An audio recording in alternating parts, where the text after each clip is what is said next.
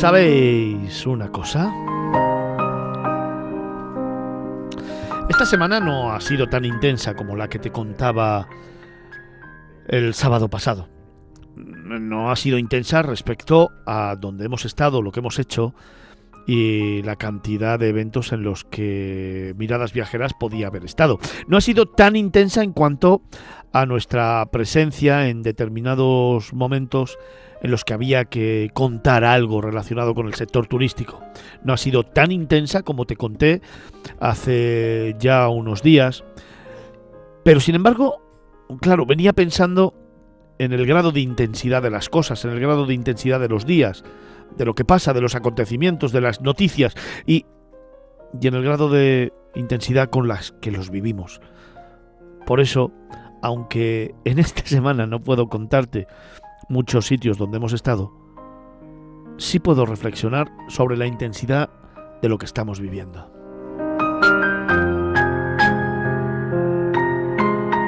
Y es que todos sabéis, todos los que nos escucháis sabéis que está hecho, que prácticamente está hecho, que prácticamente la investidura de Pedro Sánchez es un hecho y que desde mi punto de vista y analizándolo fríamente, España en estos momentos está en el borde de un abismo. Fíjate, eh, si te haces a la idea de la imagen que te trato de narrar, delante de ti tienes un precipicio muy grande, muy grande y muy hondo. Y detrás, bueno, detrás lo que vamos dejando. Todos los acontecimientos que han tenido que ver desde que en mayo teníamos las elecciones y luego, bueno, a la desesperada se se plantearon las elecciones generales. Entonces, yo pienso si, si podemos dar un paso hacia adelante y caer al vacío, o si todavía estamos aún a tiempo de retroceder. Y es que, si echamos la vista atrás, bueno, más bien, si analizamos lo que tenemos por delante, te darás cuenta que quizá dar un paso hacia adelante es el mayor error que vamos a cometer como sociedad y como país. Y además, y además permitirlo. Entonces ya nos afectará a todos. Ya será una cuestión de todos. Igual que cuando depositamos nuestro voto como país democrático, decidimos y elegimos, también ahora como país democrático deberíamos intentar actuar ante tanta mentira, ante tanta falsedad y sobre todo ante tanto engaño que ha generado precisamente ese día en el que tuvimos que poner el voto en la urna, que lo hicimos en base a unas convicciones y a un programa electoral y casi 8 millones que votaron a la izquierda lo hicieron sin saber todo lo que les venía por delante como sociedad y como país. Te voy a dar algunos datos, simplemente para que reflexiones. El coste de la amnistía, lo que le vamos a regalar como Estado a Cataluña si se les condona la deuda, está cifrado en 15.000 millones de euros. 15.000 millones de euros.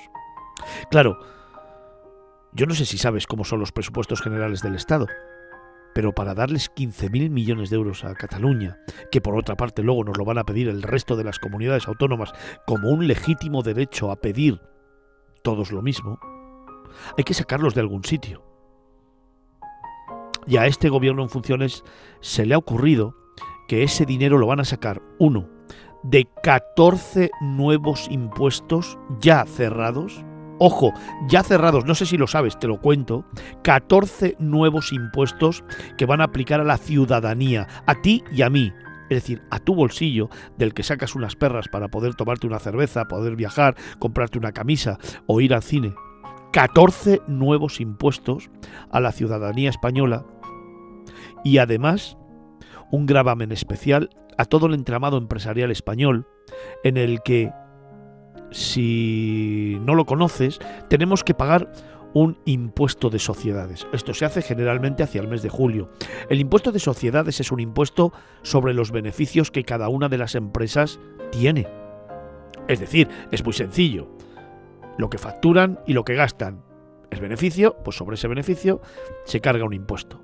Bueno, la ocurrencia nueva de esta gente para intentar poder atender a todos los regalos que tienen que hacer para mantener la poltrona del presidente en funciones durante otros cuatro años más, es hacer ese impuesto sobre la facturación de la empresa, no sobre el beneficio. Es decir, tú puedes haber facturado un millón de euros y tener a lo mejor un beneficio de 50 o una pérdida de 100. Bueno, pues tengas lo que tengas, te van a hacer un impuesto sobre lo que hayas facturado.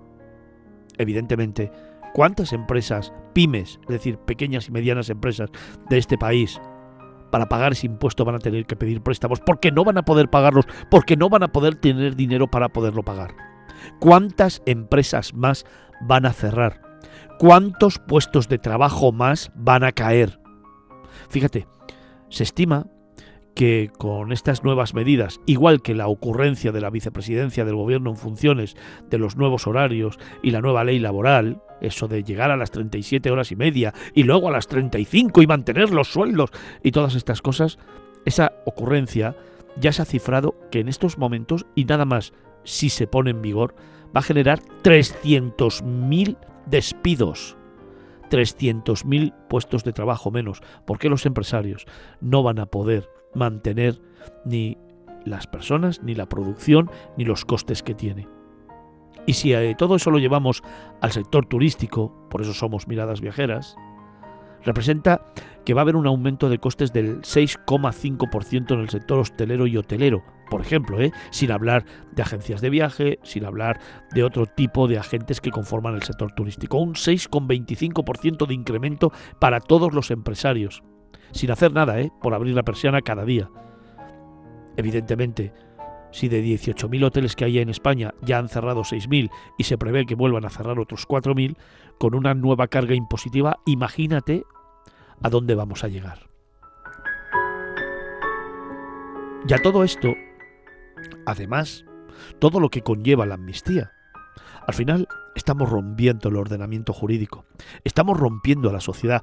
Es mentira, una más por cierto, es mentira que la amnistía trate de unir a la gente, es solamente palabrería, uso del castellano que los socialistas hacen como ningún otro.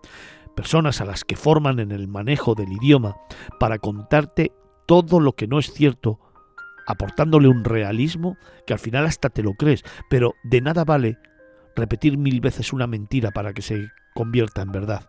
De nada vale porque gracias a Dios para eso está esta maravillosa profesión, la de los periodistas, que si bien es cierto que en los últimos años también somos culpables de polarizar y de generar tensiones en la sociedad por nuestras líneas ideológicas y editoriales, es verdad que por lo menos algunos mantenemos la independencia para poder contar las cosas como creemos que son y sobre todo sustentadas en detalles, en cifras y en realidades.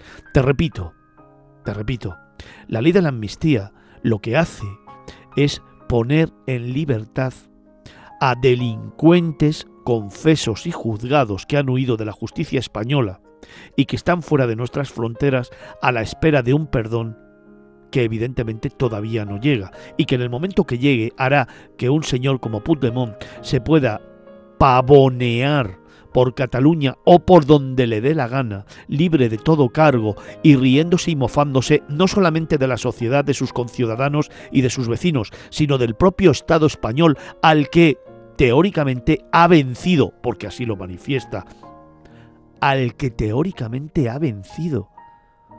¿No se castigan delitos tan graves como el de romper España o el del terrorismo?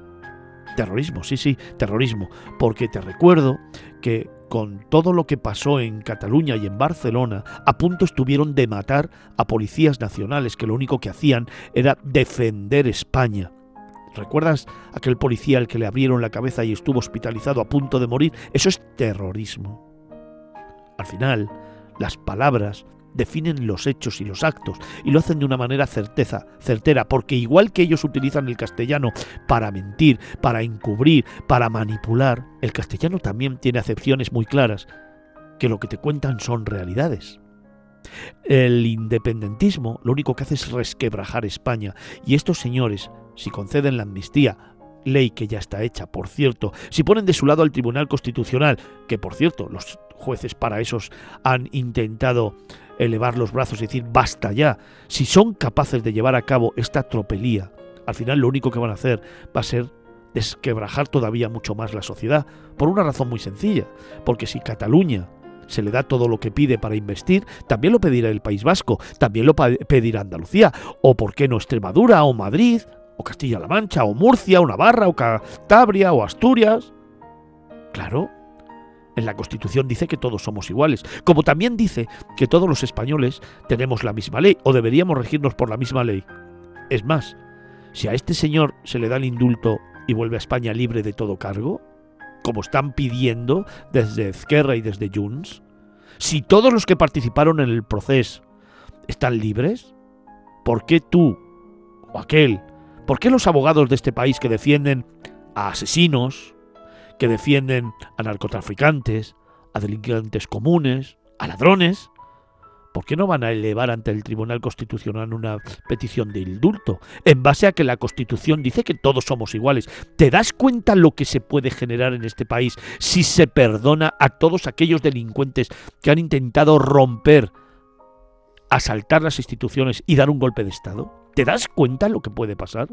¿Te das cuenta que tú, si tardas escasamente una hora en pagar un impuesto, te han crujido por todos los lados te han además puesto una multa y te han puesto intereses de demora.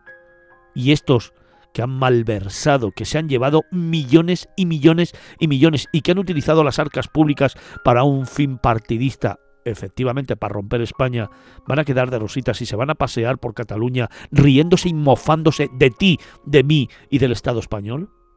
Y estos van a ser los socios que van a hacer que tengamos el próximo gobierno socialista durante cuatro años. Estos van a ser los socios que dándose la mano precisamente con los de Bildu, es decir, terroristas, confesos y además condenados, son los que le van a aportar el gobierno al presidente de este país que sigue mofándose de todo el mundo, que sigue mintiendo y sobre todo que en base a la unidad de España y al cambio de opinión, le importa bastante poco dónde nos está llevando.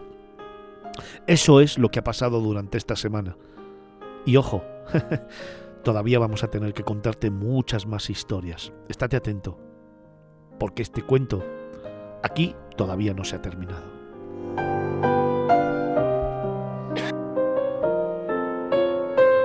Nada de Fernando Balmaceda. Miradas Viajeras, Capital Radio.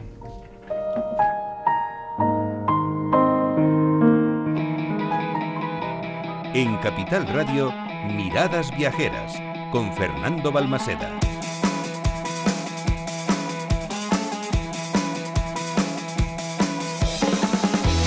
Muy buenos días. Comenzamos nuevo camino, comenzamos nuevo itinerario, cuatro horas por delante hasta la una del mediodía contigo. Cuatro horas contándote historias, hablando de viajes, planteándote experiencias, emociones, vivencias y sobre todo divirtiéndonos haciendo radio de la buena. Aunque eso, sí, claro, lo tienes que juzgar tú, ya lo sé. Así que espero convencerte durante los próximos minutos con cada uno de los temas que tenemos para ti hoy, de 9 a 1 del mediodía, aquí en la radio que viene, aquí en Capital Radio.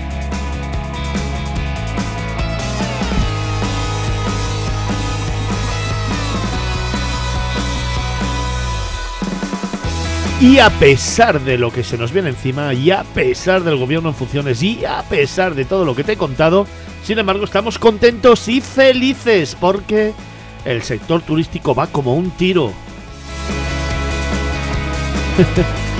o eso dicen.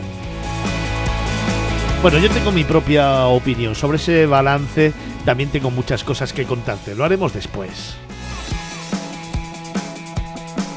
Porque como se nos vayan al garete los 300.000 puestos de trabajo que se van a cancelar en el momento que entre la última ocurrencia de la vicepresidenta del gobierno, este sector va a verse pero muy muy afectado. Igual que se está viendo afectado por el importe de las eh, carburantes, de las energías, la subida más de un 27% de los hoteles, más de un 34% de los billetes de avión y como eso te puedo contar un montón de cosas más.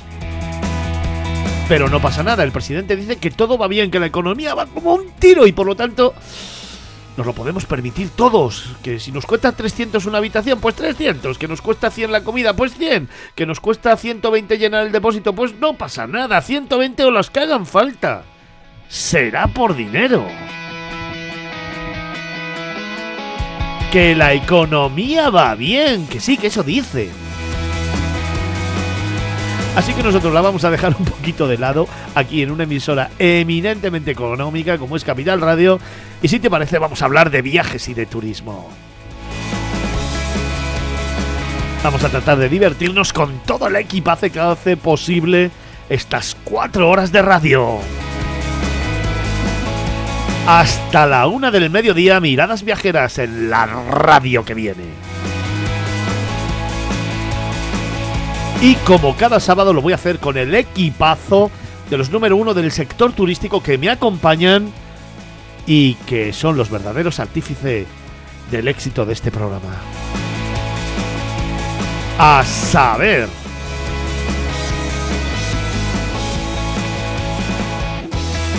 En las redes sociales, José Baciero. En la producción del programa, Vincenzo Tancorre. Hoy, como cada mañana de sábado, he hecho que se levantara prontito Juan de nuestro técnico, que es el artífice de que esto suene así. Vaya crack.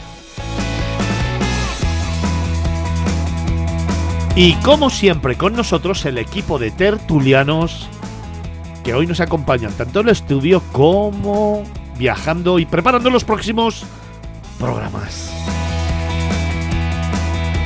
Carlos Olmo, el director de Vagamundos, al que le mandamos un fortísimo abrazo. Y nuestro recordatorio se está recuperando de una intervención importante, pero aquí le echamos de menos y estamos deseando que llegue enseguidita. Ángel Vigorra, el director del blog Canas de Viaje. Antonio Picazo. Cristina Lozano. David Vigorra, el director de la revista Q-Travel. Y por supuesto todo el equipo del grupo RVD Press, la mejor agencia de comunicación especializada en turismo de este país, líder absoluto desde hace 12 años consecutivos y que produce este programa. Y aquí conmigo en los estudios centrales de Capital Radio, la calle Almagro 46, en Madrid. De nuevo con nosotros el profe Felipe Alonso. Buenos días. Muy buenos días. ¿Cómo estás? Pues mira, encantado de volver otra vez a, a sentarme en este rincón del estudio. En tu rinconcito, que estás ahí como un abuelo cebolleta con es- tu mantita, tu rinconcito, Ya he dicho que tu me- calorcito. es mi rincón de dormitar de vez en cuando, de ponerme el braserito debajo ahora que va a hacer frío ¿eh? y de jugar una partida de parchís con vosotros. ¿Cómo estás? Muy bien, muy bien. Ilusionado con comenzar de nuevo mi andadura. Hasta ahora hemos hablado por, por teléfono, no he podido venir. Y dispuesto, pues como siempre, a darlo todo. Preocupado, preocupado porque una vez más, eh, tanto futuro gobierno como futura oposición, el turismo parece que no existe, aunque es entre el 12 y el 14% del PIB.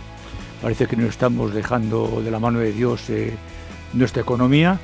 Y, eh, y bueno, y recordando, porque también he viajado por ahí un poco y he visto que los hoteles cada vez son más caros, son menos, em, ¿qué diría yo? Tiene mucho menos servicio. Iba a decir que, más diploma- que son menos diplomáticos por no por quedar bien y no decir de los servicios y que la gente está un poquito más a la expectativa.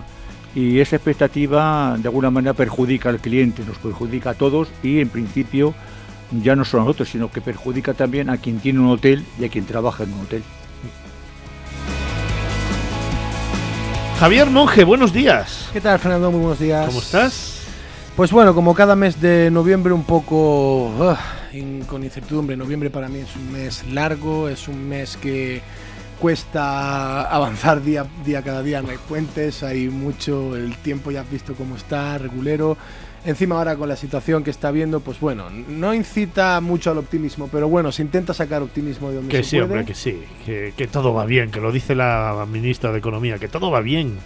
Pues ya está, hay que hacerle caso. joder. ¿Quién soy yo para rebatir? Oye, que me ha encantado el aceite este que me trajiste ayer, ¿eh? que es una pasada. Aceite de Jaén, nos sobran las descripciones, uno de los mejores aceites que se comercializan ya en países como en China, en Venezuela, y no sé muy bien todavía qué más rutas han abierto, pero vamos, que se vea bien la marca España, que eso también es marca Sí, España, señor. Está bueno, ¿eh? por supuesto, hombre, claro, una tostadita, unos huevos. Me acordado de ti esta mañana yo con el aceitito este. Oye, oye, y muchas gracias por el que no me has traído. Eh, eh, eh, eh, Felipe, escucha, eh, a ver, no entremos en estas discusiones que son absolutamente banales. Aquí hay un estatus. Cuando tú llegues a ese estatus te traerán aceite. Mientras tanto, te lo tendré que ceder yo un poquito así a, a pequeñas ese- raciones. es- Ese estatus es el que tiene la, la- la ministra en funciones y la que no tenemos ni tú ni yo.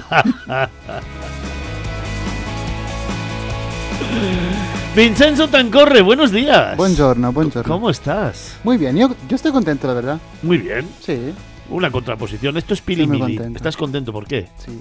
No, no lo sé, me, Todo te va bien. me he ¿no? levantado así. Todo te va bien. Hombre, tampoco, tampoco. Pero estoy contento, yo que Ah, sé. bueno, ah, bueno, pues mira, me encanta, me encanta. Y Andrea Ligi, ¿cómo está hoy? Muy buenos días, Fernando. Buenos días de sábado. Muy bien, como siempre. Yo ya desde que ha pasado eh, todo el tema de Halloween ya me he puesto en modo navideño absoluto. O sea, yo ya estoy contenta, ya hay polvorones en mi casa, no te digo más. Así me gusta. Ay, cómo me gusta a mí la Navidad. Tenemos que empezar, ¿eh? A hablar del tema de la Navidad, ¿eh? Tenemos que empezar con el tema de, de- de los temas de Navidad. Ya con eso, madre mía. Sí, sí, sí, sí, sí. Y por supuesto, también tenemos ahí a David Vigorra. David, buenos días. Hola, buenos días, Fernando. ¿Cómo estás? Pues muy bien y muy cabreado. Muy cabreado. ¿Qué te pasa? Bueno, un poquito pues enlazando con lo que decía Felipe eh, con el tema de los hoteles y el tema de los precios, que es que se ha instaurado una especie de me quedo con lo mejor eh, del post-COVID y, y se lo quedan todo el mundo, como el teletrabajo. Hay gente que se ha quedado con el teletrabajo y después en los hoteles, ¿os acordáis que durante el COVID les dio por sacar todos los amenities Sí, sí. y todas estas facilidades, reducir personal, Sí, pero es que estamos en noviembre del 2023 y los hoteles continúan con el mínimo personal, con no sea santo de que en hoteles de cinco estrellas los amenities lucen por su au- ausencia y te dicen, bueno, puedes pedirlo en recepción y al final dices, no sé qué servicio me estás dando, el de cobrarme más que antes y ofrecerme mucho menos que antes. Sí, sí, lo hemos comentado aquí, lo hemos analizado en varios editoriales qué estaba pasando con el sector y además eh, yo he sido particularmente crítico y duro con esta situación. Hemos puesto muchos ejemplos aquí de hoteles de cinco estrellas, de hoteles de cuatro estrellas, por los que hemos viajado, en los que hemos estado y con situaciones realmente patéticas que nos hemos ido encontrando y que van en detrimento, ya no lo hago por, por el servicio, por lo que me ha pasado a mí individualmente, lo hago en defensa del sector turístico, en defensa de la marca España y en defensa de algo que me parece prioritario y primordial, que es defender la calidad frente a la cantidad. España ha sido ese país eh, líder en el sector turístico, hoy por hoy es el segundo país más visitado del mundo, el segundo por detrás de Francia tan solo y por delante de China y de Estados Unidos. Es un país que exporta conocimiento, es un país que es una referencia a nivel mundial y es un país que se toma como ejemplo de muchas cosas y sin embargo eh, poco a poco nos estamos cargando algo que hemos creado entre todos, cada uno con su granito de arena, porque el afán recaudatorio por una parte y por otra parte el afán de recuperar las pérdidas que la pandemia ha dejado en todos los negocios llevan a que efectivamente se haya reducido el personal, se hayan reducido costes, el servicio sea y brille por su ausencia y al final el precio haya subido, como hemos comentado aquí en el editorial esta mañana, más de un 28% frente al 36% que han subido los vuelos. Así es muy difícil mantener el sector, David. Pero es dificilísimo, Fernando. Pero es que han reducido el personal de una forma Lo sé, lo sé. descarada. Lo sé. donde antes habían cinco, Lo sé. puedes reducir cuatro, Sí, sí. tres, es que ahora hay dos. Sí, sí. Mira, te voy a- te, eh, yo, yo conté aquí hace poco una anécdota. Hotel de 5 estrellas, gran lujo de Santander. Llegada a la recepción después de haber estado llamando tres horas para hacer una reserva. Tres horas de reloj. Tres horas.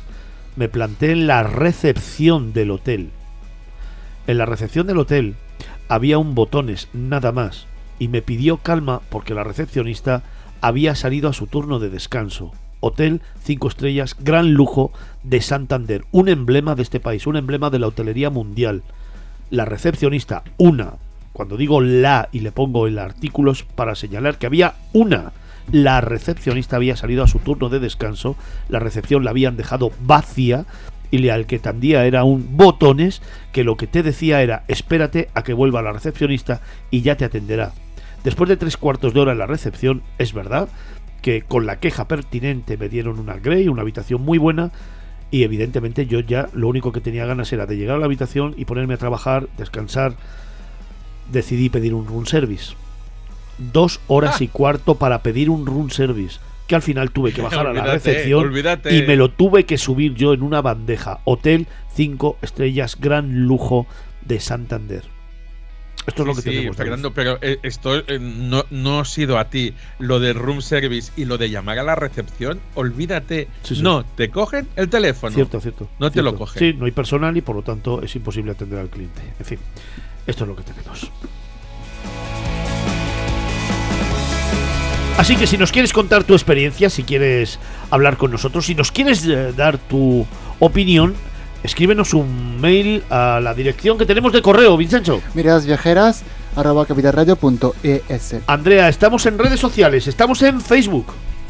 Facebook.com Miradas Viajeras y Facebook.com Capital Radio B. Vincenzo, estamos en Twitter. Miradas viajeras o Capital Radio B. Y Andrea, estamos en Instagram. Miradas Viajeras guion bajo. Y siempre con un hashtag. Hashtag miradas viajeras. Pero lo que más nos gusta es ese número de teléfono que ya hemos abierto, ese contestador de WhatsApp, en el que podéis dejarnos todos vuestros mensajes, que nos encanta escucharos y que es... El 655-860923. Andrea, ¿me lo repites? 655-860923. 655-8609-23, donde los eh, oyentes nos dejáis vuestros mensajes, como por ejemplo Esperanza, que desde Alcoy, Andrea, nos plantea una duda. Dice, Fernando y equipo, la semana pasada hablabais de Rioja Alavesa. Si tuvierais que diseñar una escapada de fin de semana allí, ¿por dónde empezaríais? Bueno, yo lo tengo clarísimo por la guardia, no sé si estáis conmigo, los contertulios. Seguro. Sí, sí, yo creo que había que empezar por allí. un eh, pueblecito medieval. eh, para que te hagas una idea, está eh, o tiene absolutamente prohibido el tráfico rodado por sus calles, puesto que por abajo está horadado todo él con bodegas subterráneas que impiden que el tráfico rodado, evidentemente el peso de los coches, pueda darse por el casco viejo, puesto que se hundirían las calles. Es un eh, pueblo medieval donde destaca su iglesia de Santa María, donde tiene el pórtico policromado, yo creo, más bonito del mundo, sin lugar a dudas. Solamente yo creo que equiparable al que tiene la, la iglesia de Toro, de la población zamorana, o eh, el pórtico de Santiago. Pero vamos, eh, yo creo que Santa María a mí particularmente se ha recuperado de una forma íntegra y, y está perfecto. Está, está, está francamente, eh, merece la pena hacer la visita guiada, ir a que te den la entrada, entras allí, lo ves y es una, es una, una gozada. Y luego también en la plaza a esperar a que dé la hora. Y en el salir carillón, sí, exactamente, para ir en el carillón salir la pareja Sí, que, que te Sí, sí, que acompaña está y que- bailando. y que baila que, y que merece la pena. Yo creo que voy a empezar por ahí y luego pues seguir avanzando. Luego se puede avanzar por muchos sitios. Hay eh, que visitar la y casa de Sopo también Sí. y, la- y ver el fabulista y luego ir de pinchos, ¿no? Y luego, si me lo permites, pues un poquito estirar un poquito el viaje y acabar en Vitoria. Que merece Bueno. la pena dar una vuelta por allí, tranquilamente, ¿no? Yo- Esperanza, empieza tu viaje por La Guardia y luego descubre Río Jalavesa, que es una pasada. Hay pueblecitos espectaculares, medievales. Hay el paisaje de la arquitectura eh, de la arquitectura del vino, como decimos, esas bodegas que se van eh, implementando perfectamente en los mares de viñedos que hay durante toda la comarca. Y disfrútala, ¿eh? porque realmente merece mucho la pena. Y mejor la semana que viene, porque ahora hay una racha de vientos de cuidado ahí. He visto ayer por, por las redes que hay un, ha habido una racha de viento tremendas. Ajá. Y cuando vaya que pregunte por las leyendas, que hay alguna leyenda como la de San, Martín, muchas, la de sí, San sí. Martinico, Mm. que es muy interesante. Andrea Raúl, wow, nos escucha desde Alemania. Qué chulada. Un saludo enorme para Fernando y el resto de la pandilla. Me marché hace unos años a trabajar a Alemania, pero no se han perdido las buenas costumbres. Sobres de buen jamón, alguna que otra lata de aceite de oliva virgen extra y escuchar cada sábado Miradas Viajeras, que me lo descubrió mi padre y desde entonces soy un oyente fijo. Joder, Raúl, cómo molas, me encanta, me encanta. Pues síguenos escuchando, que precisamente por gente como tú seguimos trabajando cada fin de semana e intentamos haceros sentir algo muy especial.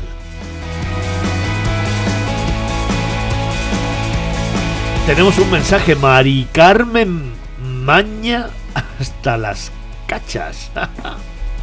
Me vais a permitir que pongan un aprieto al profe, pero me gusta que la gente se moje. Profe, si solo pudieras elegir un pueblo de Aragón, ¿cuál sería y por qué?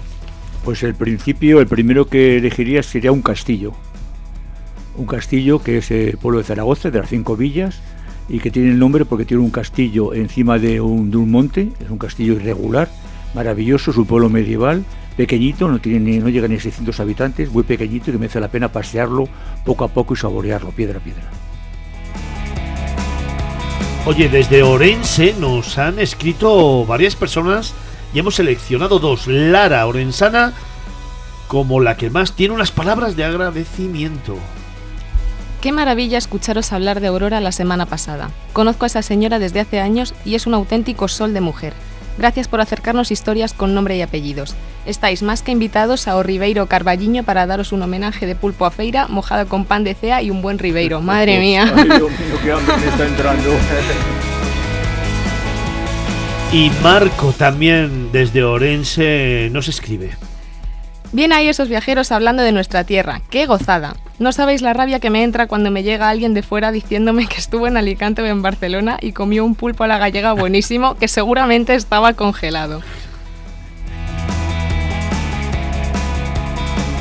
Pues mensajes a nuestro número de WhatsApp, a nuestro número de teléfono 655860923. Luego te contamos más cosas y le damos eh, y seguimos dándole voz a los oyentes. Recuerda que hoy es día de concurso, hoy es día de ganadores, hoy es día de premiados, hoy es día de castillos y palacios y te lo contamos eh, en la tercera hora, yo creo, tercera, cuarta hora. Así que estate pendiente, eh, estate pendiente que a lo largo de la mañana te vamos a ir dando pistas. Que ya cerramos el concurso, ¿eh?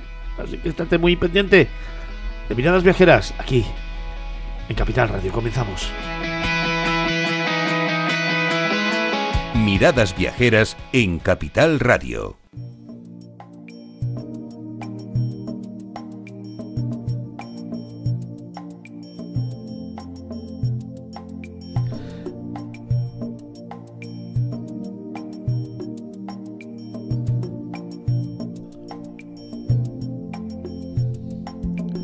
Cómo me gustan estos acordes.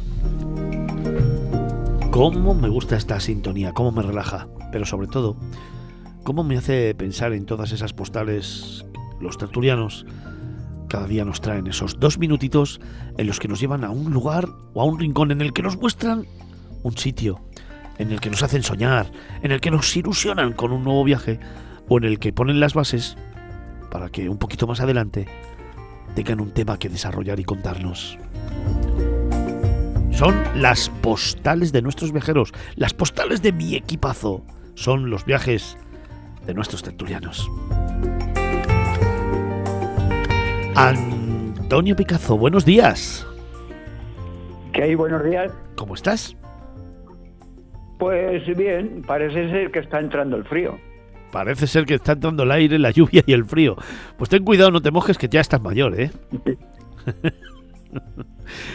Oye, No sé a qué viene ese comentario gratuito. es que ya tenemos a Felipe Alonso hoy aquí con nosotros. Ya ha venido abrigado, abrigado, abrigado. No lo sabes tú bien, ¿eh?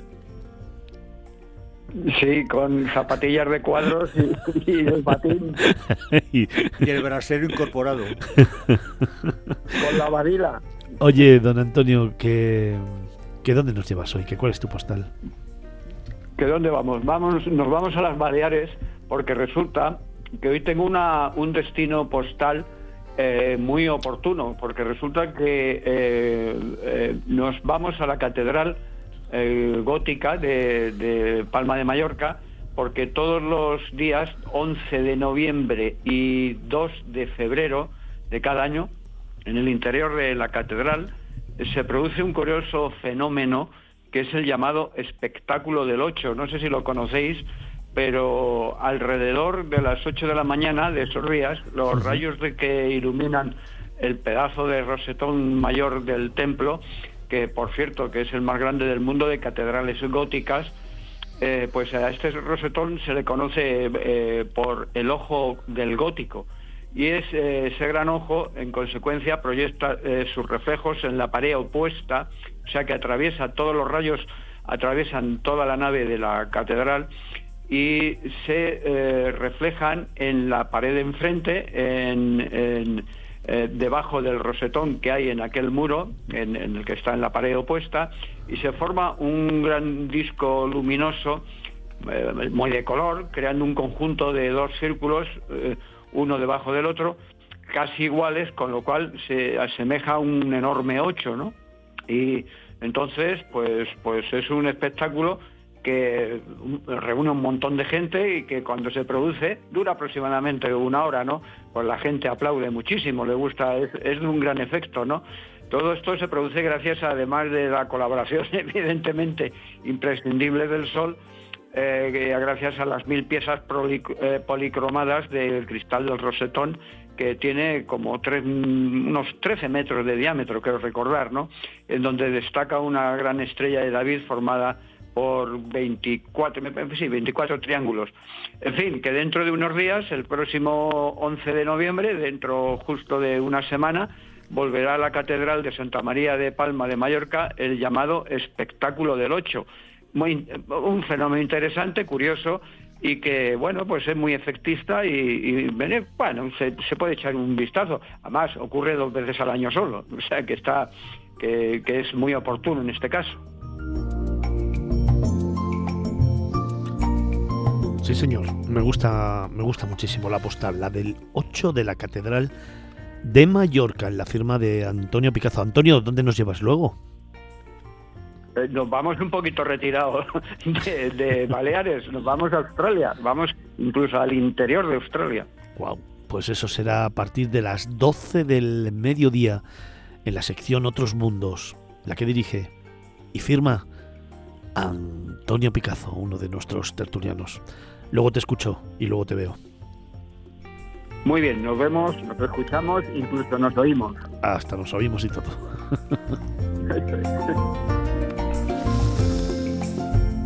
Vamos con la segunda. David Vigorra, buenos días de nuevo. Hola, buenos días. ¿Dónde me llevas? Uy, qué serio te veo hoy. Hoy. Esta mañana te, te ha costado levantarte, ¿eh? no, no, estoy desde las 7 Ah, bueno, dando bueno. brincos. Vale, vale, vale. Sábado, sabadete. Sí, no, yo, pero es que los domingos me levanto también a las 7. Vaya, bueno, pues le buscaremos una rima. Oye, ¿que, que dónde me llevas? Pues te llevo a, a Brasilia, a Brasil, a la A capital. la capital, sí, señor. también conocida como la, la capital audaz de Brasil. Y es que representa Brasilia un hito arquitectónico y urbanístico únicos en el mundo. Fue diseñada por un arquitecto Oscar Niemeyer y un urbanista Lucio Costa. Os digo los nombres porque después valoraréis su trabajo. En esta ciudad, esta ciudad fue construida en un tiempo récord de solo tres años y fue inaugurada oficialmente en 1960. Quería reflejar esa modernidad y el progreso del país y dejar atrás un legado colonial de Salvador de Bahía y Río de Janeiro, que eran las antiguas capitales, y querían hacer una mirada hacia el futuro, ¿no? Este diseño innovador tenía disposición, tiene la disposición en forma de avión con sus alas y su eje principal, y desafiaba los patrones convencionales de la arquitectura en ese momento. Edificios icónicos que seguro los habéis visto en algún momento fotografiados o en imágenes son el Congreso Nacional y la Catedral Metropolitana. Son distinciones, son edificios que distinguen a Brasilia por su arquitectura. Pero a pesar de este diseño revolucionario, Brasilia se enfrentó a muchísimas críticas y desafíos. De entrada, la falta de planificación, a nadie se le ocurrió que también tenía que vivir gente aquí. Solo se construyó, se construyó esta ciudad pensando en la administración y la capital, pero la población más humilde, no los trabajadores que tenían que venir aquí a trabajar como funcionarios, sino los más humildes, no se pensó en ellos. Y la falta de consideración de transporte público. Recordar que en los años 60 el coche era coche para todo el mundo, todos hacían coche, se iba a comprar, bueno, hoy actualmente en Estados Unidos uno va a comprar el pan en coche, pues Brasilia tenía este concepto, pero en términos turísticos Brasilia sigue siendo un punto realmente, os lo digo, de interés por la arquitectura y por la historia moderna que significa una ciudad creada de la absoluta nada. Y es que este modelo pretendía crear no la, vida, la vida, ah, la nueva vida de este país, pero se olvidó de la vida real del habitante. Y es que han empezado a hacer cambios en la actualidad, a día de hoy, se continúa haciendo cambios en esta estructura, en esta mega estructura de ciudad para poderla hacer realmente habitable y atractiva. Ese concepto de nos vamos, vamos a la capital a vivir porque tenemos todas estas ventajas aquí en Brasilia a día de hoy nadie lo dice y nadie piensa en irse a vivir a Brasilia, pero como atractivo os digo realmente que merece muchísimo la pena visitarla.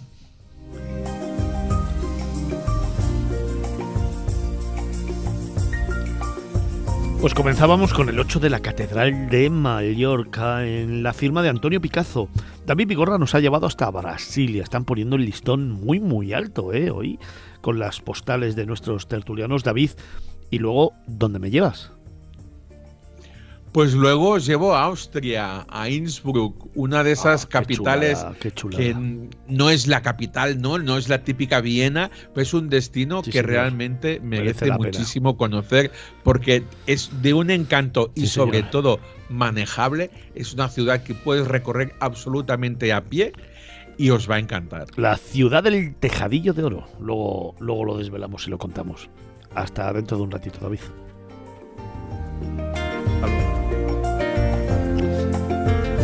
Profe, ¿dónde me llevas? Pues mira, vamos a viajar en el tiempo, vamos a coger la máquina en el tiempo y nos vamos a ir algo así como 90.000 años atrás. Nada más. Nada más, porque si os parece bien empezamos ahí, también podemos irnos a 20 millones de años atrás. O no, que, tengo dos minutos, ya lo sabes. Pues, rápidamente, os voy a llevar a un lugar... ya te veo venir. A un lugar diferente, a una población de la Comunidad de Madrid, Pinilla del Valle, donde están los yacimientos del Valle de los Nerdentales, uno de los yacimientos más importantes de Europa. Es un lugar que se puede ir con niños, es pasear por el campo. Eh, tienes que pasar antes por el centro de interpretación para pagar la entrada de dos euros. Allí te encuentras al, guía que te va a acompañar. Eh, suele ser un paleontólogo o un arqueólogo. En mi caso fue una arqueóloga y vas a recorrer pues todas las excavaciones que están haciendo, dependientes todas de eh, Alcalá de Henares y de otras poblaciones importantes de la Comunidad de Madrid donde hay eh, museos dedicados al tema. Allí vas a poder ver, pues bueno, eh, donde se encontró el resto de llenas, de elefantes, de rinocerontes, fíjate, fíjate qué tipo de animales, unas llenas que son de más de 1,80 metros de altura, se han encontrado molares y premolares de, de hombre, de nerdental, y se pueden, te van a explicar que hay un abrigo, el abrigo de Navalmoillo, que es donde se me metieron los dentales a hacer fuego y a comer allí, después de la caza, porque era un pueblo nómada que siempre volvía a los mismos sitios. Vas a poder observar cómo vivían en varias cuevas, la cueva del camino, la buena pinta, la chica, la descubierta, y eh, pasar un día en un sitio maravilloso de naturaleza, que eh, aparte de ver eh, la historia de los dentales, si haces una circulación de mirada de varios grados, tienes en el horizonte, tienes la cueva larga, la, no, no es la cueva larga, ¿cómo se llama? Bueno, es igual, la, la esta larga que es la que está en la zona de Peñalara, la, eh, la cuerda larga, la cuerda larga, que es la zona, toda la zona de Peñalara de la Sierra, que cuando se nieve va a estar maravilloso. Tienes el pantano al lado, el pantano de Pinilla, y es un viaje eh, para hacerlo con niños sobre todo, para que, porque además hay una cosa muy divertida, y es que eh, te enseña el guía o la guía, te va a enseñar una reproducción de un cráneo de un dental que se encontró en una población suiza, y que lo han hecho una reproducción para que tú veas cómo era la cabeza de un nerdental y te enseñan unas imágenes de los esqueletos comparado con el esqueleto nerdental y con el nuestro. Y con esto he asumido los dos minutos que me correspondían. ¿Cómo me gusta que la gente regrese a su puesto con cierta disciplina? Con un cronómetro en la mano. Con disciplina, ¿eh? Y te recuerdo que el último día me faltaban 15 segundos a mi favor que podía haber utilizado hoy y que no quería utilizarlos. Gracias. Vincenzo Tangorre, ¿dónde me llevas tú? Eh, yo os quiero llevar en un rincón icónico de Florencia, que es el Ponte Vecchio. Aquí se llama Puente Viejo pues es un, es un eh, como lo dicho, un icono de Florencia, eh, del, del, romanticismo italiano. Y es un, un, puente muy, muy, muy antiguo. De hecho, es el, puente de piedra más antiguo de Europa y muy característico. A mí todo el mundo me ha dicho, me ha dicho cuando he ido a Florencia este verano, eh, lo primero que tienes que ver es el puente viejo. Pero yo no, la verdad que no, no sabía que era tan característico, porque la verdad que es muy distinto a los típicos puentes que se ven por ahí. Y, es un icono de la ciudad. Claro, con estas casas colgantes, porque la verdad que es curioso, eh, en el 400 de repente eh, han dado todos los locales que estaban ahí en el puente a privados y ellos han, han puesto una parte de terraza más grande y se ha creado estas casas colgantes que son un poco, parecían como precarias y anárquicas, pero en realidad siguen ahí y es como muy característico. Y luego también estas joyerías, no sé, es una, un puente con mucho encanto, la verdad, y ideal para parejas, porque claro, eh, es muy romántico y están los candados estos que típicos que se ven en muchas ciudades de Europa eh, que representan el amor de, las parejas. Bueno, en fin, me ha gustado mucho y lo quería llevar aquí a los oyentes.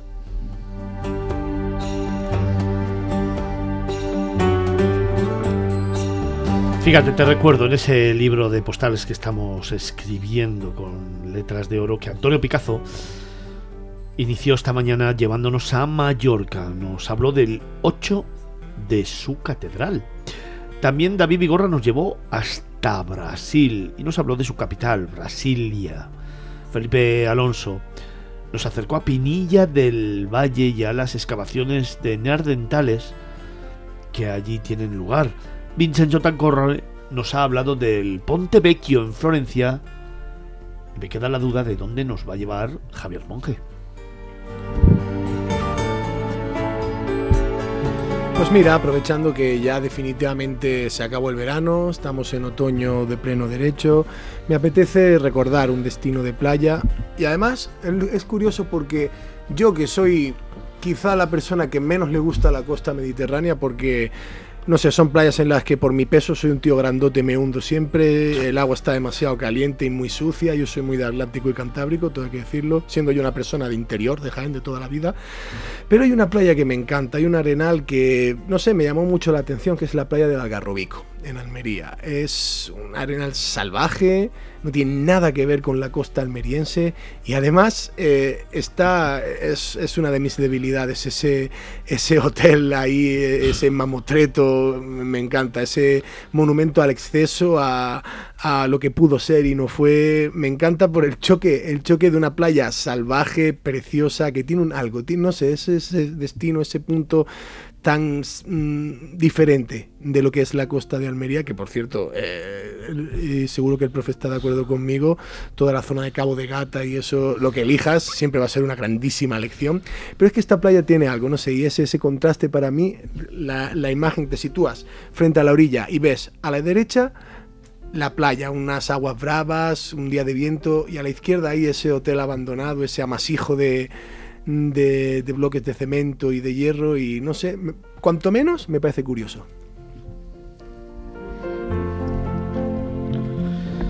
Qué bonita es la costa de Almería, ¿eh, Felipe? Es una, gozada.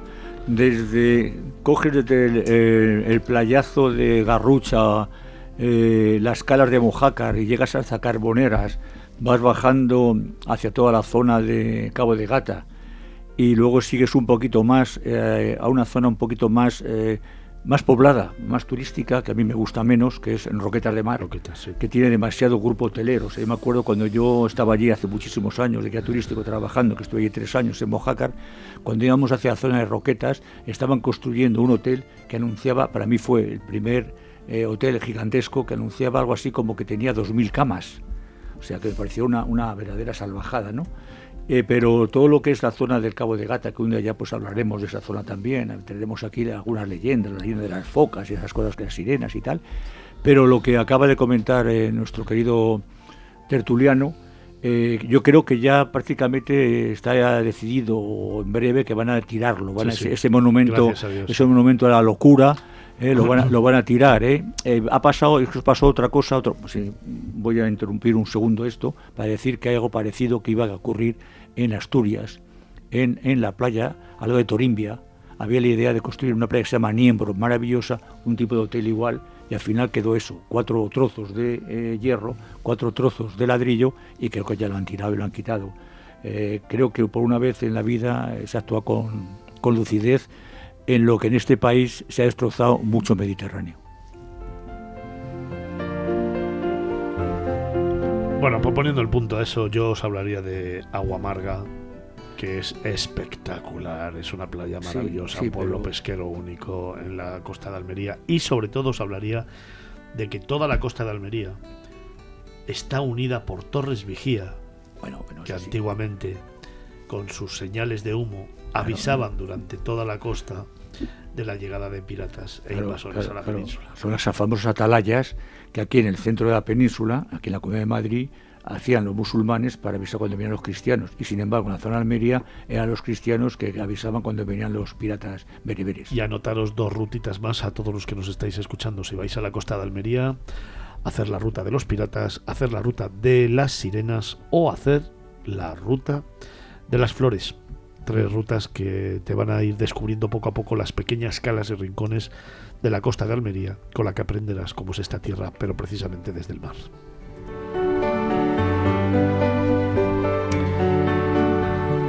Venga, pues vamos a por la última de las postales, la de Andrea Ligi. ¿Dónde nos llevas? Pues os voy a llevar a Braga, a una ciudad situada en el extremo norte de Portugal, muy chiquita, muy barroca y muy bonita y que sobre todo es famosa por su patrimonio y su, inmensidad de eventos religiosos, por así decirlo. De hecho, ahora que se acerca la Navidad, sería muy interesante ir a visitarla porque ya que se le da una importancia brutal allí y sí que es verdad que cada vez que hay una festividad se celebra todo muy, muy a lo bestia, por así decirlo. Siempre la gente sale a las calles, hay unas celebraciones... Eh, no sé, es que es todo alegría, luz, color y es una ciudad maravillosa. Y aparte de que tiene muchísima historia en sí. Eh, pero si tuviese que destacar dos sitios especiales para mí para, para visitar en Braga, uno sin duda sería el Bon Jesús do Monte, que es la iglesia más importante de todo el norte de Portugal, diría. Muy, muy bonita, o sea, tiene 557 escalones para subirlos que si realmente uno se anima, pues oye, genial, pero si no, pues hay un funicular propulsado por agua, que es el más antiguo del mundo, que también es muy buena idea para poder acceder a ello. Y también destacó la iglesia de Santa Cruz, que tiene una leyenda muy bonita, que a mí me gusta mucho, que es que se supone que tú en la fachada de esa iglesia tienes que encontrar tres gallos. No los vas a encontrar nunca porque solamente hay dos. Pero la gente de allí te dice que si encuentras esos tres, pues podrás eh, el día de mañana casarte en esa iglesia y estar bendecida, pero pues no los vas a encontrar. Pero bueno, para echar el rato la verdad que es un sitio muy bonito. Y la Plaza de la República, eh, evidentemente, para dar un paseíto, que está llena de flores, todo súper colorido. Y el Jardín de Santa Bárbara junto al Palacio del Obispo también, muy, muy imprescindible para ver.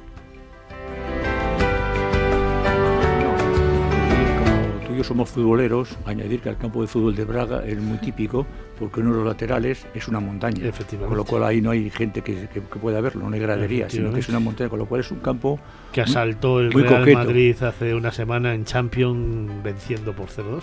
Sí, sí, pero, pero yo voy, yo voy aunque, aunque yo no voy al Madrid, porque ya sabes que si vamos del Madrid somos muy madridistas los dos. No, yo voy al campo de fútbol que me pareció muy interesante el que en un lateral fuese una pared toda de una montaña. Bueno, déjame que tengo que ir terminando la primera hora y resumir qué nos han contado los tertulianos. Que por cierto ha sido intensísimo, ¿eh? Antonio Picazo nos habló del 8 de la Catedral de Mallorca. David Vigorra nos llevó a Brasilia, a la capital de Brasil. Felipe Alonso nos contó Pinilla del Valle y las excavaciones de neardentales, aunque luego pues, ha querido consumir sus 15 segundos que tenía de otros programas metiendo baza también en algunas otras postales, la de Andrea y la de Javier, claro.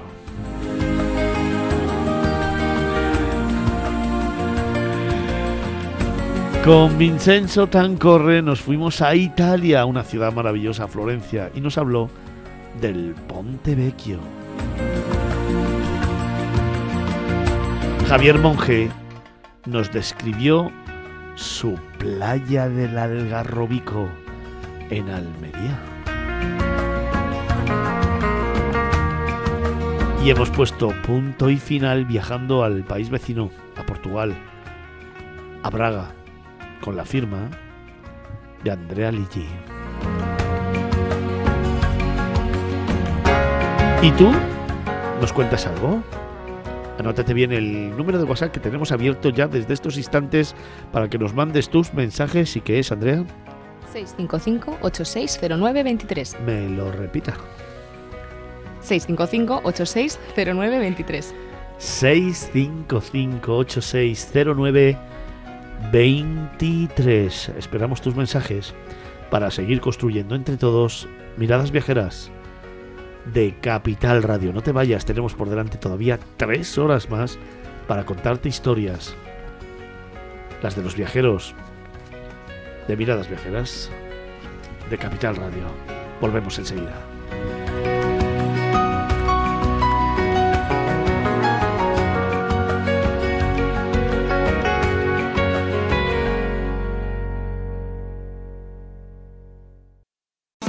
En Capital Radio, Miradas Viajeras, con Fernando Balmaseda.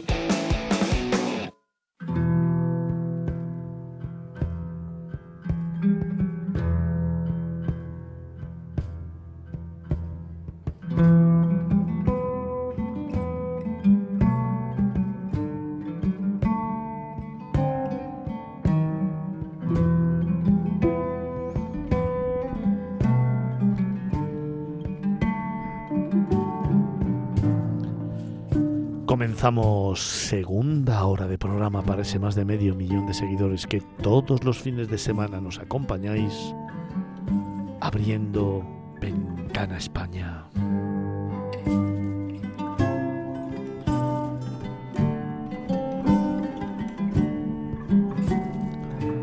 Hoy te llevo a un lugar especial. Hoy nos vamos a marchar hacia el corazón de la comarca leonesa del Bierzo, entre los montes aquilanos.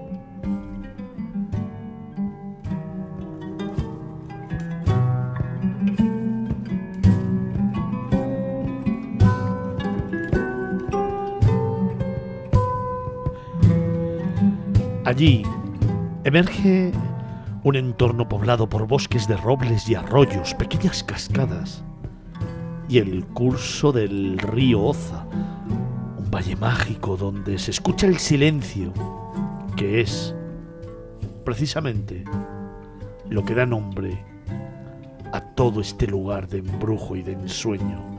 Hoy, en Miradas Viajeras, descubrimos un nuevo lugar de España. Hoy te llevo al Valle del Silencio. Hoy te descubro una población de cuento. Peñalba de Santiago.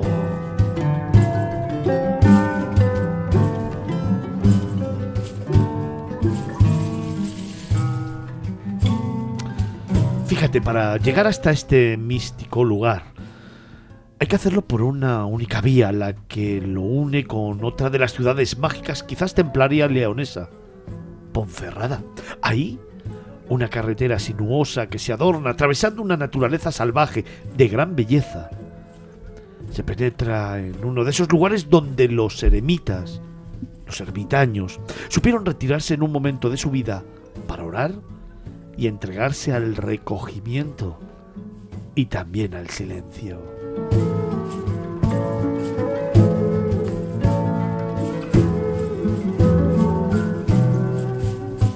Silencio que en esta zona leonesa tiene su importancia y su curiosidad, que va a poder comprobar tras visitar la localidad, que fue fundada por San Genadio en el siglo X, merced a la construcción de un pequeño monasterio de influencia mozárabe,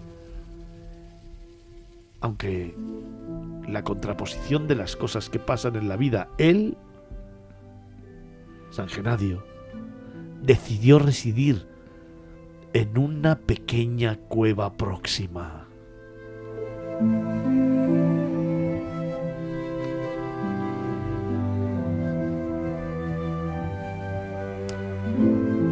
La naturaleza brilla por su entorno y en uno de sus límites, acuñada por las estribaciones de los montes aquilanos, está Peñalba de Santiago, un pueblo de tintes medievales que podía protagonizar uno y mil cuentos. Hay poco que ver en el mismo, pero sus casas de arquitectura popular berciana, de pizarra y madera, con amplios corredores y solanas, dan forma al entramado de calles empedradas. No hay mucho que visitar, tan solo recorrerlo en silencio y pararse. Y visitar la iglesia de Santiago de estilo mozárabe, con un interior espectacular, con pinturas de la época califar, que tiene un gran valor.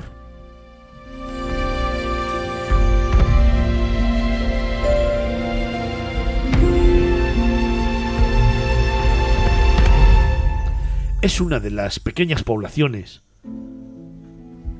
con una veintena de vecinos que la habitan, que merece la pena ser visitada y que guarda su tradición ancestral de estar unida a lo que San Genadio demandó en su momento. Sonido del silencio.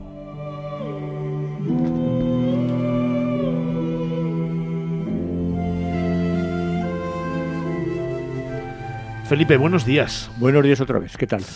Oye, Sonidos del Silencio, qué bonito, ¿eh? Precioso, precioso. Es una... Yo creo que define el lugar. Claro que lo define, lo define la famosa leyenda de San Genario cuando estaba en la cueva y el río Oza le molestaba y no podía rezar. Entonces salió eh, un poquito, digamos, entre comillas, un poquito molesto o enfadado y ordenó al río y a todos los arroyos que callasen y el río y los arroyos callaron y él pudo volver otra vez a, rezar eh, tranquilamente en silencio.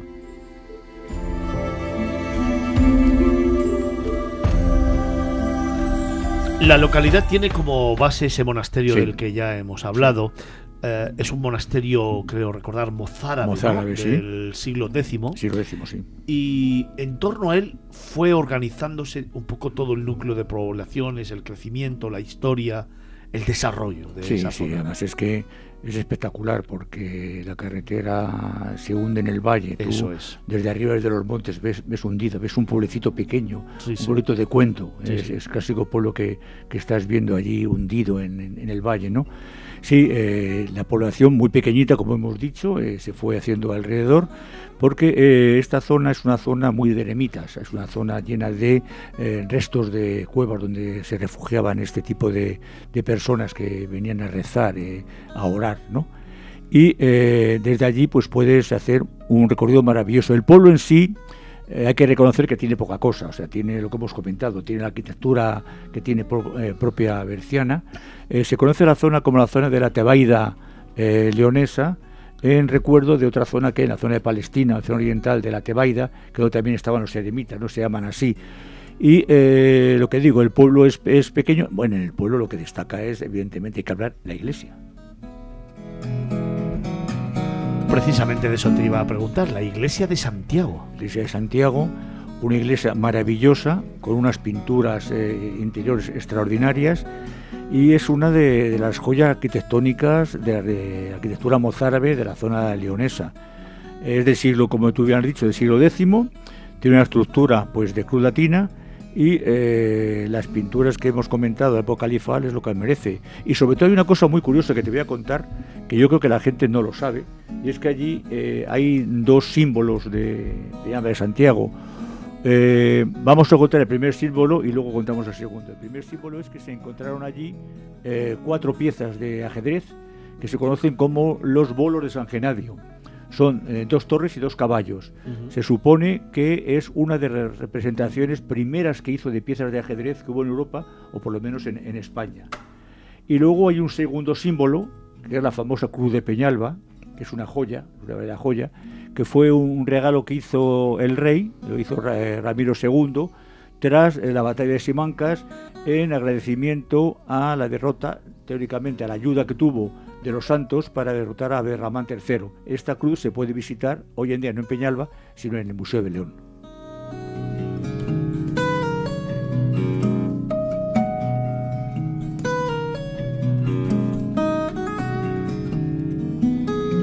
Oye, ¿me hablas de los grafitis medievales?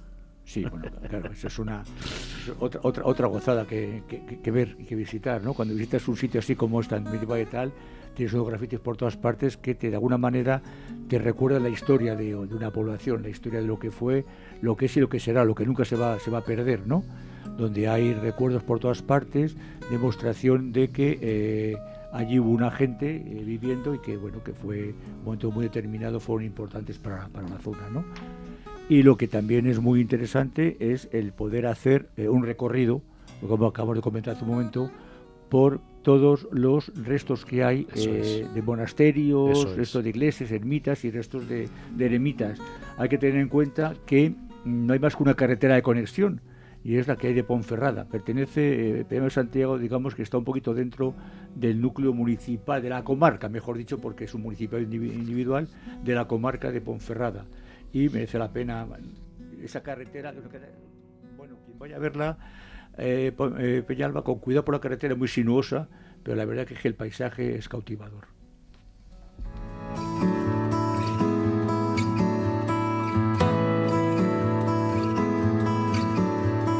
Oye, uno de los grandes atractivos que hay en esta zona cuando visitamos Peñalba de Santiago es fundamentalmente, como bien has descrito cuando vas llegando desde arriba, que se ve toda la naturaleza, todo ese circo de montañas que circundan el valle en el que se encuentra el municipio. Y por lo tanto nos descubre un mundo de rutas, un mundo de experiencias, uh -huh. de alojamientos rurales, pero sobre todo de sensaciones, ¿no? De, sobre todo ahora cuando llega el invierno, ¿no? Ese olor a chimenea, ese olor a madera, ese olor a caldo, ese olor a, a esos potes, ese olor a los guisos Fernando, de la comarca de León. El lugar ideal para ti, para mí, para retirarnos a escribir un libro. Es el lugar ideal.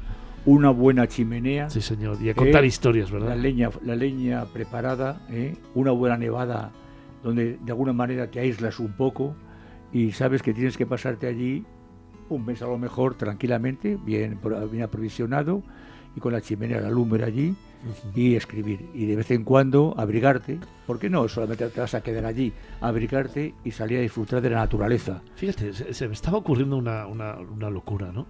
El hacer un proyecto, me está viniendo a la mente ahora, ya sabes cómo soy. Eh, coger una serie de ayuntamientos, de pueblecitos de este tipo en diferentes zonas de España, de estos pequeñitos que están ahí sí, escondidos sí, sí. en la montaña, que los ves desde arriba con sus lucecitas y tal, y hacer un ciclo de tertulias de conferencias en esos pueblos a la luz de la chimenea para la gente de allí, el ir de pueblo en pueblo contando historias. Es una maravilla. Te recuerdo. Estaría bien, eh, podríamos estaría hacerlo, muy bien. ¿eh? Por ejemplo, te recuerdo que hay una zona en León también, Bavia, Bavia sí, donde señor. los habitantes Sí, de. Bavia, Sí, eh, la historia, la tradición, y yo he estado con ellos y lo he visto, por la noche, eh, todos los días, o si tienen que trabajar los fines de semana al menos, se reúnen las personas mayores del lugar Sí, en torno a un brasero o una lumbre o a una chimenea y cuentan historias. Cuentan la historia de sus padres, de lo que hicieron, Sí, sí. de cuando la transhumancia, con lo cual eh, no se ha perdido yo muy desencaminado. no se, no se ha perdido esa calidad, esa vida, esa, esa tradición oral, que muchas veces parece que se ha perdido, ¿no? Esa cultura que hay de boca a boca se transmite. Es una verdadera maravilla y la idea no, no es, Fíjate, no es- no se es- tendríamos que proponer a alguna comunidad autónoma. Decir, Pues sí. Felipe y Fernando, Fernando y Felipe, se van a ir a contar historias los sábados por la noche a la luz de la hoguera de una chimenea en un pueblo perdido para no más de 100 personas, solamente con un vino, con un chato, con una hogaza de pan, con un buen guiso, vino, chimenea, historias. Si es ahora con unas buenas castañas al fuego, Por ejemplo. unas buenas patatas rellenas de carne allí al fuego, Dios. en la chimenea, ¿eh? y si es otra zona diferente, es una zona extremeña, unas buenas bellotas. Pues como se- se escuchan los fines de semana tanta gente, que lo vayan anotando, que Felipe y Fernando, Fernando y Felipe se van a ir a contar historias. Y, y- y si la zona está nevada, mejor todavía. Mejor todavía, y con frío, ¿verdad? Que no podamos salir de allí. Estemos Y charlamos ahí- un rato. Estemos ahí una semanita, por lo menos, charlando tranquilamente con la gente, que además la gente te lo va a agradecer porque te quieren contar sus historias que no las pueden contar muchas veces porque son Sí, pueblos tan señor. pequeños Sí, que no tienen a quien contárselas. Oye, Felipe, si yo te pregunto por la senda de los monjes, ¿tú Sí. qué me cuentas? Bueno, pues es lo que estábamos comentando, es la, es la ruta, como te decía antes, esta zona se llama la Tebaida del Bierzo y es una zona toda dedicada a eremitas, con cuevas, con antiguos monasterios, con... Es un poquito... em, claro, es que, como siempre, salvando las distancias, salvando las distancias, tú te acordarás que, por ejemplo, todo lo que hay en la Ribera Sacra, cuando vas a orillas del Sil, hay un montón en el bosque, un montón de cuevas de eremitas, de monasterios pequeños, de iglesias pequeñas. Esto, digo, salvando la distancia de uno a otro, porque eh, el Sil tiene más agua, fluye más fuerte, no guarda silencio, y aquí sí se guarda el silencio, con lo cual es diferente, pero hay cantidad de sitios así lo mismo, y es recorrer esos, lugares, además eh, no hay carreteras, hay una pequeña carretera que une un poco, más allá, pero hay que ir por caminos, hay que andar, hay que, moverse por la naturaleza, con lo cual estás en un sitio de paisajes y de parajes maravillosos, únicos en España, en toda esta zona del Bierzo, y luego tienes también eh, visitar el río Oza, ver unos canales que hay, que era por donde teóricamente los romanos eh, atacaban, por así decirlo, las médulas para sacar el oro de estas impresionantes minas cuyos restos nos quedan por allí y que también son visitantes, aunque no en el Valle del Silencio. Y recordar, por favor, que quien vaya a Piñama de Santiago, vaya al Parque de Silencio, recorra el lugar como debe recorrerlo, en silencio.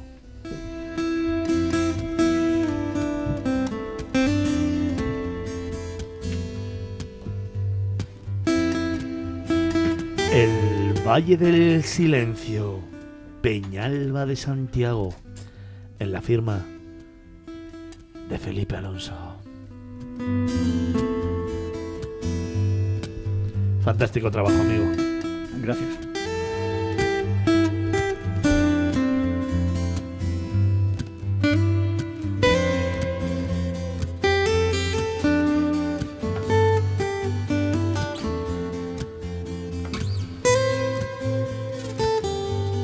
Miradas Viajeras en Capital Radio.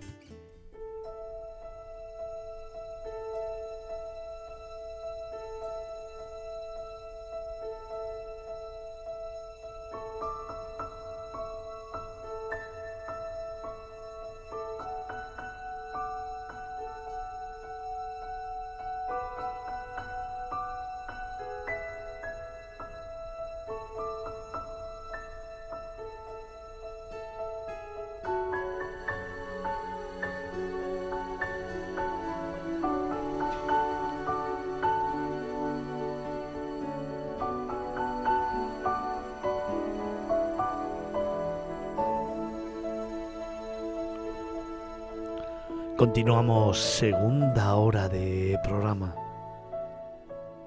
Y fíjate, llegados a este momento, escuchaba atentamente a Felipe Alonso, escuchaba sus historias sobre el Valle del Silencio y escuchaba escuchaba esa idea de poder compartir tiempo, tiempo con todo aquel que le gusta contar sus historias y que comparte sus vivencias. Y de pronto me ha venido una idea, una historia que contarte, un relato pequeño que quiero compartir contigo. Déjame que te cuente que esta historia comienza también en el norte de España, precisamente de donde veníamos antes. Recuerda que allá cuando comenzábamos el programa esta mañana, hablábamos de Cantabria. Así que déjame que te cuente que un día cualquiera, en un mes de diciembre, tuve la oportunidad de escaparme recorriendo la cornisa cantábrica y de caer en un pequeño pueblo, en un paraíso medieval.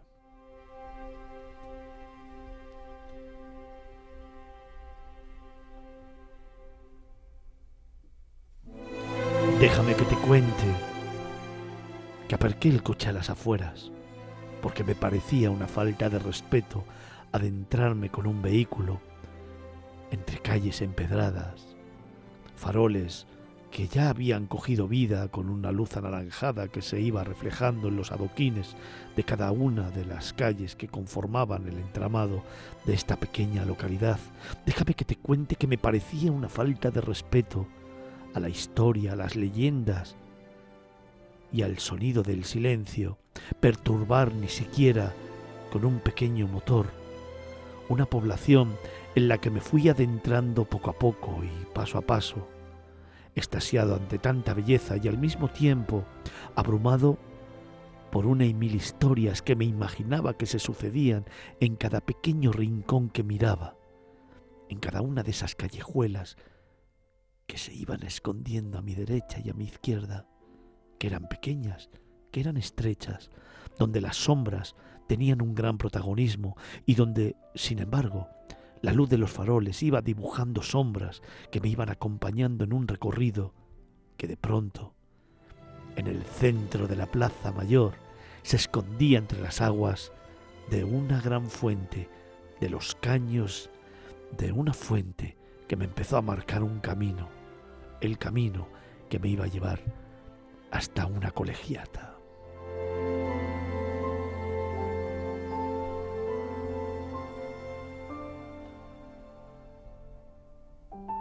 Me detuve por un instante. Todo era silencio. Claro, era el mes de diciembre. Prácticamente no había nadie por la calle. Y sin embargo, yo me sentía acompañado de un montón de personajes que se iban escondiendo entre museos y palacios, que se iban escondiendo entre soportales de madera y sobre todo que yo imaginaba, personajes que imaginaba fregando o limpiando sus ropas, en esos caños que soltaban un agua prácticamente helada, personajes que amasaban el pan y me ofrecían una hogaza, personajes que hablaban despacio debajo de los soportables que daban vida al ayuntamiento, personajes que salían de un pequeño palacio, hoy parador de turismo, o personajes que iban poco a poco conversando mientras los zapatos y sus pisadas sonaban al fondo. Se dirigían hacia una de las construcciones religiosas más bonitas del mundo, sin lugar a dudas. La colegiata, esa que lo preside todo, esa que lo protagoniza todo, esa que cuando cae la noche, sin embargo, se va escondiendo entre plazas y callejuelas, sin mostrarte una cara, porque tiene mil, sin mostrarte una imagen, porque la mires de donde la mires te enamoras de ella. Esa que al final da nombre a la villa de las tres mentiras, porque ni es santa, ni es llana, ni tiene mar.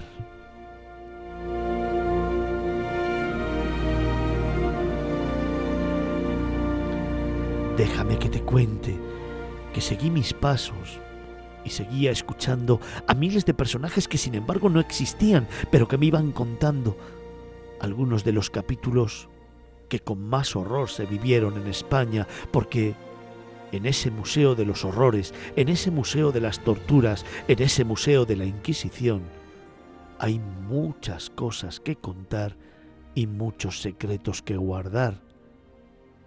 Es simplemente uno más de esos rincones donde me apetecía parar antes de perderme con una gran cuesta en la que de pronto me encontré con un gran paraje natural, plena naturaleza,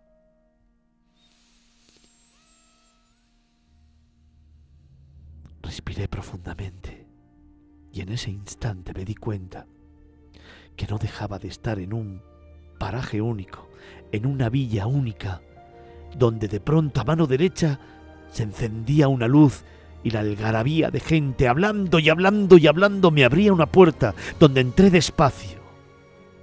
Y allí, precisamente allí, debía estar.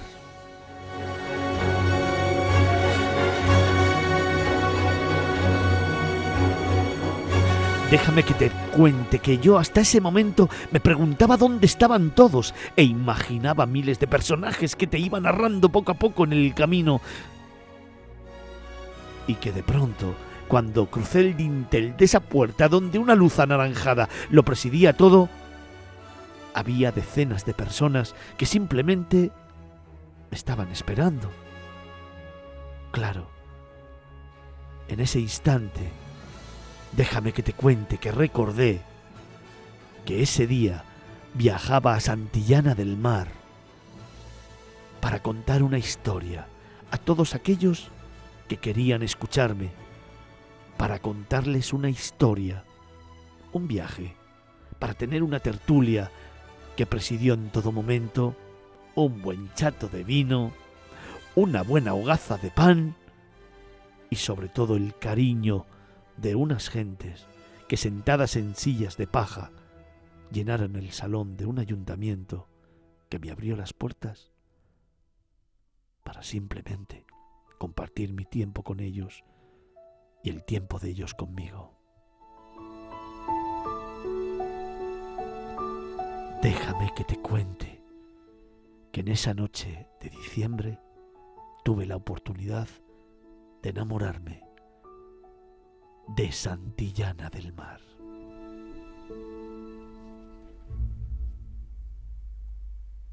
En Capital Radio, Miradas Viajeras, con Fernando Balmaseda.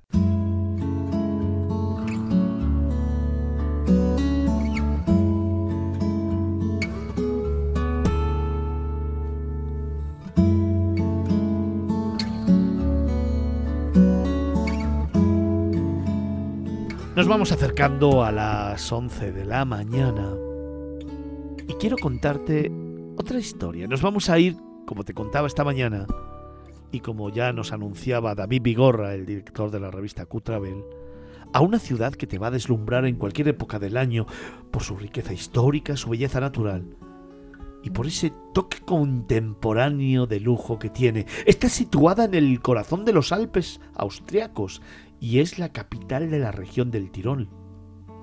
¿Sabes cómo se llama? ¿Ya la tienes localizada? Venga, te dejo un instante y ahora te cuento más.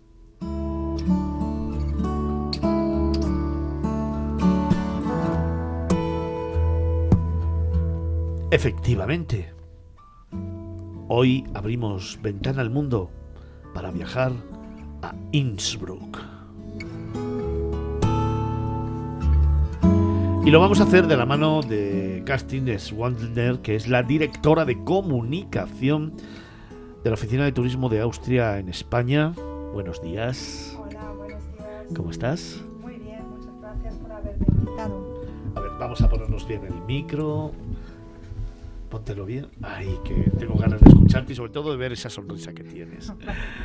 Que digo que nos vamos a la capital del Tirol. Qué bonita, ¿eh? Sí, es un lugar especial. Cuando uno visita Austria siempre piensa Viena, Salzburgo, pero hay que ir a, a Al Innsbruck, Tirol, ¿verdad? al Tirol. Que además tú tienes unos ciertos lazos emotivos, eh, vivenciales y experienciales con esa tierra. Sí, sí, claro, yo soy de Austria, yo soy de Austria, sí. Oye, Castín, eh, antes de comenzar a hablar de, de Innsbruck, eh, vamos a dar una noticia. 2024, Austria. Eh, por primera vez, además, una comarca completa que creo que forman 23 pueblos. Exactamente. Va a ser capital cultural europea. Eso es, y a mí me engorriece muchísimo porque uno de los 23 pueblos es mi pueblo, Es se pueblo. llama Bad Coesan y hay que visitarlo el año que viene. Oye, eh, ¿qué vamos a poder hacer o qué vamos a poder vivir? Ah, ¿Nos puedes adelantar alguna cosa, algo del programa, alguna iniciativa, alguna actividad, algo que podamos, eh, que haga diferente a Austria precisamente con este gran evento? Mira, eh, la zona se llama Salzkammergut. Entonces, Salz es sal, Kammer es cumbre o administración y Gut significa bien, ¿vale? Ahí se extrae desde hace 7000 años sal La y entonces sal. la sal. Entonces, todo gira en torno a la sal y la cultura. La producción de la sal, la cultura de la sal, las tradiciones, ¿no? A nivel familiar y a nivel empresarial que han ido pasando de generación en generación. Exactamente. Y esa zona eh, entonces estaba cerrado, no se quería que entrase nadie, que ni saliese nadie. Entonces eh, se necesitaba un pasaporte entonces para salir. Y entonces eh, toda la zona se ha quedado con un ADN especial. De hecho, mis compañeros en el trabajo dicen, tú eres muy, muy diferente a los demás.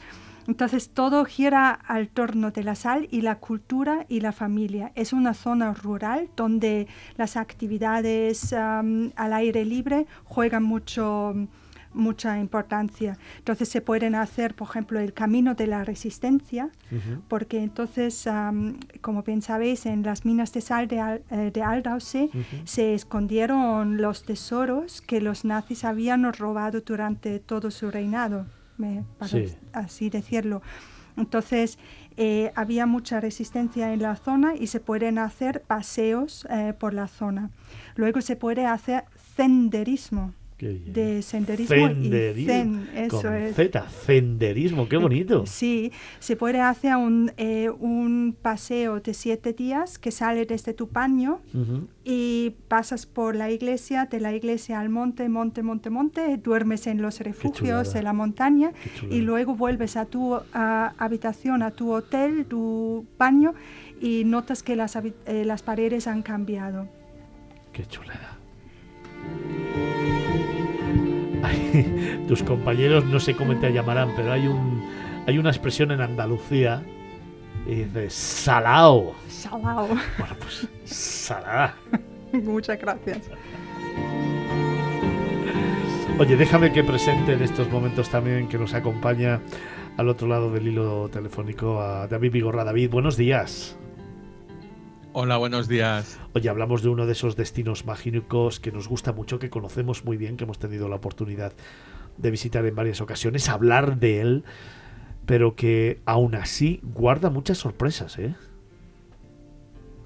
Sí, así es, de entrada, porque aunque está en la ciudad, está en una llanura, aquí las protagonistas son las montañas que tenemos alrededor. Sí, señor.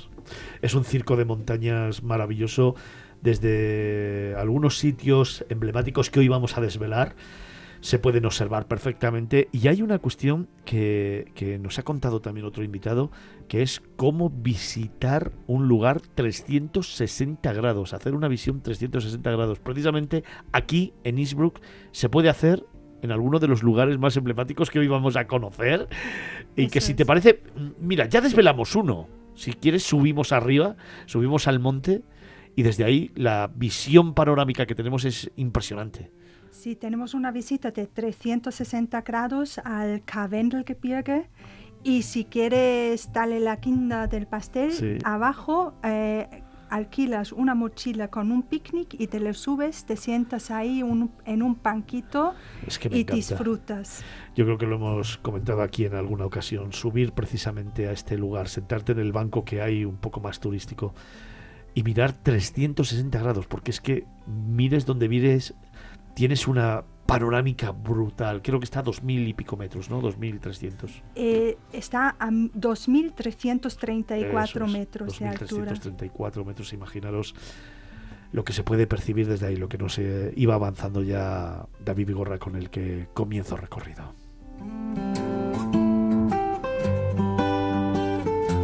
Porque David, antes de subir a las alturas, si te parece, Vamos a descubrir un poquito y muy brevemente Innsbruck, porque tenemos muchas cosas de las que hablar. Tenemos que hablar de su castillo, tenemos que hablar eh, de las pistas de esquí, tenemos que hablar eh, un poco de, de la montaña también, que es eh, una pasada del Tirol panorama. O sea, tenemos que hablar de muchas cosas. Así que, si te parece bien, ¿cuál sería para ti, David, ese lugar emblemático, icónico de Innsbruck, desde donde comenzar una visita? Ay, ya me has pillado.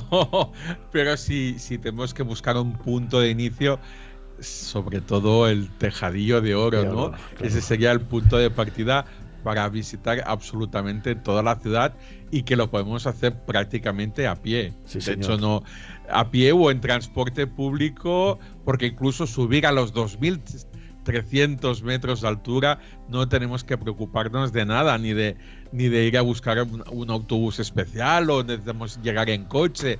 Lo podemos hacer desde el mismo centro de la ciudad. Exacto. Algo que casi yo diría que es único en Europa. Yo creo que sí. La verdad es que te lo facilitan todo con ese teleférico que va subiendo en tres tramos. Luego nos lo contará David. Ese tejadillo de oro que tiene un gran secreto. Uy, ¿Cómo lo llamamos? die Schluchtenscheiße. Los culos de Innsbruck. Los culos de Innsbruck. Eh, ¿Qué es esto? Bueno, eh, en un arco hay ah, figuri- ah, figuritas grotescas que han tejado los obreros que entonces ah, hicieron el tejadillo de oro.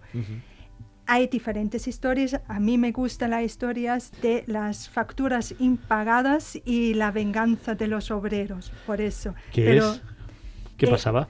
Pues ellos, por, eh, Maximiliano tenía muchas facturas sin pagar, entonces como tenían estas facturas, no les pagaban, pues colocaban los culitos, unos culitos chiquititos en un arco, pero David seguro que tiene otra historia, ¿no?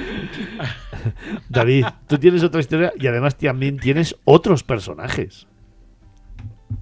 Sí, es que el, teja- el tejadillo de oro tiene, tiene tela, tiene tela y nunca mejor dicho, porque habla- hay que explicar a la, a la gente que aunque sea, llamemos tejadillo de oro, a nadie se le ocurra subirse a robar alguna teja porque no son de oro, evidentemente, pero sí consiguen un efecto increíble, porque estamos hablando de eh, prácticamente son 2.000, 2.657 tejas de cobre dorada que han sido doradas al fuego y eso consigue ese efecto del mismo color que el oro, que si le sumas al reflejo del sol, cuando, cuando sale el sol, evidentemente. Y pero sin sol, incluso de noche, por la- el tipo de, de luz, porque es muy bonito visitar el tejadillo de oro de noche, hay que recalcarlo.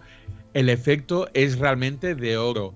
Y es que es un tejado que sobresale, es una, es realmente, no es un tejado, es como un, una glorieta, una tribuna que mandó construir Maximiliano, el emperador, para disfrutar de sus torneos y sus festivi- los festivales que se celebraban aquí en el pleno centro de la ciudad. Sí, señor. Y hablando de los culitos, los culitos los tenemos evidentemente aquí en la, en la, en la fachada. Y es que dicen que también otra versión de esta historieta de los culos es que eran bailarines moriscos, porque en esa época era muy exótico y era ah, sinónimo de que tú habías recorrido mundo y eh, llevar algún tipo de simbología que fuera ah, externa a tu país. Entonces, montar aquí el, el- estos, estos bailarines moriscos enseñando el trasero, pues no era otra forma también de opulencia, ¿no? Pero supongo que un poco debe haber de todo, porque yo creo que Maximiliano, como buen emperador, debería ser seguramente un moroso, por eso tenía tanto, porque no debía pagar las facturas.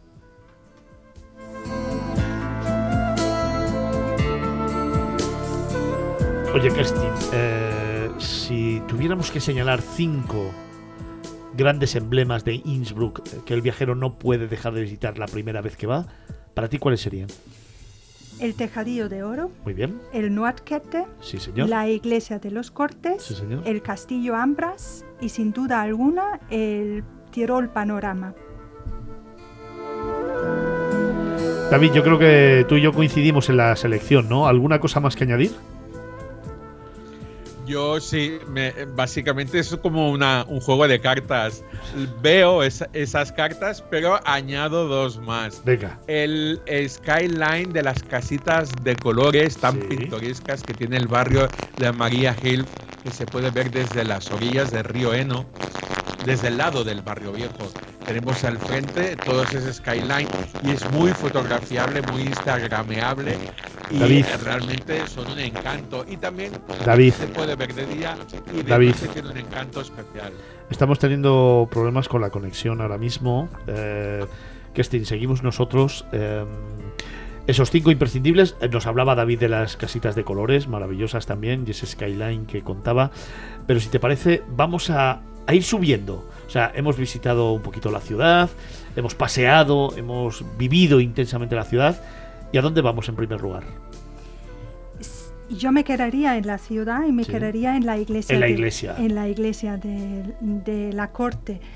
Para mí es el, un sitio mágico, porque tú entras en la iglesia y lo que tienes delante son los 28 figuras eh, de cobre eh, que, que, están a lo, a lo, largo del fúnebre de Maximiliano el primero.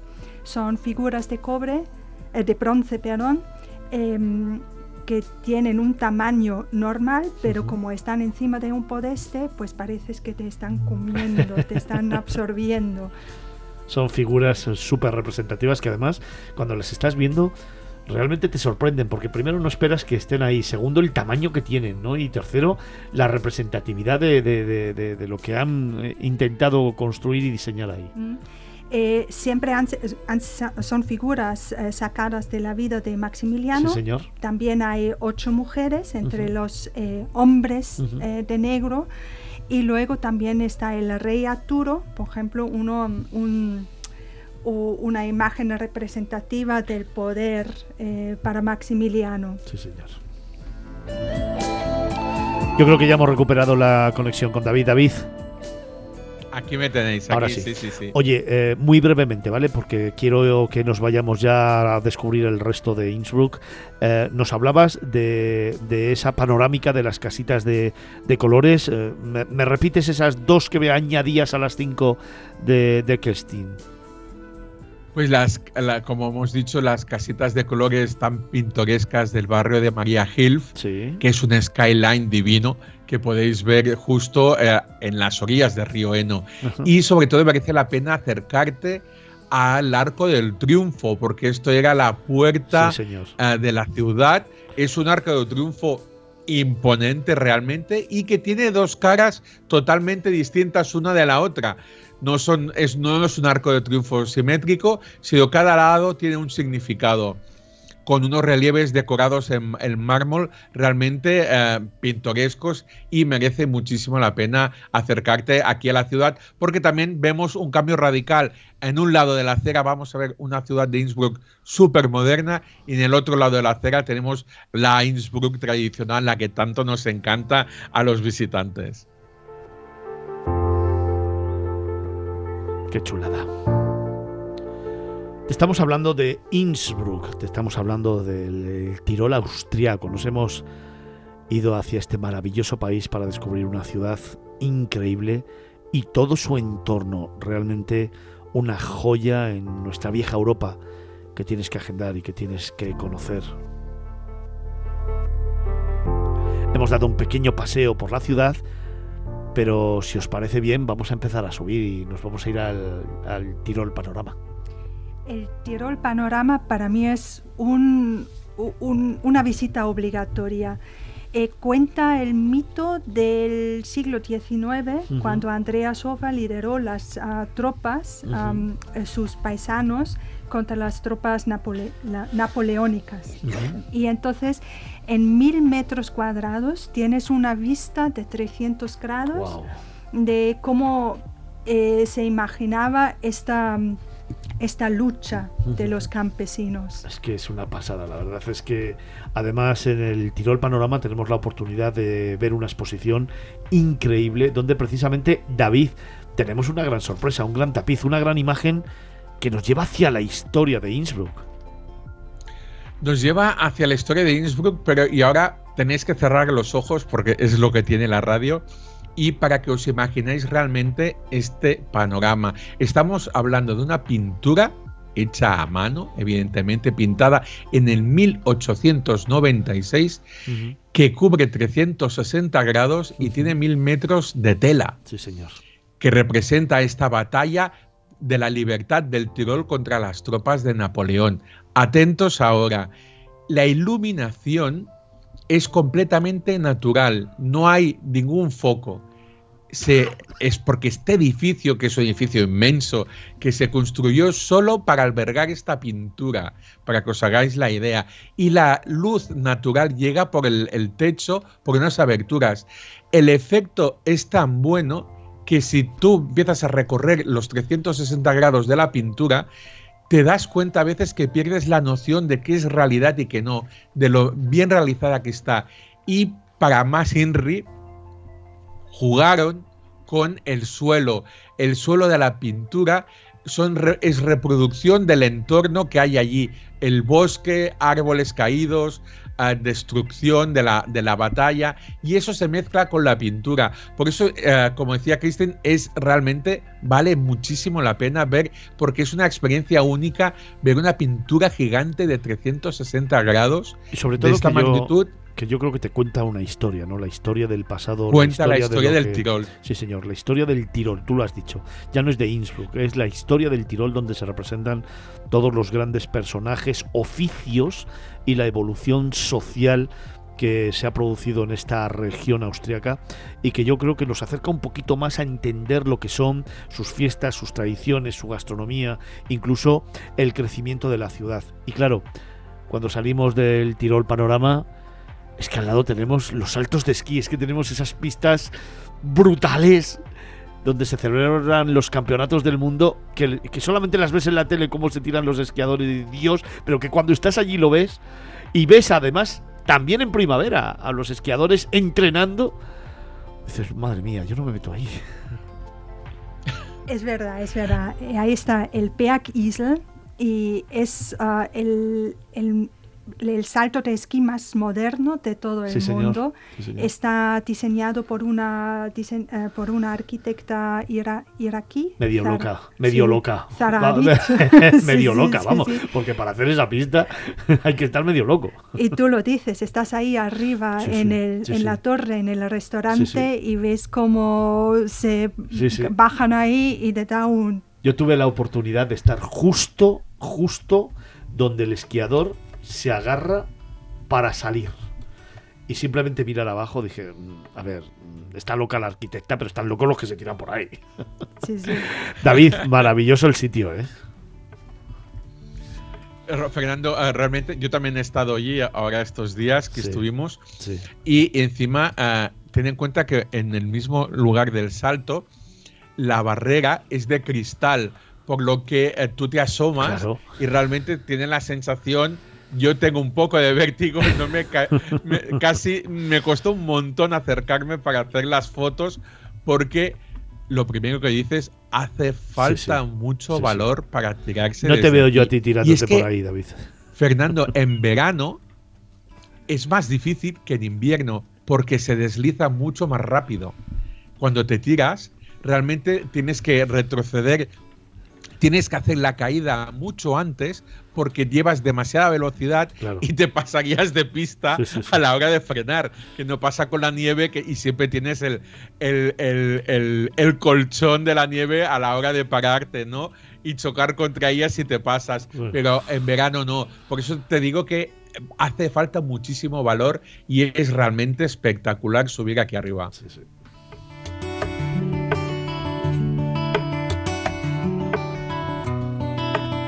Oye, hay otro lugar que no quiero dejar pasar, que es ese castillo de Ambras, donde además tenemos nuestro salón español.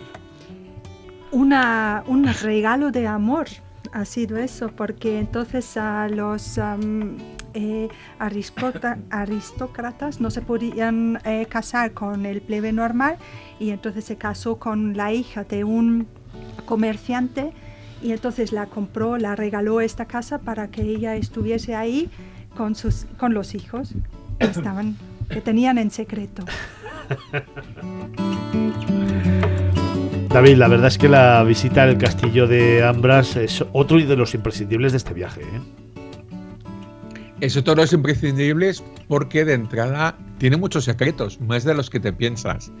La sala española, evidentemente, el tenéis que fijaos cuando entréis en las puertas y en el detalle de madera de pan de oro del techo. Sí, señor. Se considera que es el salón renacentista más hermoso del mundo. Y es que a veces eh, dices en estas listas de, de, siempre tenemos lo más bonito, pero si te digo que tan punto abres esa puerta y entras, te sorprende por la inmensidad de este salón y la decoración sutil y, elegante a la vez. Eso es ah, lo que más ah, me gustó a mí verlo. Pero tenemos más lugares en este castillo de Ambras. Tenemos la Cámara de las Maravillas. Y es que aquí es una colección de objetos de lo más raro que puedas imaginar. Durante el Renacimiento se pusieron de moda estas cámaras porque pretendían reflejar el conocimiento de la época y coleccionaban todo tipo de objetos extraños y únicos, objetos de cristal, de plata, de oro, esculturas de bronce, cristal, madera, monedas, armas, instrumentos científicos y objetos de todo tipo. Y yo no sé si os lo puedo contar, pero aquí cuando vayáis a visitar el castillo de Ambras y entréis en la Cámara de las Maravillas, veréis una silla. Una silla negra metálica. Yo no sé si Christine sabe por dónde voy. Sí, es una silla de tortura. Porque en el castillo hay un jardín que es el jardín que podéis ver en todas las fotografías, pero hay un jardín secreto. Hay una cueva secreta. Y en esa cueva en la época renacentista y en esa época de los archiduques, se jugaba allí, se hacían partidas de cualquier tipo de juego y un juego era precisamente tenías que sentarte en esa silla y estabas atado de pies y manos. Y si no acertabas, se activaba un mecanismo de autotortura. Casi nada. Evidentemente, como podéis ver, en esa época no había Netflix, no había tele y había que hacer algo para divertirse y realmente era divertidísimo. Porque ves el mecanismo y te ríes un montón porque aparenta una silla de tortura, pero es un tipo de tortura entre comillas y 40 asteriscos. No podemos olvidar en el castillo de Ambras la colección de armas y armaduras en la Galería de los Retratos de, los Habsburgo y la colección de esculturas góticas. Pues te he dicho que el Castillo de Ambras esconde muchísimos rincones que merecen la pena. Y nos lleva hacia además el siglo XII, siglo XIII, nos lleva un poco a lo que era toda la sociedad civil de aquella época en el Tirol y nos lleva y nos descubre además mucho de lo que fue la historia en ese momento de esta, de esta región austriaca.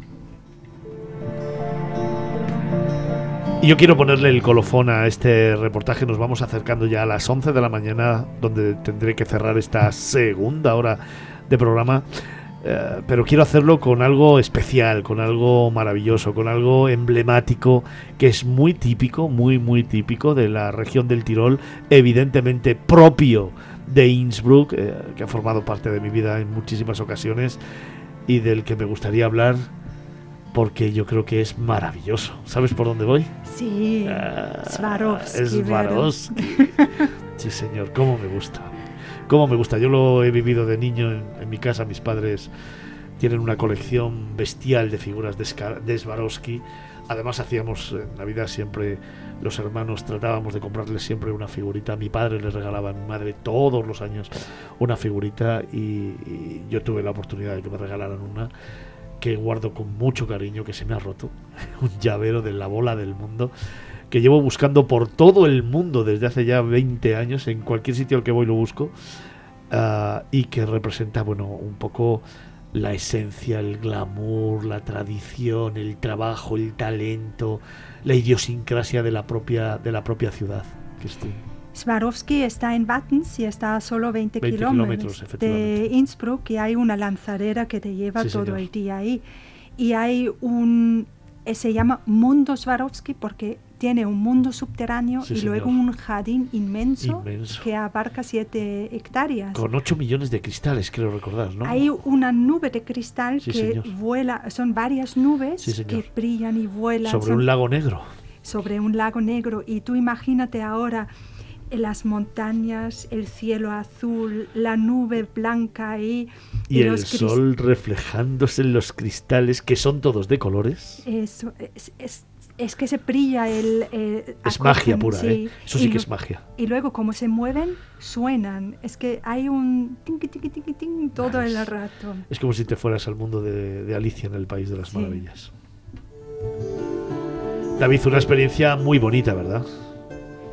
Muy bonita y que tiene las dos partes, evidentemente los jardines exteriores con esa nube de 800.000, Fernando, son 800.000 800.000, no cristales 8 millones, sí, los sí, que sí. tenemos en, aquí formando esta nube increíblemente y, y esperpéntica a la vez, porque tan punto llegas, la primera sensación es que dices, ¿qué hacen estos cristales aquí? sí, sí. Y después captas la idea rápidamente de la nube y te das cuenta el efecto de la nube, porque al ser el- son los cristales blancos transparentes que con el reflejo de la luz al brillar se convierten en blancos y el efecto está muy pero que muy bien conseguido las luces. Pero es que el secreto está dentro está dentro de ese gigante verde que nos abre la puerta y tenemos una serie de salas que han sido diseñadas por diferentes ah, artistas salas que, inspiran la naturaleza, inspiran el, movimiento, juegan con, los espejos, la ciencia, cada una ah, aporta algo totalmente distinto. Aquí, incluso tan punto entras, nombres como Salvador Dalí, Andy Warhol, Alexander McQueen, Elton John, Cher, Madonna, Tina Turner, todos tienen su lugar y el por qué están aquí. Y es que todos están relacionados con este mundo del cristal de Swarovski.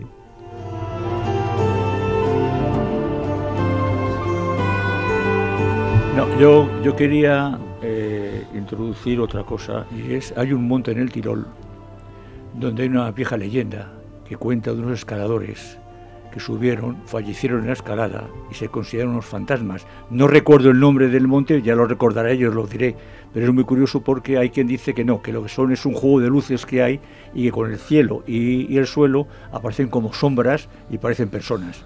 Pero es otra cosa más que añadir.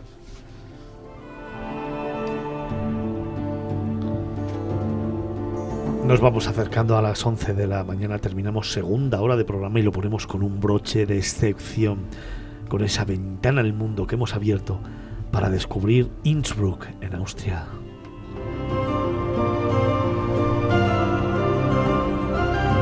Kerstin, un mensaje para todo el mundo que nos escucha. Innsbruck es una joya dentro de los Alpes y estás en el pueblo y en 20 minutos en la cima de una montaña donde tienes unas vistas espectaculares. La gente es tremendamente amable, Hospitalaria. hospitalaria, te acoge. Para mí ir a Innsbruck es como ir a mi hogar. A tu hogar, qué bonito. David, un último mensaje. Me, me ha puesto el listón muy alto. Sí, sí, sí, sí, sí. Debería Y haber cerrado con ella. ¿eh? Ella es austriaca, pero yo te lo puedo decir desde el punto de vista de, de español.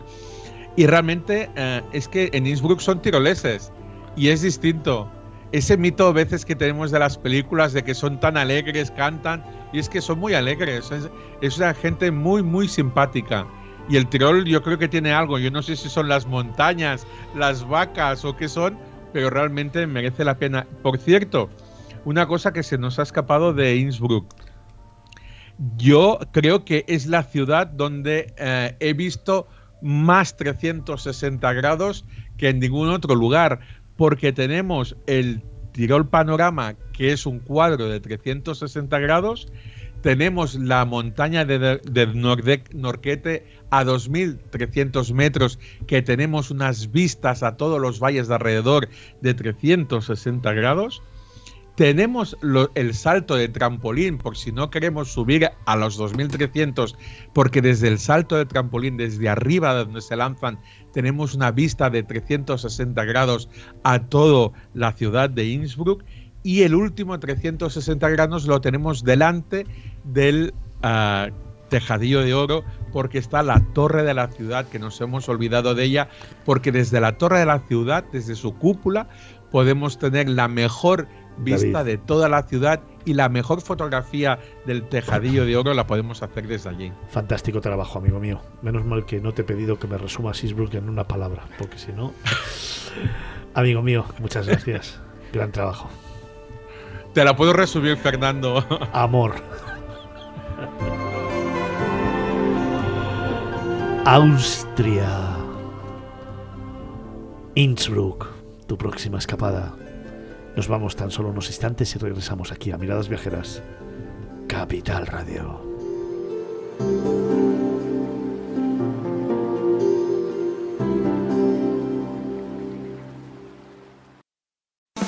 En Capital Radio, Miradas Viajeras, con Fernando Balmaseda. Comenzamos tercera hora de programa y lo hacemos con nuestra música de viajes, Vini. Vamos a volver a seguir poniendo esas canciones con las que viajábamos antes y que van a dar vida a un CD de música espectacular. ¿Te parece? Me parece perfecto. Pues vamos con ella.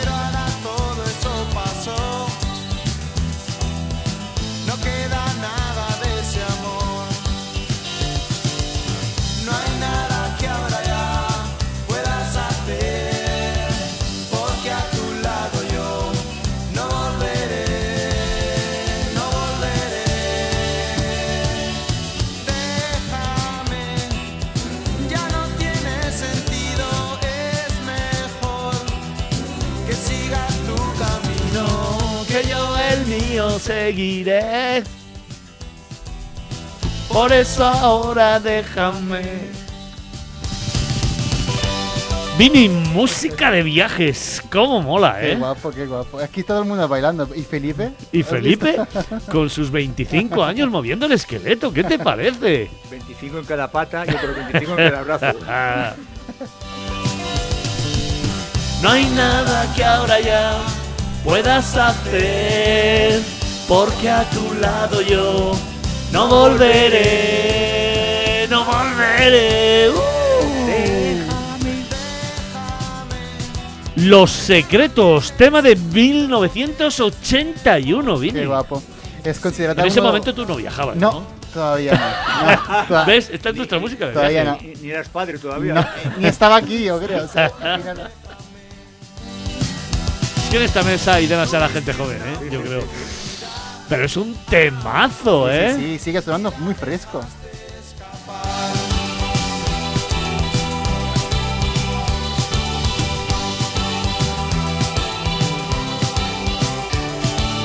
Vini, una auténtica pasada. Uno de los clásicos, una de esas canciones de Los Secretos que a todos himno. nos enamoraron, que siguen sonando en el día de hoy Claro. y que yo particularmente me pongo, ¿eh? Siguen sonando en todas las fiestas, en todo lo, en cualquier acontecimiento. Esta canción es, vamos, un must. ¿Quién era el vocalista? El vocalista era, a ver, Enrique Enri- Urquijo. Eso. Vamos. Es que la, la Venga, andiamo, la Vini, historia- andiamo. La historia del grupo como tal no la conozco bien, pero el, el tema obviamente lo conocía. Eso sí, ¿eh? El tema lo conocía. no vuelvas a En esta canción, Los Secretos hablan sobre una relación rota y el protagonista afirmando su independencia y siguiendo adelante sin su pareja, pobrecillo. Nada de ese amor. No hay nada que ahora ya puedas hacer, porque a tu lado yo no volveré. Uh, no volveré. Muy bien, Felipe. Eso, más que por la mañana, parece que es por la noche, ¿verdad? Hacerme, hacerme bailar a mí es muy complicado y sin embargo lo estoy consiguiendo. Que sigas tu camino, Así que cuando emprendas tu próximo viaje, ¿qué te parece, Vini, si ponemos esta canción? Me parece perfecto. Sí, ¿no? ¿Te gusta? ¿La- ¿Te la vas a poner? Eso me gusta. ¿Se la vas a poner a Alma? ¿O qué? Se la pondré, claro. Claro.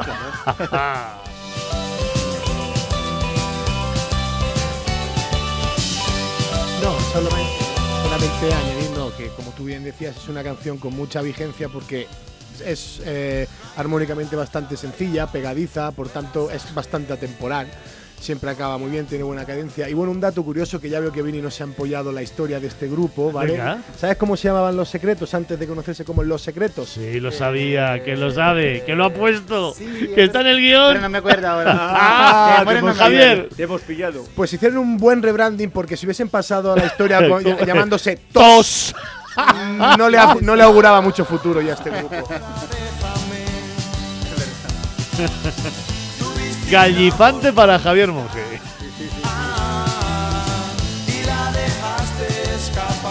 Los secretos. Déjame. Música de viajes.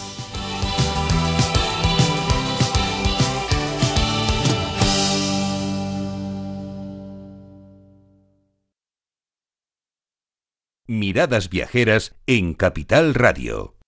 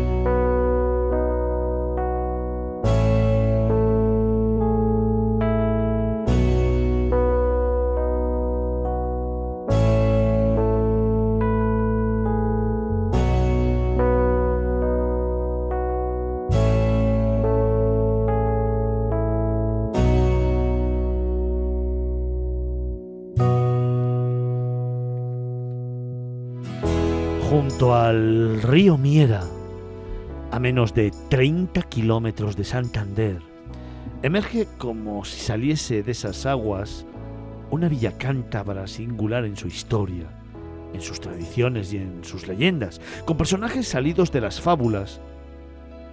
Y quién sabe si de la mitología norteña. Ahí está con su presencia mágica, el próximo lugar al que te voy a llevar. Ahí está ese viaje que emprendemos ahora. Ahí está uno de esos pueblos que te traemos a este destino nacional que hoy te contamos. Hoy, con la firma del profe, de Felipe Alonso, visitamos Liérganes.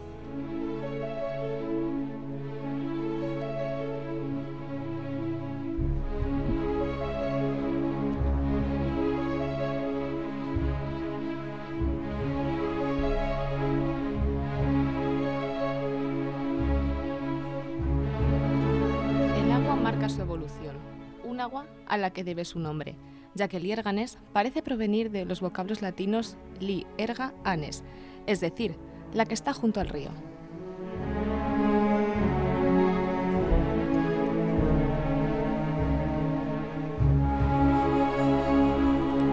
Y por eso, la visita a la población hay que iniciarla atravesando el puente, romano sobre el cauce del Miera, aunque se suele datar el actual sobre el año 1606. Debajo vamos a encontrar uno de los símbolos de la localidad, la escultura dedicada al hombre pez.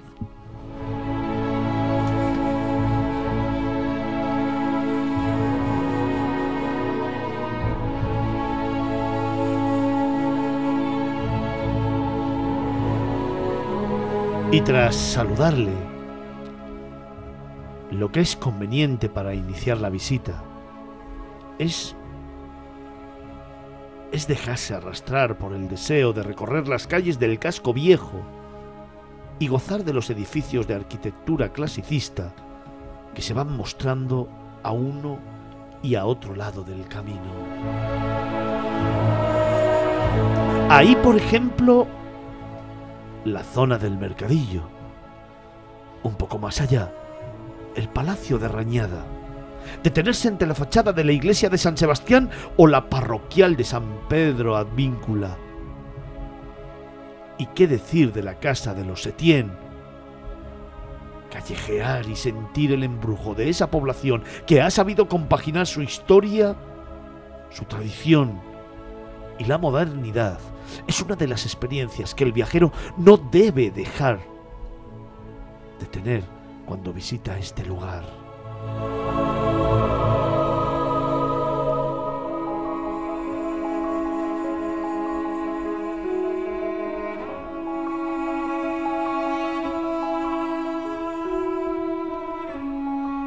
Si antes mencionábamos al hombre pez como un símbolo de Liérganes, no nos podemos olvidar de su monumento más importante, el Palacio del Sedo, en la zona de Pánames, convertido en un museo de arte contemporáneo, considerado una de las principales joyas de la comunidad cántabra.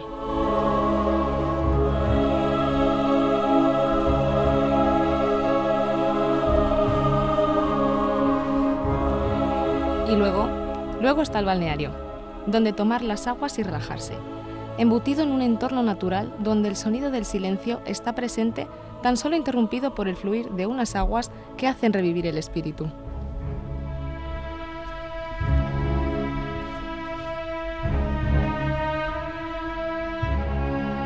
Y para acabar el día, no hay que olvidarse, fíjate, de dos cosas fundamentales.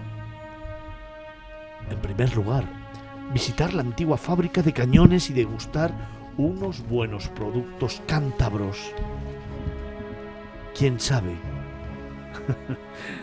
si para recuperar esos gramos de peso perdidos en el balneario que antes te contaba Andrea.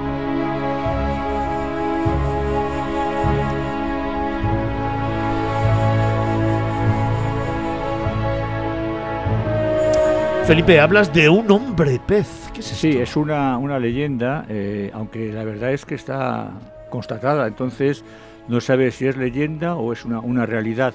Eh, es un vecino de, de este pueblo que se, llama, se llamaba, evidentemente, ya desapareció hace muchos siglos, se llamaba Francisco de la Vega y eh, era muy buen nadador, eh, siempre hacía apuestas con sus, con sus amigos y, y fíjate curiosamente que esta ciudad, esta población que está lejos del mar, está fuera del mar, tiene algo que ver con el, con el océano. Dice la tradición, no está muy claro, si se arrojó al río Miera y dejó, fue hasta la desembocadura del, del Cantábrico, o si era en Bilbao con unos amigos que estaba allí dando una vuelta y decidió un buen día arrojarse al mar a nadar. Se alejó nadando de la costa hasta que desapareció y se le dio por ahogado. Este hecho, Felipe, acaeció a mediados del siglo XVII, Sí. pero Bueno, pero la realidad es que de mucha pena, mucha tristeza, ha desaparecido mi amigo, ha desaparecido el hijo tal, y de repente, cinco años después, unos pescadores en Cádiz, tú fíjate la distancia que hay desde la zona de Bilbao o Cantábrico hasta Cádiz, eh, pues eh, unas redes eh, recogieron un hombre, un hombre que tenía en las manos eh, como, digamos, como aletas, eh, y que apenas balbuceaba y sabía decir algo. un individuo desnudo, con escamas en su piel, no hablaba. Era huidizo. Y sin saber qué hacer con él, Felipe fue llevado al convento de San Francisco. Claro, allí eh, le atendieron y él únicamente decía la palabra liérganes, único que le entendían, liérganes. Entonces no sabía qué quería decir. Incluso llamaron a la Inquisición para ver qué es lo que hacían con él, qué es lo que pasaba, ¿no? Pero había allí una persona que estaba, una sirviente, que era curiosamente era de Liérganes. Y entonces al oír la palabra Liérganes dijo, eso es un pueblo de Cantabria. Obviamente este hecho fue rubricado por el secretario del Santo Oficio de la Inquisición y entonces se decidió llevar a Liérganes a este hombre. Sí, ya no fue acusado por la Inquisición, ya no estaba endemoniado, sino que era algo, había pasado algo y querían saber qué es lo que había ocurrido con él.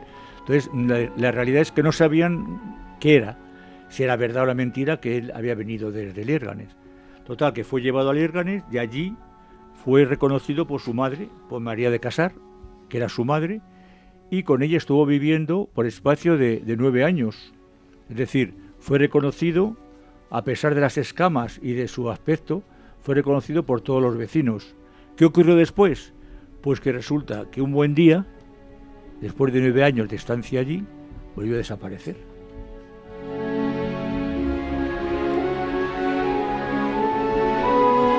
Volvió a desaparecer. Y regresó, regresó al océano y nunca se supuso saber nada de él. Entonces se ha creado como un símbolo en torno a su figura. Eh, hay una escultura debido a Juana Nievas que está debajo del puente del río y que, eh, como en tantas otras loca- localidades españolas donde hay una figura representativa de la importancia de ese lugar, conviene pedirle permiso para poder entrar en el pueblo y no tener ningún eh, maltrato o mal trago al pasar por allí.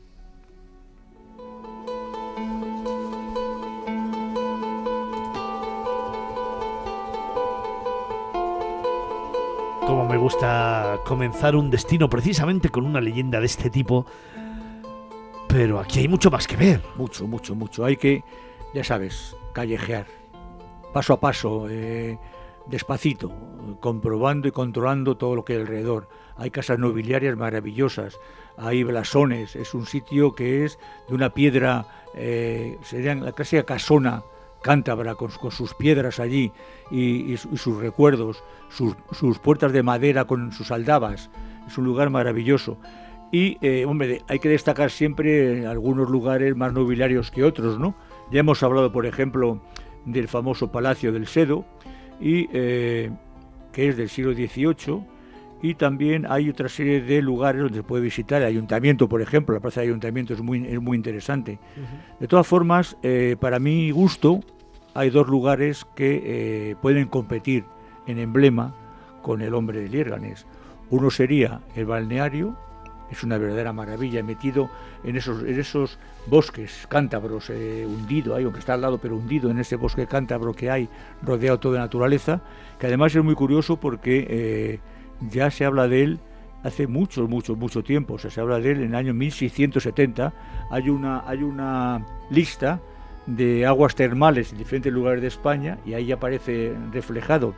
Y tiene importante, o sea, la, la curiosidad, la anécdota, es que allí iban una vez al año a tomar las aguas el rey Alfonso XIII y su familia, con lo cual hay una piscina que se conoce como la piscina real. Y luego el segundo símbolo que también hay que visitar es la fábrica de cañones, tam- también, decir, también siglo- de eso. Claro, también del siglo XVII, que se ha convertido en un museo y que merece la pena visitarlo para ver eh, cómo se fundían los cañones, cómo se hacían, y además incluso se ha añadido, eh, digamos, restos costumbristas de la, de la zona.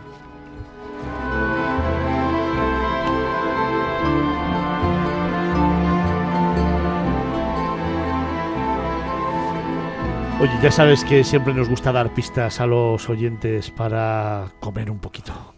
Pues hombre, eh, un cocido montañés no se lo quita a nadie, más en esta época del año, ¿no? Cualquier tipo Qué de chulada. cualquier tipo de de hortaliza, cualquier tipo de verdura. Ahora, por ejemplo, setas, que también se pueden conseguir por allí. Eh, pero vamos, yo, yo lo daría directamente un buen cocido montañés.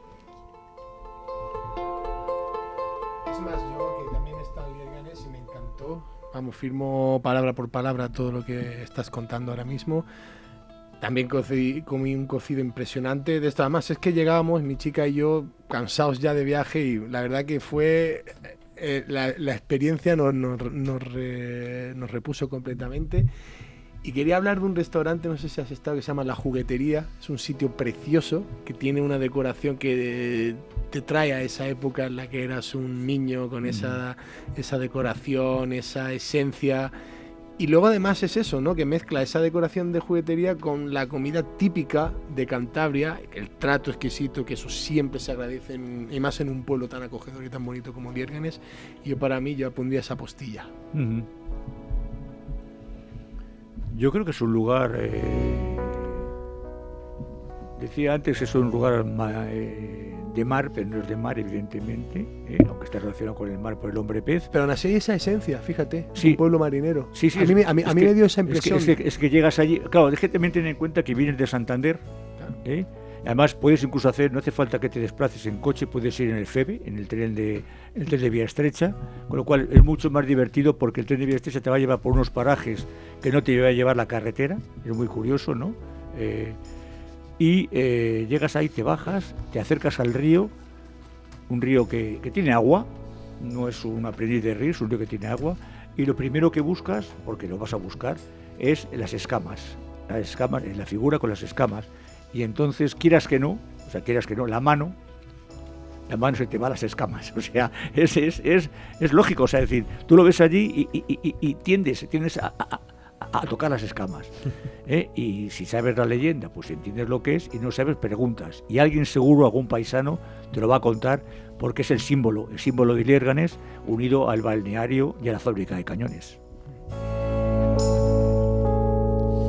A mí, fíjate, particularmente, al margen de que Lierganes me gusta mucho pasearlo despacio, tranquilo. Y, y después de haberlo visitado muchas veces. Sin embargo, a mí me gusta mucho irme a la ribera del río. Y pasearla tranquilamente, el parar, el escuchar el, el Claro, río. Sobre claro. todo en estos meses donde el curso del río sí que lleva Sí, agua tío, tiene agua. y, y respirar profundamente. Yo creo que hay una simbiosis perfecta entre naturaleza, sonidos de los pájaros, de las aves, del agua, eh, la naturaleza. en- Sí, sí, y si además, y si además tienes esa suerte que hay al anochecer o al atardecer, al atardecer más que al anochecer o al amanecer, de esa nieblina que suele, que suele subir del río, que te, y te- esa nieblina te acompaña por el, Sí, por el- sí, por el paseo.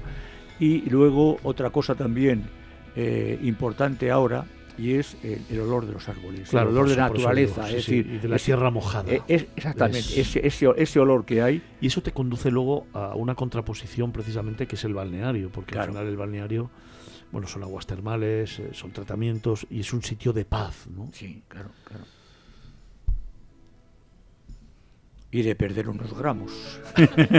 Son unos gramos porque te metes un cocido montañés. Lo rebajas dando un buen paseo. Y, y rebajas el paseo y los gramos. Igual es que puedes ir corriendo desde Lierganes hasta el balneario. Sí, sí, sí. Igual es mejor. O los ¿eh? ve- o los 20 Ya. kilómetros de Santander, Ya- vas corriendo yo, y así lo bajas. Eso te digo, ya te digo yo.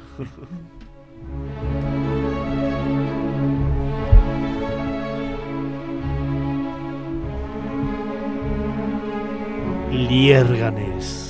el río Miera y su hombre pez. Pueblos de España, ventana a nuestro país. Felipe Alonso. El profe.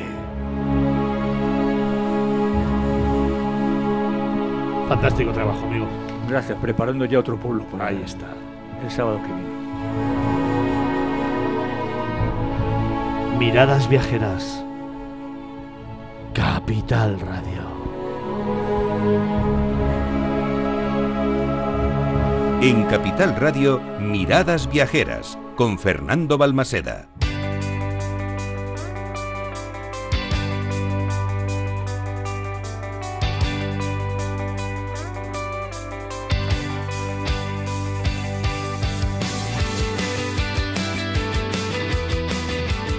Cómo me gusta esta sintonía.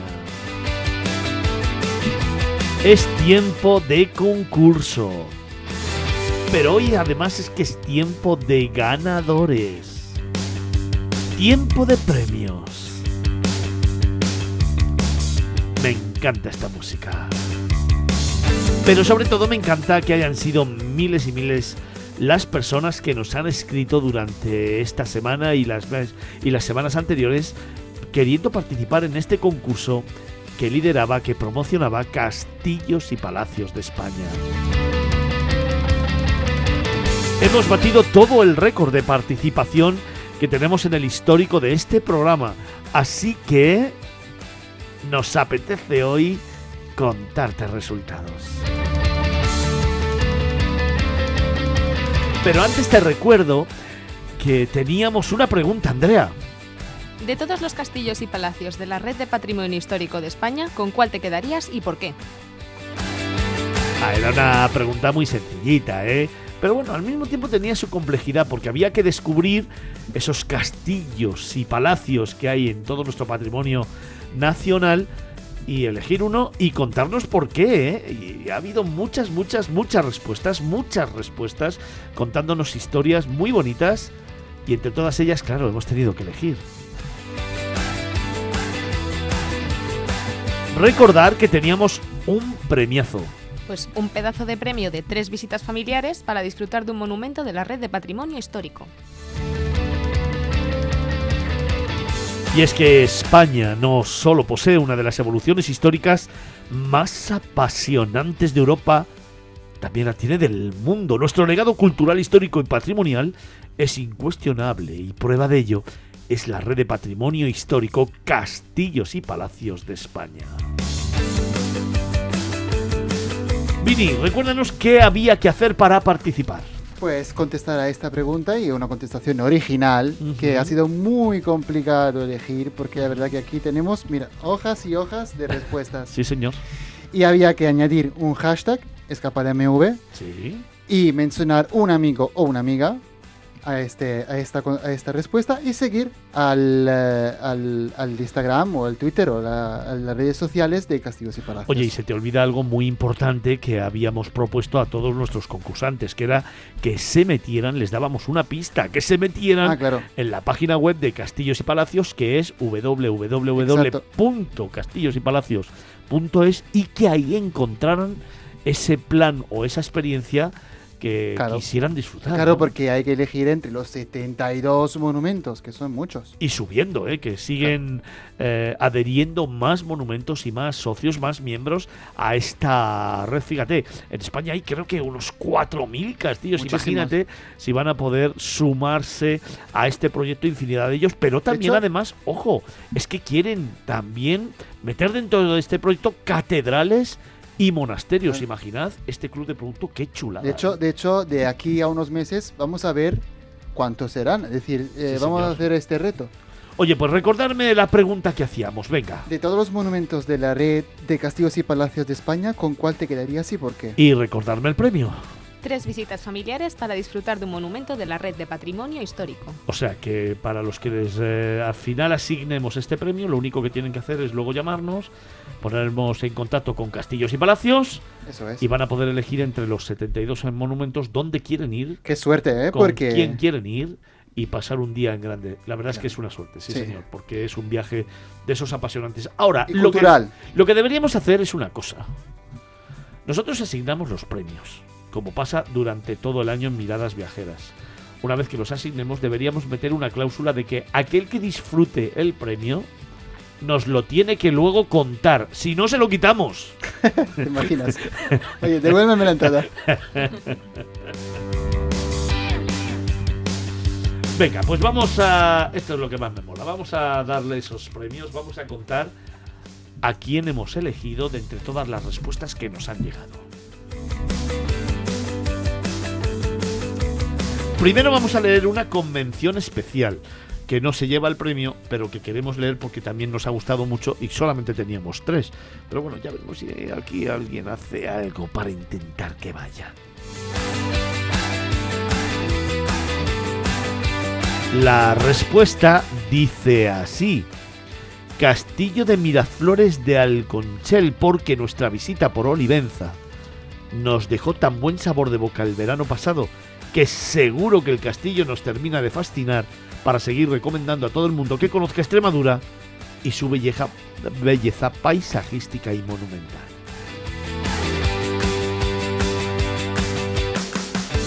Bueno, mención para este para esta respuesta que nos había llegado.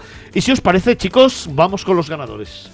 ¿Te parece bien? ¿Así directamente? Sí, sí, Ah, directamente. vale, vale, vale. Vamos, si me quieres recordar Vale, qué vale, pregunta vale, teníamos vale. en No, no, no, marcha. no. Era- la pregunta era, Venga. de todos los monumentos de la red de castillos y palacios de España, ¿con cuál te quedarías y por qué? ¿Y me queréis eh, recordar los premios que tenemos? Tres visitas familiares para disfrutar de un monumento de la red de patrimonio histórico. Y ahí, como veo que Felipe Alonso, el profe, está ahí mirando y mirando y mirando y como diciendo, tenía que haber participado, tenía que yo contar Si alguna no me dejas. tenía que contar alguna leyenda, tenía... Felipe, ¿la web de Castillos y Palacios te la sabes? Uf, sí, más o menos. Venga, a ver. Más o menos. No, pues son tres W. Muy bien, ah, por ahí vamos bien. eh, eh, eh, castillos y palacios. Muy bien. Eh, no es- lo que no recuerdo si es punto .es o punto .com. Pues si son es. Castillos y Palacios de España, Sí, no sé, pues punto .es. pues punto, pues ya está, mira. Fenómeno, así me gusta. Oye, de memoria, ¿eh? No estaba mirando nada. Vaya memoria. No estaba que no me www. participar. Www.castillosypalacios.es De verdad que es una experiencia única. Métete en su página web y descubre cualquiera de las experiencias que te regalan. Es impresionante disfrutar de nuestro patrimonio histórico, de nuestro patrimonio de castillos y palacios y de lo que representa España. Así que vamos con el primer premio, Vini. ¿A quién se lo damos? A ver, a ver, a ver. ¿Con quién empezamos, de hecho? Pues si te lo acabo de preguntar. A ver, a- va, ¿Elijo Sí, yo? preguntado. Elijo Sí, yo. ¿De 3 a 1 o de 1 a 3? Vale, vamos con el primero. o sea, es que, de verdad, Vini, despierta. Sí, sí, sí, sí, sí. No, es que mientras hago, mien- mientras hago esto, eh, mientras, mientras hago esto hago otra cosa también, esto con el móvil a mano, las redes, muchas cosas. dejo, dejo la música. Con- ¿A quién se lo vamos a dar primero? A DP SP Crazy. Así se llama, pero bueno, en la vida, digamos. en la vida real. en, la, en la vida real se llama Diana. A Diana, que nos escribe lo siguiente. Castillo de los Templarios en Ponferrada, donde además se organiza la Noche Templaria, puesta en escena abierta a todos cuantos deseen participar, llena de misticismo, alegría y color. Venga, pues el primer premio va para Diana, como dice Vini, arroba SPS Crazy. Diana, por ese tweet que nos envía Castillo de los Templarios de Ponferrada, es el que ella elige, donde además se organiza la Noche Templaria, puesta en escena abierta a todos cuantos deseen participar, y una fiesta llena de misticismo, alegría y color. Seguimos. Y ahora vamos con David. David. ¿Qué nos cuenta? A ver, David, teníamos. Es que hay muchas hojas, lo siento, ¿eh? A ver, David nos dice, elijo el castillo de los templarios de Ponferrada. También. donde además se organiza la noche templaria, puesta en, escen- en escena, abierta a todos cuan- cuantos deseen participar, llena de misticismo, alegría y color. Esto, a, ver, este tweet es el mismo de antes. ¿No? Sí, Es Diana. sí, sí. Diana nos cuenta la noche templaria. Sí. Claro. El Don Santo. Castillo de los templarios de Ponferrada. Y David nos cuesta el castillo de los templarios de Ponferrada. Aquí hay temita. Aquí hay temita. Vini, aquí hay ¿Le he temita. liado o qué?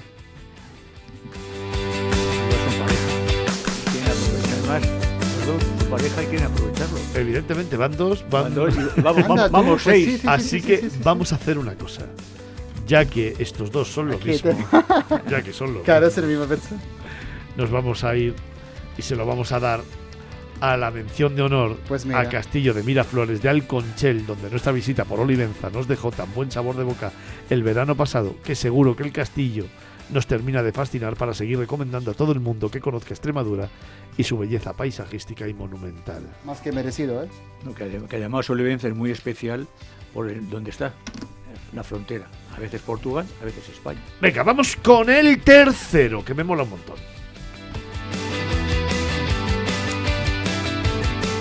Dice así, a mí me quedó siempre el castillo de Belverde Palma de Mallorca en la memoria, por su belleza y su situación, desde la que se ve toda la bahía de la ciudad. Este castillo me gusta. me encanta el perfil, arroba Sí, cazajuguetes. la verdad que sí. Oye, ¿le ponemos nombre? Vale, pues ¿Cómo sí, se llama? eh, su nombre es Marisol. Marisol. A la que yo creo que hemos abordado así como, venga, vamos a por ella.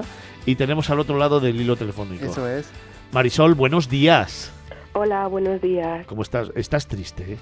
¿Qué va? Eh, me he cogido el catarro típico del cambio de estación y tengo una voz más de hombre que de marisol.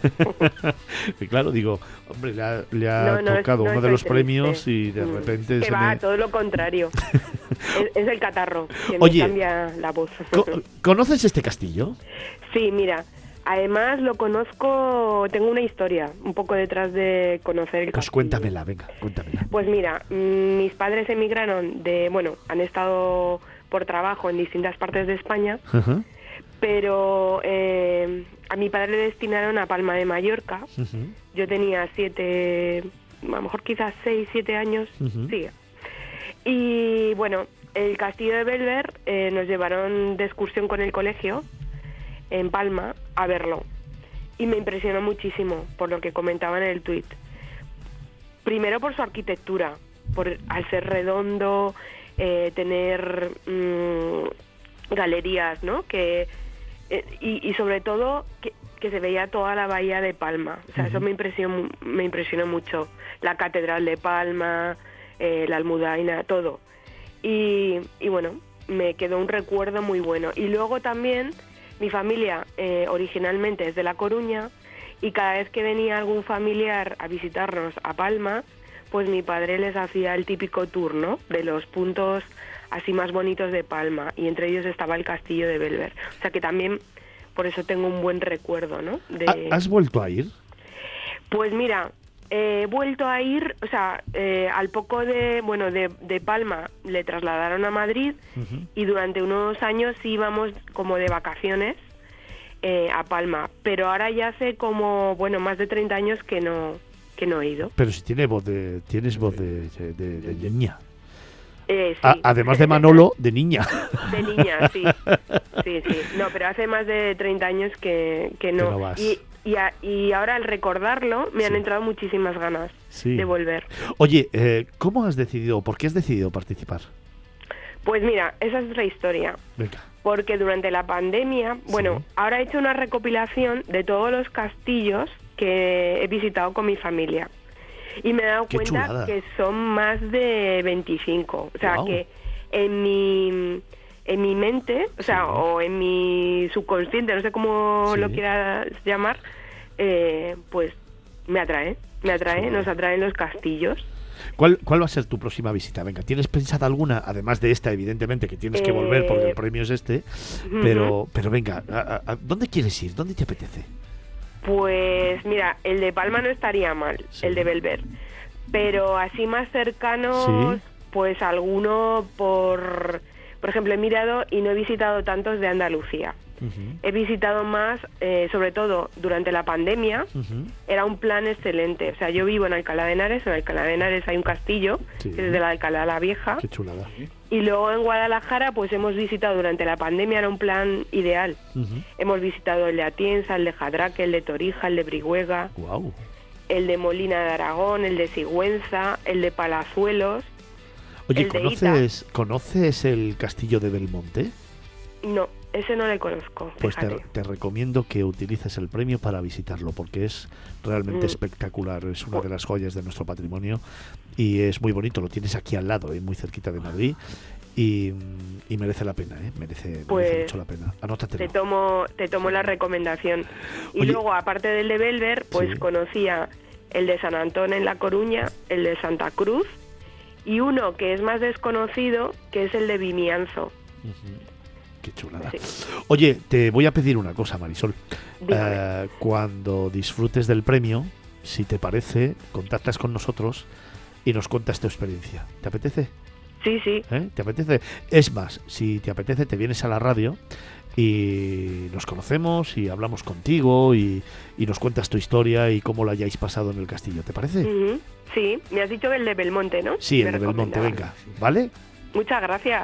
Pues Estoy muchísimas- muy contenta con mi premio, aunque la voz no me acompañe. Me ha hecho muchísima ilusión y además me ha traído muy buenos recuerdos. Sí. Eh, sí, porque los castillos a ver, si los cuidamos son para siempre. Castillos y Palacios.es. Marisol, una de nuestras premiadas. Muchísimas gracias por haber participado, muchísimas gracias por estar ahí con nosotros y sobre todo muchísimas gracias por haberte o por haberle dedicado tiempo eso a conocer algunos castillos más, a recordar y sobre todo ahora a visitarlos. Cuando vuelvas hablamos contigo y te vienes por aquí, ¿vale? Estupendo, un placer. Un beso Muchas gracias. Gracias. Adiós. Cómo me gusta eh, que los oyentes participen y, Sí, que, ¿verdad? y que estén ahí con nosotros y que nos cuenten historias. Y charlar un rato también. Charlar un rato con ellos, me encanta, me encanta. La verdad es que me encanta. Bueno, pues eh, concedidos los tres premios, ahora vamos a seguir con el programa, seguir con nuestra escaleta, pero sobre todo a pensar en un concurso más para ponerlo en marcha a partir de la próxima semana, ¿eh? Anótatelo, ¿eh? Que tenemos, que tenemos seguro alguna sorpresa que darte. Aquí en Miradas Viajeras, en Capital Radio.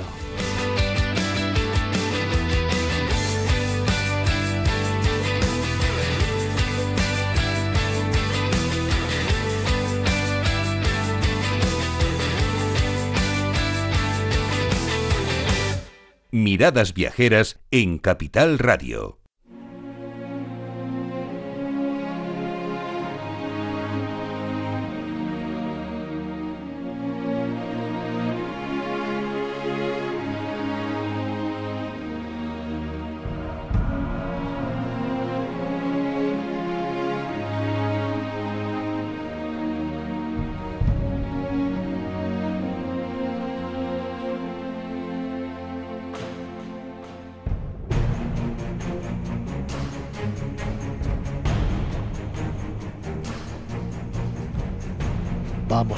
Continuar con un nuevo viaje en el tiempo.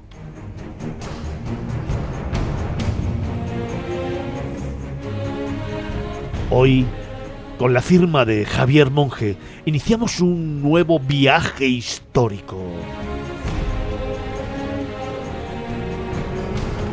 Hoy te vamos a contar las aventuras de un personaje espectacular.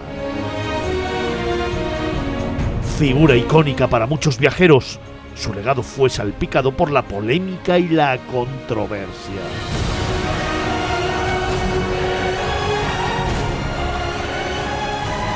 Marco Polo, aventurero real o fantasías de un embustero.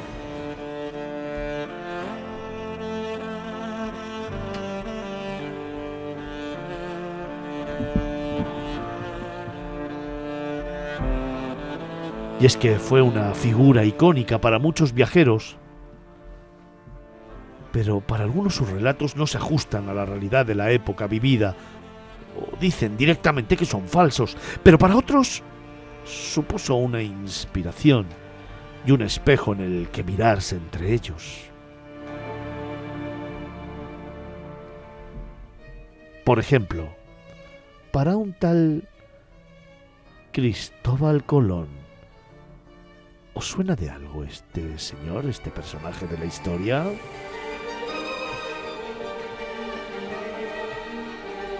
Javier, ¿quién es Marco Polo? Vamos a ponerlo en situación. Bueno, pues para ponernos en contexto, viajamos hacia la Venecia medieval, donde reside nuestro protagonista, Marco Polo, que es hijo, es descendiente de mercaderes venecianos. Era, estamos hablando de Venecia, una ciudad-estado en aquella época que era una potencia sin igual en el mundo del comercio. Y en este caso, Marco Polo, eh, que desarrolló su carrera comercial junto a su padre Nicolo y su tío Mafeo, eh, es el que nos va a llevar en este viaje a través de la historia.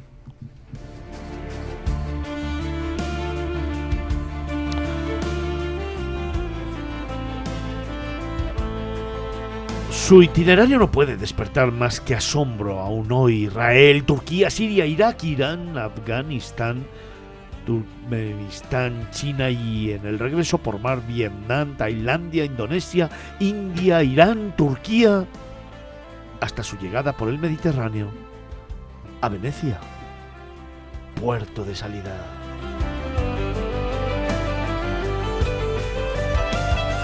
Lo que para muchos hoy es un día en viaje de recreo en barco, para la época supuso un auténtico hito de la navegación y la aventura. Javier, ¿cuánto hay de cierto en este tipo de viajes, en los viajes de Marco Polo? Toda la lista de países que acabas de comentar, hoy en día pues, es factible hacerlo en un crucero, en un barco, si tienes posibles, puedes realizar estas travesías, pero estamos hablando del año 1254 a 1324, estamos hablando de una época en la que el, el, despliegue logístico, todo lo que hay que llevar a cabo para visitar, para recorrer todos esos países, era una auténtica locura. Has descrito los países que prácticamente conforman lo que, para, lo que es la archiconocida Ruta de la Seda, que fue quien realmente Marco Polo la hizo famosa, y aunque estamos hablando de una ruta que remonta al tiempo de los romanos, y sin embargo Marco Polo fue el real, para mí, eso es una cuestión personal. Esto es algo puramente personal que tú me lo puedes rebatir, o el resto de los tertulianos igual.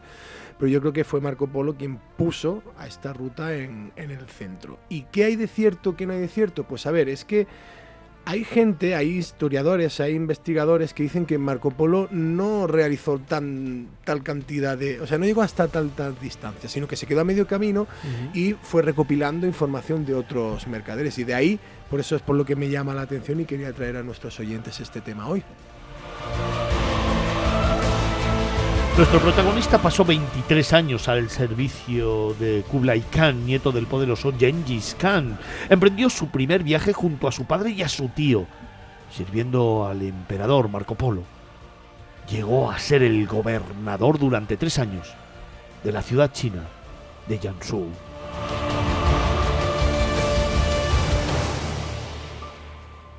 En 1295 regresó a Venecia pero una guerra con la rival Génova dio con Marco Polo en la cárcel. Es aquí donde aparece alguien que le va a cambiar su vida y el mundo de los viajes para siempre, Javier. Así es, no es otro que Rustichello de Pisa. Perdóname, Vini, si lo he pronunciado mal. Ha ido muy ¿vale? bien, ¿eh? Con, sí, un, sí, sí, con un, tono muy chulo. Muy Rustichello. Bien, Rustichello de Pisa. Por eso me gusta hablar de temas eh, de, hoy de personajes italianos, porque tengo a mi corrector particular aquí que me da la puntillita. Pues Rustichello de Pisa coincidió en la cárcel con Marco Polo y eh, fue realmente quien eh, va a poner palabra a esos viajes que supuestamente hizo Marco Polo. Fue él el que cambió la vida de Marco Polo para siempre y lo convirtió en un yo diría una, un modesto afamado mercader de la época veneciano que tenían una larga reputación los mercaderes venecianos en lo que hoy conocemos como una leyenda de, de los viajes y de las aventuras.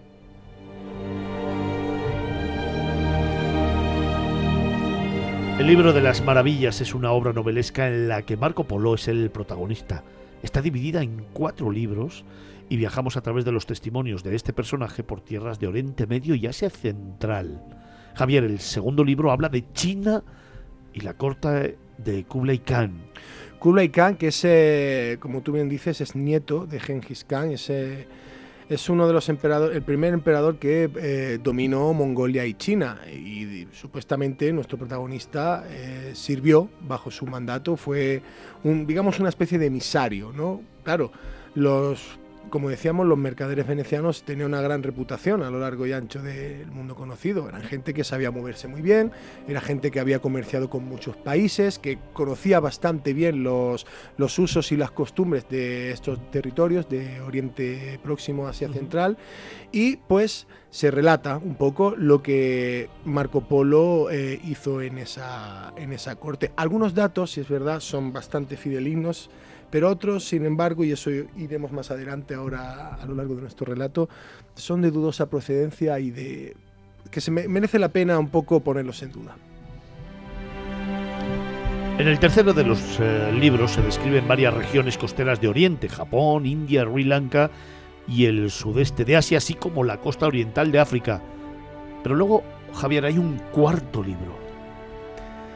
Pues sí, el cuarto libro, el último, habla de esas guerras que hubo entre las guerras civiles, ¿no? Las disputas, como decíamos, el Kublai Khan intentó unificar China y Mongolia, claro. Eh, para que la gente se ponga en situación, estamos hablando de dos países brutalmente grandes, o sea, es que en el mapa ni siquiera están fielmente representados lo grande y lo extensos que son. Así que imaginaros intentar bueno, doblegar, mm, poner en, común todas esas eh, tribus, todos esos pueblos.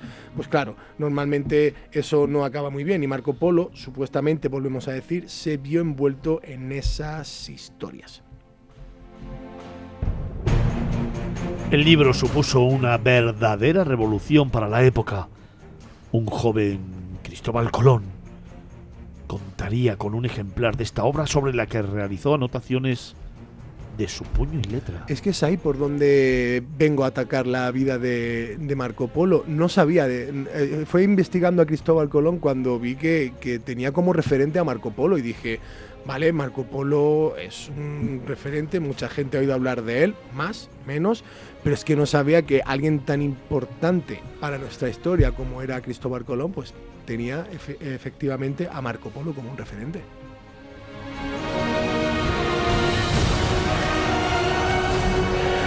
Y es que, como nos está contando Javier Monge, muchas son las voces de historiadores y estudiosos que ponen en duda la veracidad del testimonio de Marco Polo, asegurando que se limitó a contar vivencias de terceras personas, que las compartió con nuestro protagonista, y que sediento de fama y gloria, relató a Rustichello de Pisa para engrandecer su figura.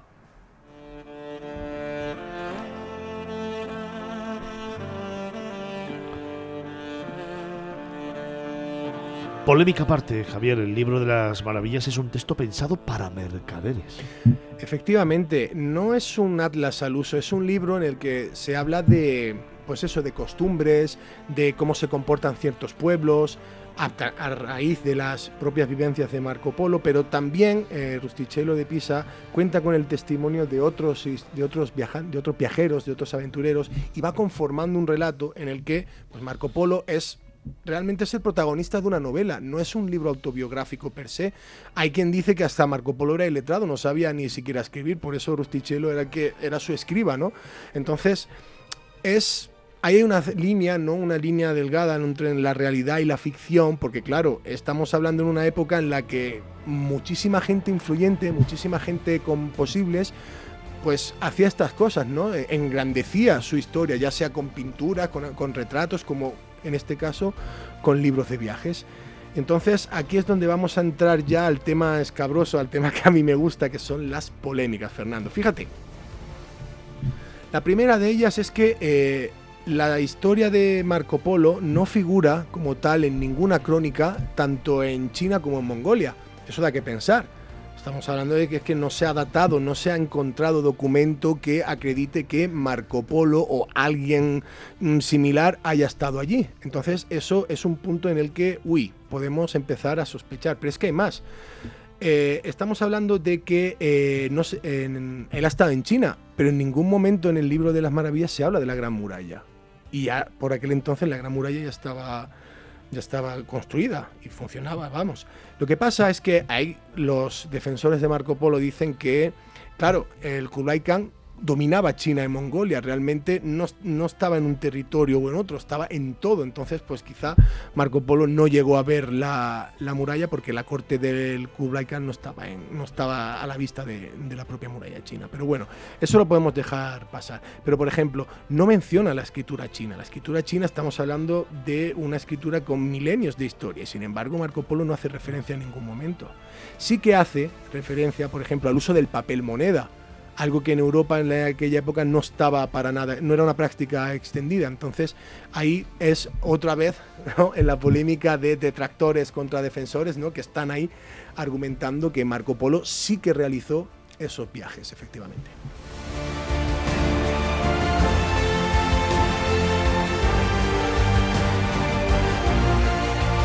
Es indudable que Marco Polo ha sido y es un referente para los aventureros y su influencia en la historia es más que evidente, sin embargo. Totalmente de acuerdo. O sea, quien haya leído el libro de las maravillas, yo he leído pasajes para prepararme este, este reportaje, no lo he leído entero, que son cuatro libros. Y es verdad, es un relato muy fantasioso, pero sí que es verdad que lo que hacíamos referencia antes, aprendes cosas, aprendes eh, formas de entender, sobre todo los mercaderes, eh, una información muy útil para compartir con compañeros de gremio era eso, eh, usos, costumbres, eh, para, sobre todo para favorecer el intercambio. Por ejemplo, tú no te puedes ir a, Irán, en aquel entonces Persia, sin conocer las costumbres que tienen para negociar, el regateo, eh, como el curso de moneda, cosas así. Entonces sí que era una información de relevancia. Volviendo ya para terminar con el tema de la polémica, lo que se cree, lo que se piensa es que Marco Polo se quedó a mitad de camino. Realmente no llegó a China, se quedó a mitad y que los relatos que, que contó a Rustichello eh, venían de otros mercaderes con los que él intercambiaba información, de tal manera que se armó un relato maravilloso que, gracias también a- al dominio de la prosa que tiene Rustichello de Pisa, se conformó una historia que a día de hoy yo sigo sin creérmela del todo, pero porque soy un desconfiado por naturaleza, y a lo mejor eso fue lo que ha quedado delegado de la historia de Marco Polo. En cualquier caso, volvemos a lo mismo. Para muchos, pues Marco Polo ha marcado ¿no? Un- una generación de aventureros, de gente que ha querido dedicar su vida a viajar, a conocer, a comerciar. Y eso queda ahí, independientemente de que todo fuera un poco engrandecido, maquillado, llamémoslo como queramos, pero quedémonos con el legado, con lo que la gente toma de él al final.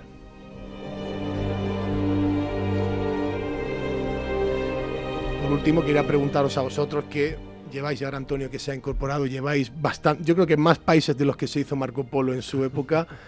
No sé qué, me gustaría saber vuestra opinión sobre este viajero, o si a vosotros os ha influido a, a la hora de, mm, de tomar uno u otro destino para viajar. Yo siempre lo he dicho, para mí Marco Polo no fue un viajero, fue un viajante. Eso es, Fue un representante de comercio. Eso es. Eh, mm, efectivamente, como has dicho, él lo que hizo fue eh, pues una especie de guía de- de- para la exportación de productos eh, en- en- a medida de aquella época, evidentemente, ¿no? Aprovechó su actividad. Era, era, él, él- él era un vendedor. Era un mercader. Era un mercader, siempre ha sido Un vendedor, sí. mercader, eh, un comerciante, todo lo que Sí. tú quieras. Y él, él no fue a hacer, eh, su medio eran viajes, sin duda, pero no, él no era un viajero, un aventurero, claro. eso fue un valor añadido que le fue. Ni siquiera fue un cronista, no fue un escritor. Efectivamente, si no encuentra este personaje que, que has comentado, pues entonces no tendríamos esas entre comillas memorias porque efectivamente algunas cosas eh, huelen a invención. Tampoco se él fue el inventor de, de la crónica inventada, puesto Claro, que claro. a, a día de hoy hay muchos escritores, buenos escritores, que, eh, y con un prestigio como eh, eh, eh, litera- de literatura de viajes, que también se inventan cosas o se han inventado, porque algunos ya han fallecido, etcétera, etcétera. En cualquier caso, yo creo que hay que ponerse en la época de Marco Polo y cuando él, a través del escribiente, narra sus viajes comerciantes o sus experiencias como comercio, sí que en aquel momento inspiró a otros grandes viajeros. No, pero voy, voy a más. Mira, eh, vamos como siempre a la, a la proyección de unos y otros. Eh, mm, hay una, una cosa muy clara, que eh, nosotros teníamos a nuestro Marco Polo, que era un embajador, que era Ruy González de Sí, Clavijo. señor. Era madrileño y entonces casi nadie le conoce y hizo una embajada a Tamerlán, al Gran Tamerlán, y algún día hablaré de él. Javier, fantástico trabajo. Muy chula la sección, sí señor.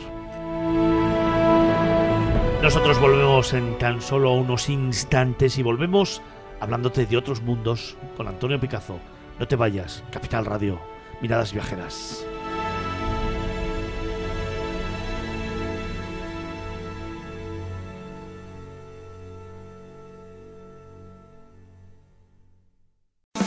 En Capital Radio, Miradas Viajeras, con Fernando Balmaseda.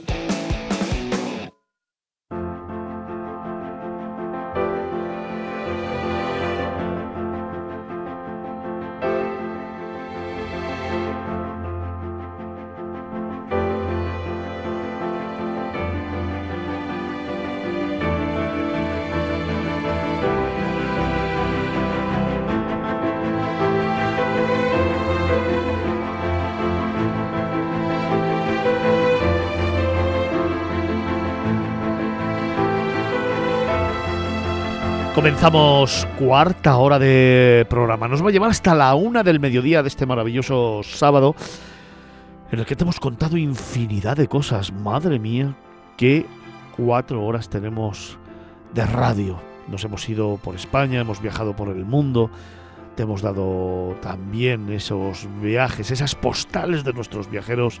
Hemos tenido a grandes líderes del sector turístico. También hemos eh, hablado de destinos internacionales. Hemos oído nuestra música de viajes. Hemos conocido leyendas también del profe. Y por supuesto también ese déjame que te cuente que nos ha llevado hasta un pueblecito de Cantabria, hasta Santillana del Mar. Menudas cuatro horas de radio que llevamos y que todavía tenemos por delante porque los próximos 60 minutos también van a ser intensos. Te llevamos a Ibiza en primer lugar porque queremos conocer esas conclusiones del Tanit Ibiza Congress and Awards. Hablamos de ese primer congreso internacional donde hablábamos del talento femenino. En el sector turístico, claro. Ya sabes que venimos hablando de él desde hace ya unos meses, que lo hemos seguido con firmeza, con absoluta complicidad y teniendo muy claro que era un hecho importante del que queríamos formar parte. Este congreso, como bien sabes, porque Miradas Viajeras te lo ha estado contando durante todo el fin de semana pasado, ya que desplazamos un equipo hasta Ibiza y acompañamos a sus protagonistas durante tres días, se ha celebrado y ha arrojado unas conclusiones muy potentes. ¿eh?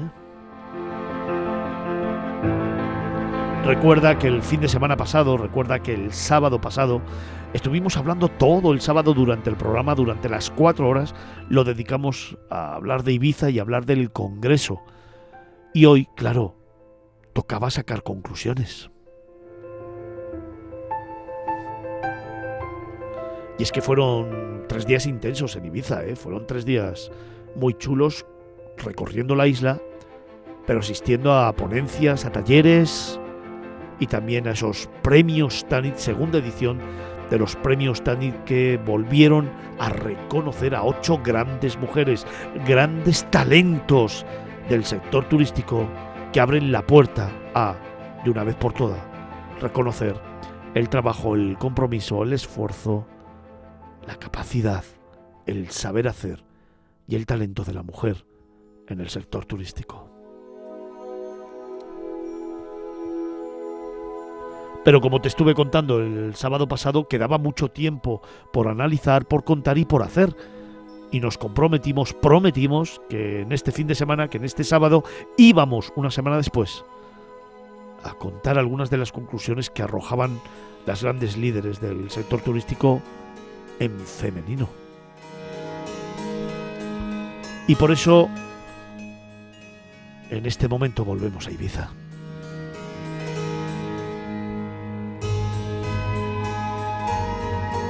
Y lo voy a hacer con Alicia Reina, cofundadora de Tanit.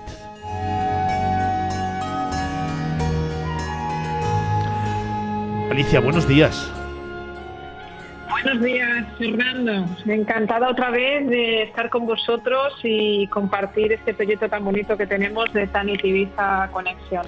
Oye, qué bien lo hemos pasado en Ibiza, cómo descubrimos una isla maravillosa, cómo trabajamos, que eso es importante, pero sobre todo, qué importante fue este primer Congreso Internacional en el que hubo una gran participación. Desde mi punto de vista fue un gran éxito y sobre todo creo que se convierte en un proyecto que abre las puertas a su continuidad, como casi reclamábamos el fin de semana pasado, y sobre todo abre las puertas a de una vez por todas poner a la mujer en el sitio que se merece, reconocer su papel y su talento y empezar a verla de igual a igual en el sector turístico.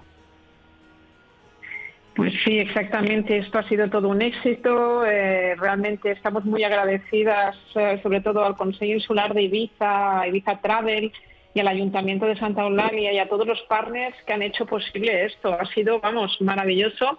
Y bueno, hemos sacado unas conclusiones muy chulas. Ha habido intervenciones, bueno, no cabrían en este programa, pero voy a intentar daros unas cuatro pinceladas de lo más importante porque, eh, bueno, este evento ya se, se está consolidando, ya nos han pedido la, la siguiente edición.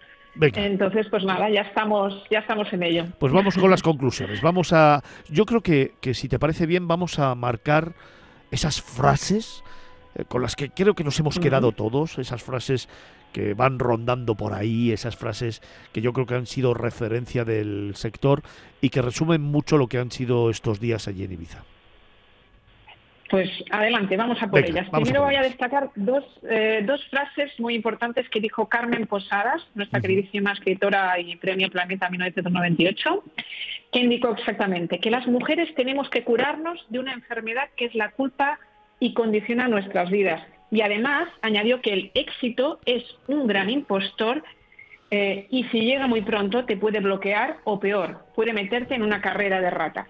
Sí. Luego la siguiente de las conclusiones, eh, bueno, es- bueno, estas dos frases de, de nuestra queridísima Carmen Posadas, y Ajá. luego tenemos aquí eh, una serie de conclusiones. Por ejemplo, en la mesa de gastronomía, eh, pues llegaron a la conclusión de que hay que cuidar el detalle y que eh, hay que apostar por los productos de proximidad y de temporada para, para ofrecer una gastronomía sostenible.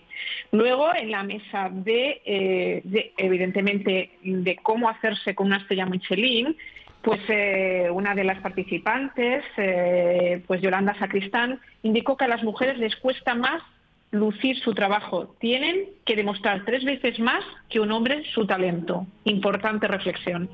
Luego eh, tuvimos en la mesa de, eh, bueno, de fragilidad, de sostenibilidad, se llegó a la conclusión de que la sostenibilidad no es una moda, es una necesidad y todas las empresas deben posicionarse para ser rentables y sostenibles a medio y largo plazo. Eh, luego tuvimos la intervención también de Marcus Doll, que nos presentó una propuesta de desafío de la movilidad de la isla de forma sostenible, con la electrificación de lo que es la movilidad aquí en la isla. Y luego la mesa de santo que hemos visto, no es adorado, con, moderada por Antonio Martínez Beneito, en esta mesa eh, se, ha, se ha coincidido en la necesidad de dar a conocer una Ibiza mucho más allá del ocio nocturno y del turismo de sol y playa una Ibiza que, puede darnos gastronomía, cultura, arte y evidentemente pues eh, muchas más cosas que las que ahora mismo son más evidentes. Y en la mesa de Iconic Brands, de las marcas icónicas, eh, se llegó a la conclusión que el punto diferenciador de, la- de las marcas o de la marca Ibiza es la libertad de la isla eh, que sirve como fuente de inspiración y la necesidad de compartir con prescriptores de marca su experiencia, alimentando así el espíritu de comunidad. Y bueno, finalmente, pues eh, tuvimos también eh, a Telma Lagrava, que habló de la movilidad eléctrica, eh, diciendo que, que era una cosa viable y que había que abrazar la transformación digital. Y la mesa de la tecnología, moderada por José María Ramón, de NeoBookings, eh, concluyó que la tecnología en algunos casos eh, puede suponer, como, la GPT, una amenaza, pero puede convertirse en una oportunidad y que hay que poner al servicio del sector turístico esta tecnología que está a nuestros pies. Natalia Olson eh, habló del empoderamiento del crecimiento de las pequeñas empresas, esta maravillosa eh, conferenciante que estuvo en el- como, bueno, en el gabinete de, este, americano, ¿no?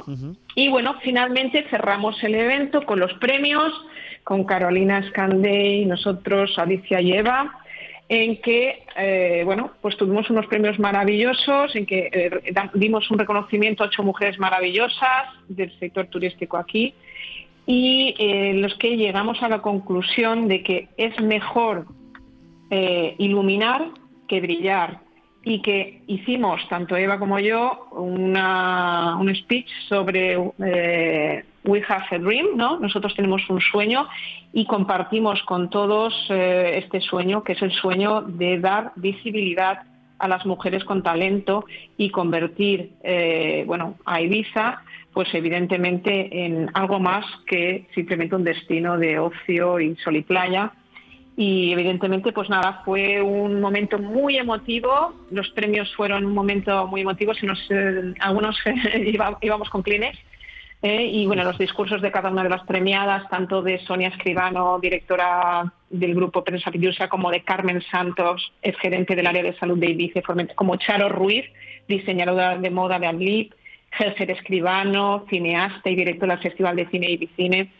y Juana María Torres Marí, gerente del Hotel Torre del Mar, eh, Marisina Mari Caballano, directora de la Fundación Conciencia, y Silvia del Castillo, periodista especializada en astronomía, y Natalia Tur, profesora de la Escuela de Turismo de Ibiza, fueron, pues nada, eh, unos discursos maravillosos que pusieron de manifiesto pues eh, los referentes que tenemos aquí y el nivel que tenemos eh, en esta isla de talento femenino eh, que está ya empujando fuerte en nuestra industria turística. Con lo cual estamos, tanto Eva como yo, pues muy agradecidas, pues evidentemente a los que han hecho posible que esto sea pues ahora mismo una realidad y que nuestro sueño, nuestro We Have a Dream, pues eh, se haya convertido en una realidad.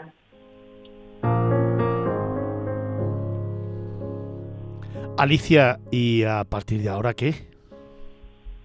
Pues bueno, venimos ya con ya proyecto 2024, ya tenemos todo ya más o menos metido encima de la mesa o encima de la mesa. Tenemos aquí ya fecha para el próximo TANIT Ibiza Congress and Hours, que será el día 26 de octubre de 2024, al que, que aprovecho para invitar a todo el que me esté escuchando. Luego tendremos, seguiremos con los talks Sun Empowers, tenemos dos talks Sun Empowers, uno será en marzo y otro será en noviembre.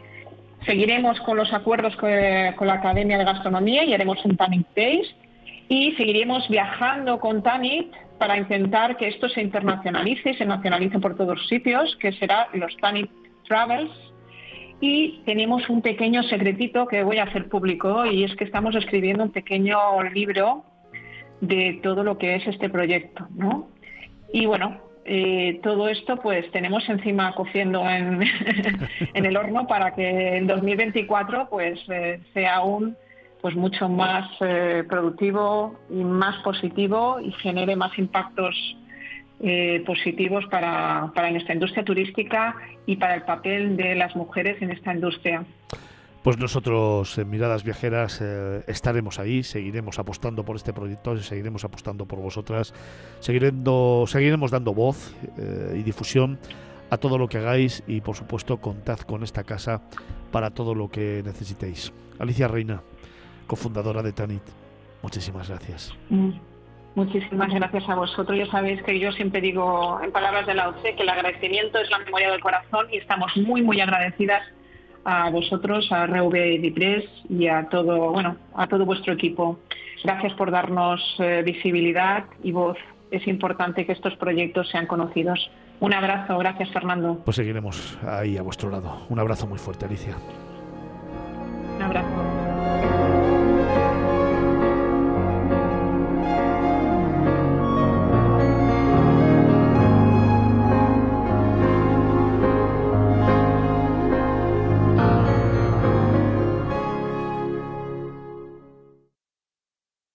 Miradas Viajeras en Capital Radio.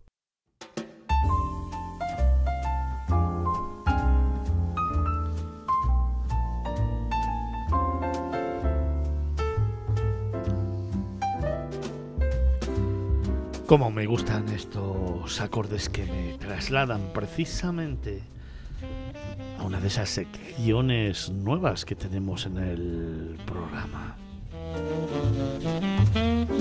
¿Ya lo identificas? Efectivamente, hoy, en este instante y acercándonos a la una del mediodía, te hablo de gastro.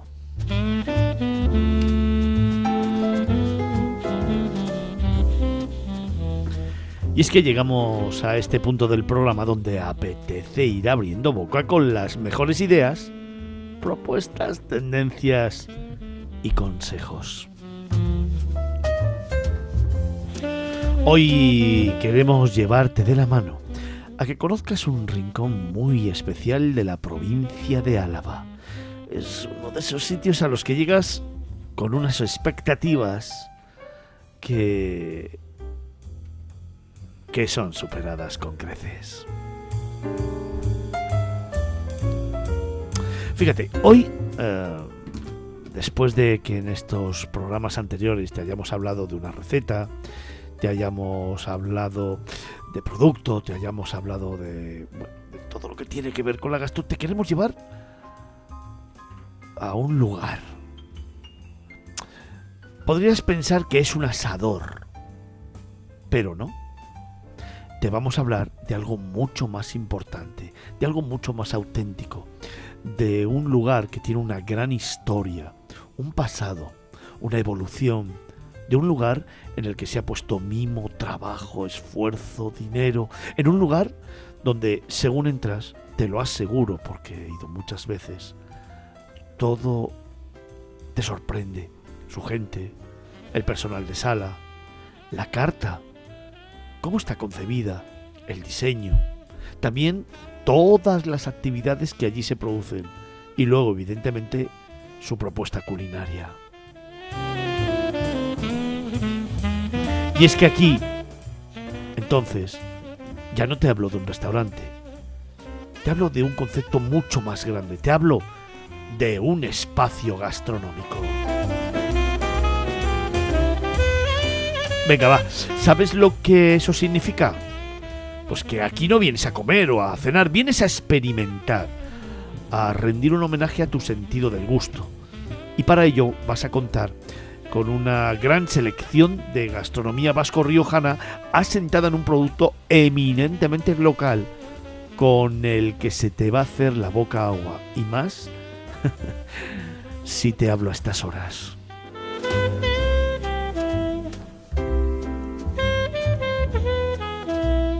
Es uno de esos lugares en los que te sientes como en casa. De hecho, todo su personal te hace sentir como tal. Y fíjate, te cuento un pequeño secreto. Cada vez que voy, casi tardo media hora en sentarme. Porque son muchos abrazos, muchos besos, muchos comentarios. Jo, es que te sientes uno más de una gran familia. Y eso es lo que hace especial a este lugar. Que sí, que sí, que sí, que tú también puedes hacerlo. Que es que en el momento que vayas, te vas a sentir igual. Quizá no te den tantos abrazos y tantos besos. Va, venga, quizá no. Pero nada que vayas tres o cuatro veces, entonces ya entrarás en ese club selecto de clientes que van a disfrutar de un momento único, de un momento muy especial. Y entonces me darás la razón, porque el espacio gastronómico Villa Lucía se convertirá también en tu hogar.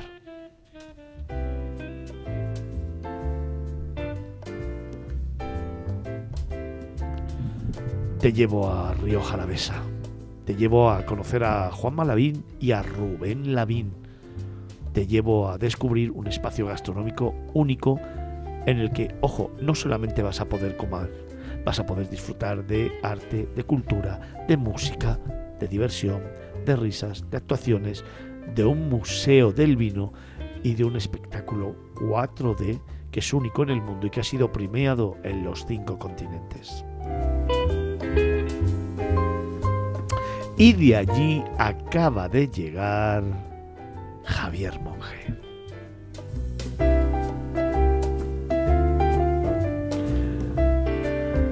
Bueno, ¿cuál es tu primera sensación? ¿Me equivoco en algo de lo que te acabo de contar? No, bastante fidedigna.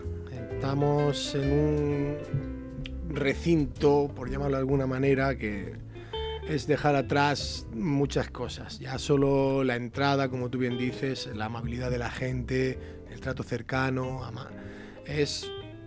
de Y la decoración nada más llegar, ¿no? La Esos jardines. Sí, todo ajardinado, eh, amplio, amplitud por todos lados. Es un espacio en el que te puedes sentir bastante a gusto.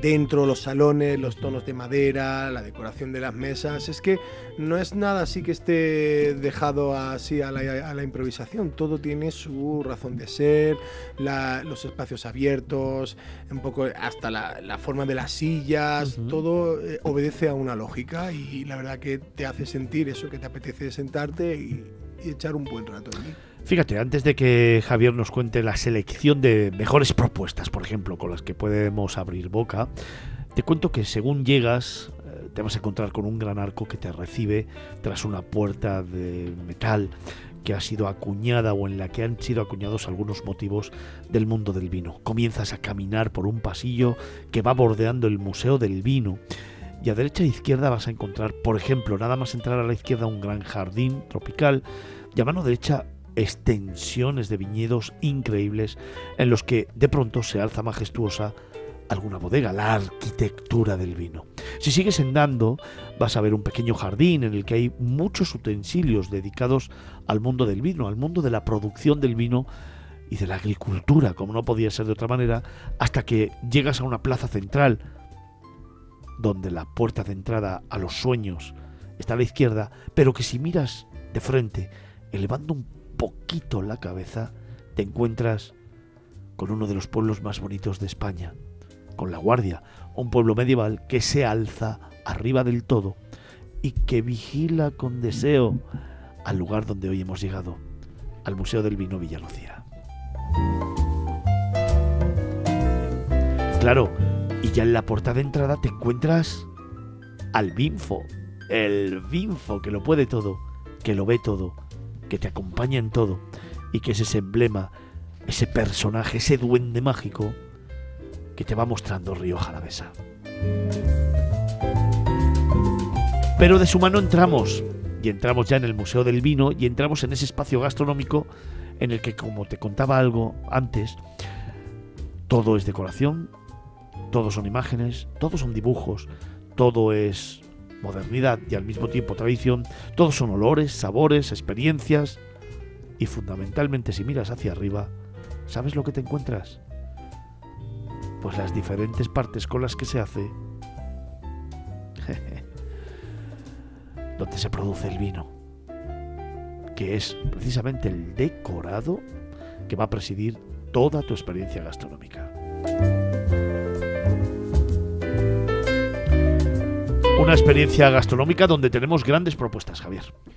Pues así es, algo revolucionario que ha hecho el espacio gastronómico de Villalucía ha sido simplificar la carta, hacer que te olvides de elegir una cosa o la otra y resumirte todas las propuestas en dos menús, el menú asador vintage o el menú de temporada, que va cambiando pues en función del mes en el que nos encontremos, la disponibilidad de producto y pues un poco la estación. Evidentemente no se comen los mismos productos en verano que invierno, pero para hacer un viaje, un- una selección, vamos a ir con lo que tenemos para empezar. Yo lo probé todo y la verdad que fue una delicia, empezando con un chupito de salmorejo hecho con tomate de, de caserío al estilo Villalucía y debo dar una buena review al ser yo andaluz y llevar el salmorejo casi en la sangre de todos y cada uno de los andaluces, pues mira, la verdad que, que te lo sirven en Rioja Alavesa y que sepa tan bien y tenga una textura tan lograda y tan conseguida como si me lo pudiera tomar en un, en un- en un patio de Córdoba, más que aprobadísimo. Seguimos con un tarrito hermético individual de cuajada de foie con compota de manzanas de Villa Lucía, para que veas lo que es producto de cercanía, que es del propio espacio gastronómico que tienen sus propias manzanas y con el que hacen la compota. Yo me lo comí a, cucharadas y yo estaba con mi chica y me decía, pero que te han traído pan para que lo mojes. Es que está tan bueno que voy a cucharadas directamente. Lo limpié en, en un abrir y cerrar de ojos.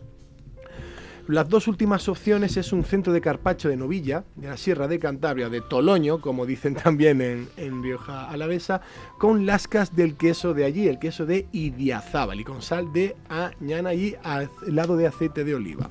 Yo no soy, debo decir, no era mucho del carpacho de ternera, pero claro, te lo Buenísimo. presentan de esa manera, Sí, te lo sí. venden así, te lo ponen que lo tienes que probar y fue una suerte poder probar eso, además con el contraste que le da el, helado de aceite de oliva, Sí, balancea muy bien los sabores y hace que entre al paladar de una manera exquisita. Sí. Y por último, para mí lo que fue el pelotazo, yo soy muy croquetero, soy muy fan de las croquetas, pero nunca había probado unas croquetas con sabor a chuleta. Eso es. Fue la primera vez que la probé, además te la sirven en huevera de porcelana, para mí una presentación súper lograda, para que veas que no es un asador al uso, un asador más tosco, no, no, es un asador en el que, como decíamos, los detalles están muy cuidados, incluso la presentación de unas croquetas, que nunca en mi vida las había visto servidas en huevera, y ya el sabor ya ni te cuento, se deshacían en la boca con una facilidad fascinante. Madre mía. Andrea, qué mal nos estamos poniendo. ¿eh? Es que cada vez que hace Javi esta sección es que me quiero ir a mi casa. de verdad, porque es que me El, pongo el- mal. el gran fallo de Fernando es ponerlo al final de todo ya que está todo el mundo que es ya casi la hora de comer, por favor. Estoy sufriendo.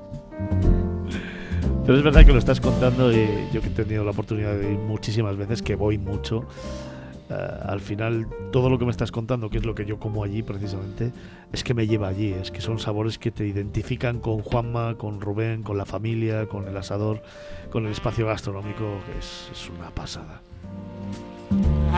Oye, si yo te hablo de yemas de huevo de caserío, aceite de trufa de montaña alavesa, lámina de queso fundente parmentier, setas y patatas pajas de Álava, Andrea, ¿cómo te dejo? Me desmayo.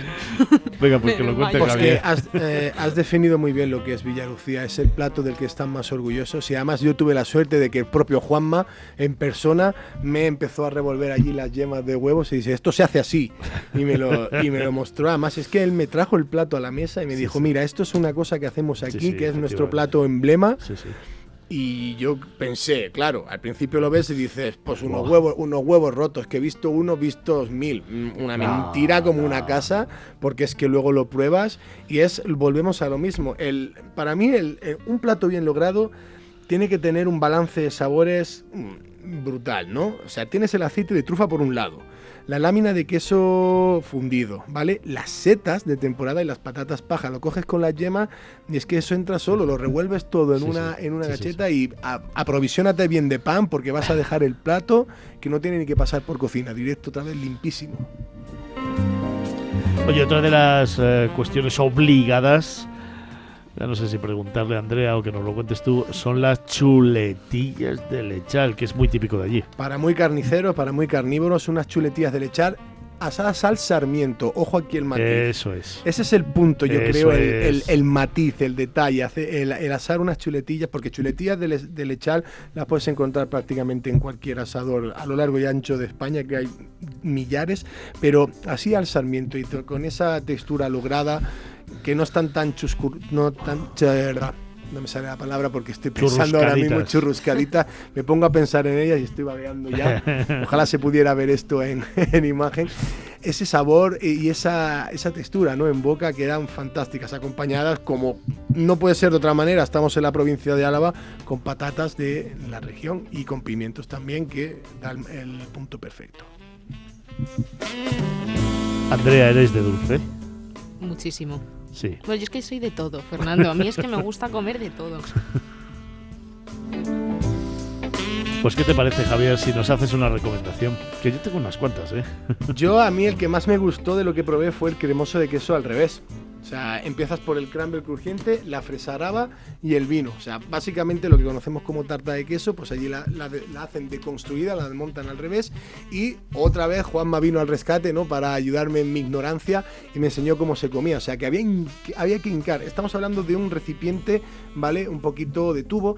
Y había que hincar la cuchara hasta abajo para poder, de una subida, poder coger todo el postre en sí, ¿vale? Para que no te quedes, te lo vayas comiendo por capas, porque si no es que no disfrutas como yo disfruté junto a, a mi chica de, de un postre espectacular. Podríamos hablar de todo, podríamos hablar de torrija, cazuelita de arroz con leche, cuajada de leche de oveja, pero yo creo que si tengo que quedarme con uno, si me dan a elegir solo un postre, sería con el cremoso de queso. Oye, ¿qué, qué es lo que más te sorprendió del espacio gastronómico? Principalmente la amplitud. Enorme. O sea, has, estado en restaurantes más pequeños, restaurantes más grandes, pero es que este es largo de recorrer. Es que ya la entrada, el pasillo que hay, el corredor, entras, eh, tienes a mano izquierda la bajada al Museo del Vino, una muestra de vinos impresionante que puedes comprar también allí en el propio en el propio espacio gastronómico de muchos tipos ¿eh? no solo de, Sí, sí. de Rioja Alavesa para que veas que no que sí son profetas en su tierra pero reconocen el buen vino aunque sea de otras denominaciones de origen y el espacio luego donde realizan las comidas de, y las fiestas temáticas de comecultura porque tuvimos la suerte de que cuando fuimos hizo bueno y comimos ahí en la terraza con un estanque al lado donde Eso se es. dejaba caer agua que buah, es que no hay mejor estampa para disfrutar en, en el, en el espacio gastronómico de Villa Lucía. Y encima del museo tienes una planta en la que se celebran un montón de eventos enorme. Correcto, tuve la suerte de también. verla. Y arriba del todo, que a mí es la zona que más me gusta, hay una tercera planta donde se hace panorámica, donde se hacen las catas de vino, donde estás viendo todos los viñedos, donde estás viendo la montaña, donde estás viendo la guardia. Efectivamente, Es un mirador, una- tre- es un mirador 360 se le llama, y es lo que dice. Además, tuvimos la suerte ya de que era, eran las 5, 5 y media de la tarde, cuando ya empieza esa luz de otoño preciosa, y claro, ves los viñedos de, de Río Jalavesa, y yo me imagino ahí haciendo una cata y no me quiero ir nunca. Sí, sí, efectivamente. Pues Javier nos ha llevado al espacio gastronómico Villa Lucía en esta sección de gastro que no quiero terminar sin parar un momento y tener un recuerdo. Cuando yo conocí hace 22 años a Juan Malavín y a Rubén Lavín, cuando conocí a la familia, eh, me sorprendió una persona, Luchi Santamaría. Luchi Santamaría es la madre de eh, Juanma y de Rubén. Una mujer increíble, con una fuerza brutal, una mujer trabajadora, que me hacía mucha gracia porque con el paso de los años eh, veía siempre que iba a, Río Jalavesa. Con ella he compartido tiempo y aprendizaje, con ella he compartido anécdotas y risas, con ella he compartido cómo le echaba la bronca a sus hijos, porque faltaba un pequeño detalle en un pequeño plato. Con ella he estado en su casa eh, y he estado comiendo con ella el guiso que tenía su propia familia porque me sentaba a la mesa con su familia.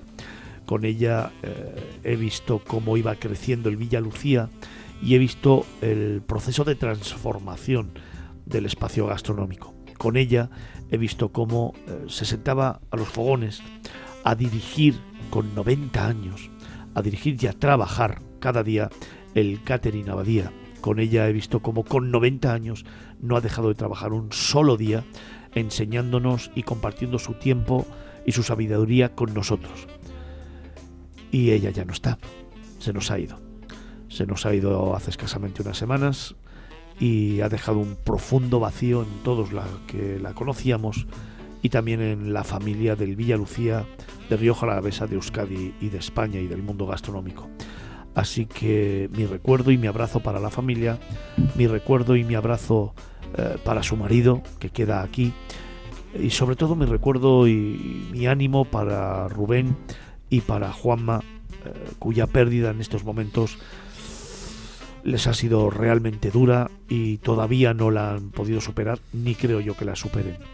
Así que eh, desde aquí mi abrazo, mi ánimo, mi apoyo, mi cariño y todo lo que necesiten Rubén y Juan Malavín, porque en el espacio gastronómico Villa Lucía está impresa e impregnada la imagen, el saber hacer, la fuerza, el tesón, el coraje, el trabajo, el talento de Luchi Santa María. Está en todas sus paredes, está en todas sus mesas, está en todos sus platos, está en todas sus recetas, está en la carta, está en todo lo que supone y representa el espacio gastronómico Villa Lucía y eso va a quedar ahí para siempre. Así que Juanma y Rubén, mm, un ánimo espectacular para salir hacia adelante. Sois muy grandes como personas y como profesionales. Ella os lo ha enseñado todo y sois vosotros los que tenéis que tirar adelante ahora precisamente poniendo en valor y dejando eh, perenne el legado que os ha regalado. No caigáis y seguir hacia adelante porque realmente ambos merecéis la pena, a ambos se os quiere y a ambos tenéis que seguir eh, con todo lo que os dejó, con todo el proyecto que os dejó Luchi Santa María. Que descanse en paz.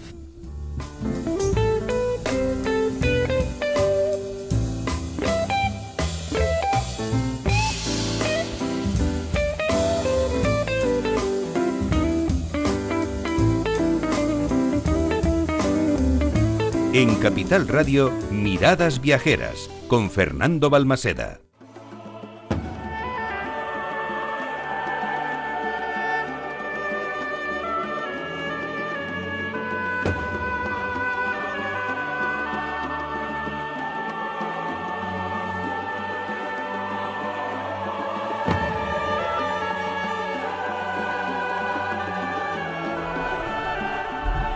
Nos vamos acercando a la una del mediodía. Y suenan estos acordes, los que nos llevan a descubrir otros mundos.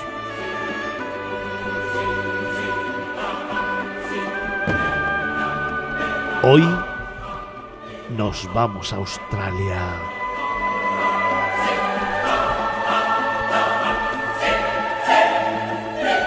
Hoy, con la firma de Antonio Picazo, te descubrimos el Outback, la Australia interior. We of the Never Never.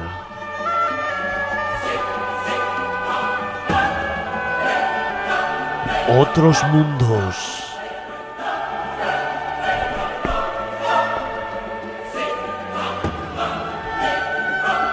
Hoy te llevamos a un país que en el imaginario viajero posee una muy buena imagen, sobre todo en lo que se refiere a la zona de sus costas, pero sin embargo, en esos lugares del litoral, la visita a veces resulta algo decepcionante, a excepción de alguna ciudad como la dinámica Sydney o quizás la gran barrera de coral.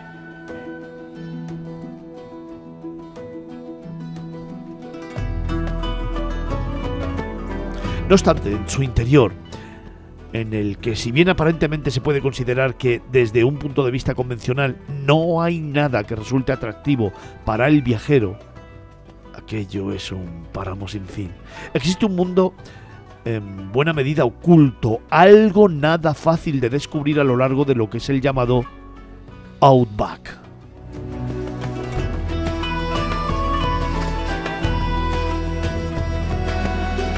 Pero así resulta ser la autenticidad y el vigor de lo árido, tanto en lo que se refiere al paisaje como a sus no numerosas gentes.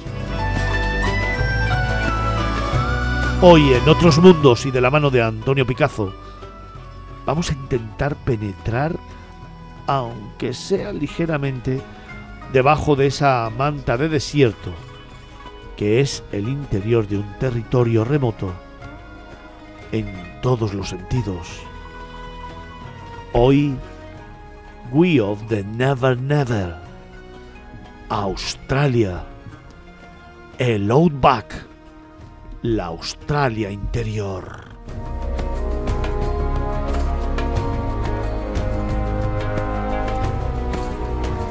Oye, eh, Antonio, es verdad que, que todos tenemos en la cabeza Sydney, eh, la gran barrera de coral, pero ¿a cómo se te ocurre de repente hacer un reportaje de esa zona poco conocida o casi desconocida de ese outback australiano? Ya, no sé si recuerdas que hace un- unas semanas, hace un par de semanas, coincidimos en la presentación de, esta campaña de los vinos de La Rioja Alavesa, en que yo estaba, mm, eh, tenía en la mano este libro, que se llama El canguro alcohólico. Cierto, me lo dijiste además, me lo enseñaste allí en la digo, presentación. sí, la sí. presentación, eh, cuyo autor es Kenneth Cook, que ya, ya- murió hace un tiempo, y que está publicado en una editorial eh, pues muy animosa que se llama Sajalín Editores.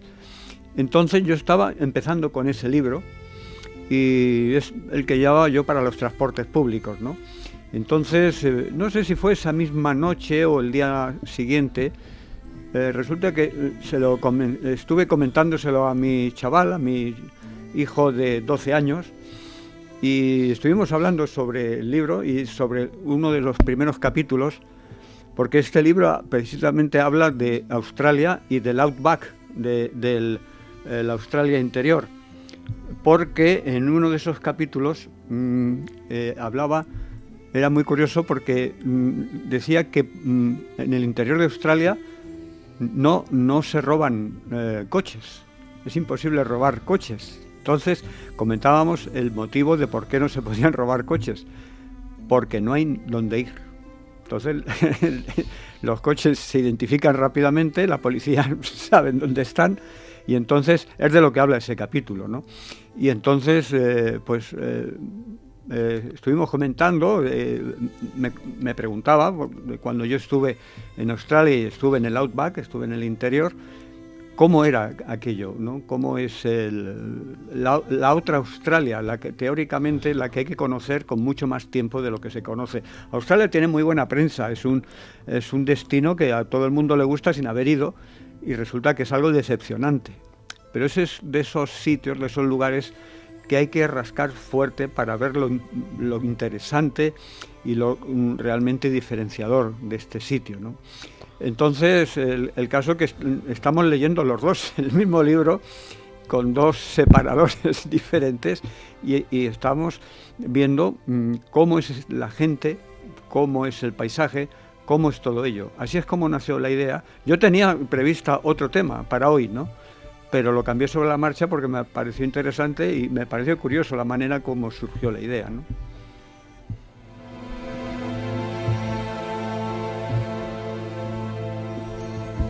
Antonio, claro, la pregunta entonces es, ¿qué se considera como el outback australiano? Bueno, eh, podremos hacer una fotografía de- del interior de, de este, de este paisaje, podríamos decir, ¿no?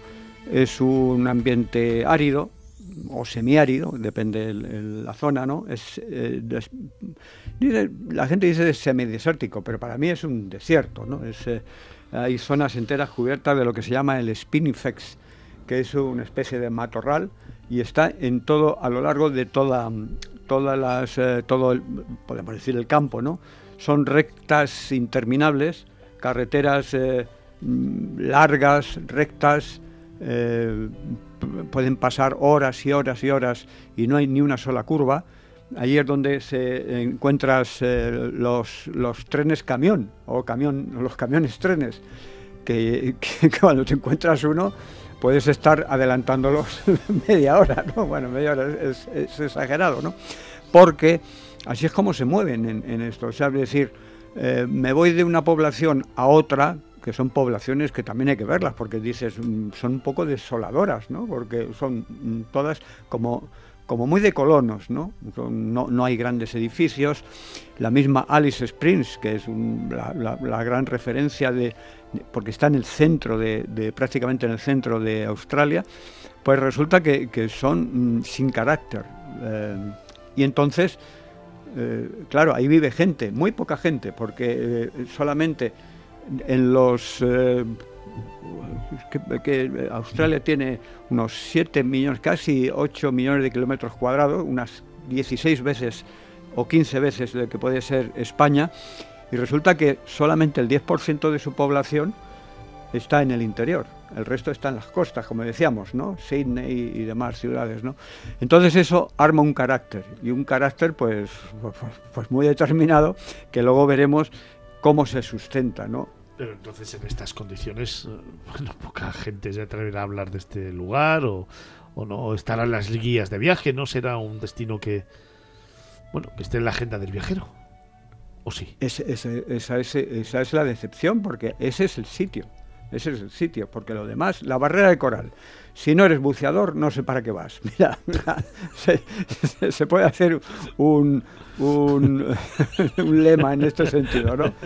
Eh, Si no buceas, no vayas. Eso es. eh, Darwin, bueno, pues, pues, pues lo mismo. Si vas a cruzar a, a las islas y desde luego el, el- el Parque Nacional de Kakadu, que te prometen eh, que vas a ver eh, aborígenes, los aborígenes está prohibido conectar con ellos, con los que están en, en la propia en el outback, por ejemplo, ¿no? Está prohibido eh, tener contacto con ellos por, eh, la contaminación cultural.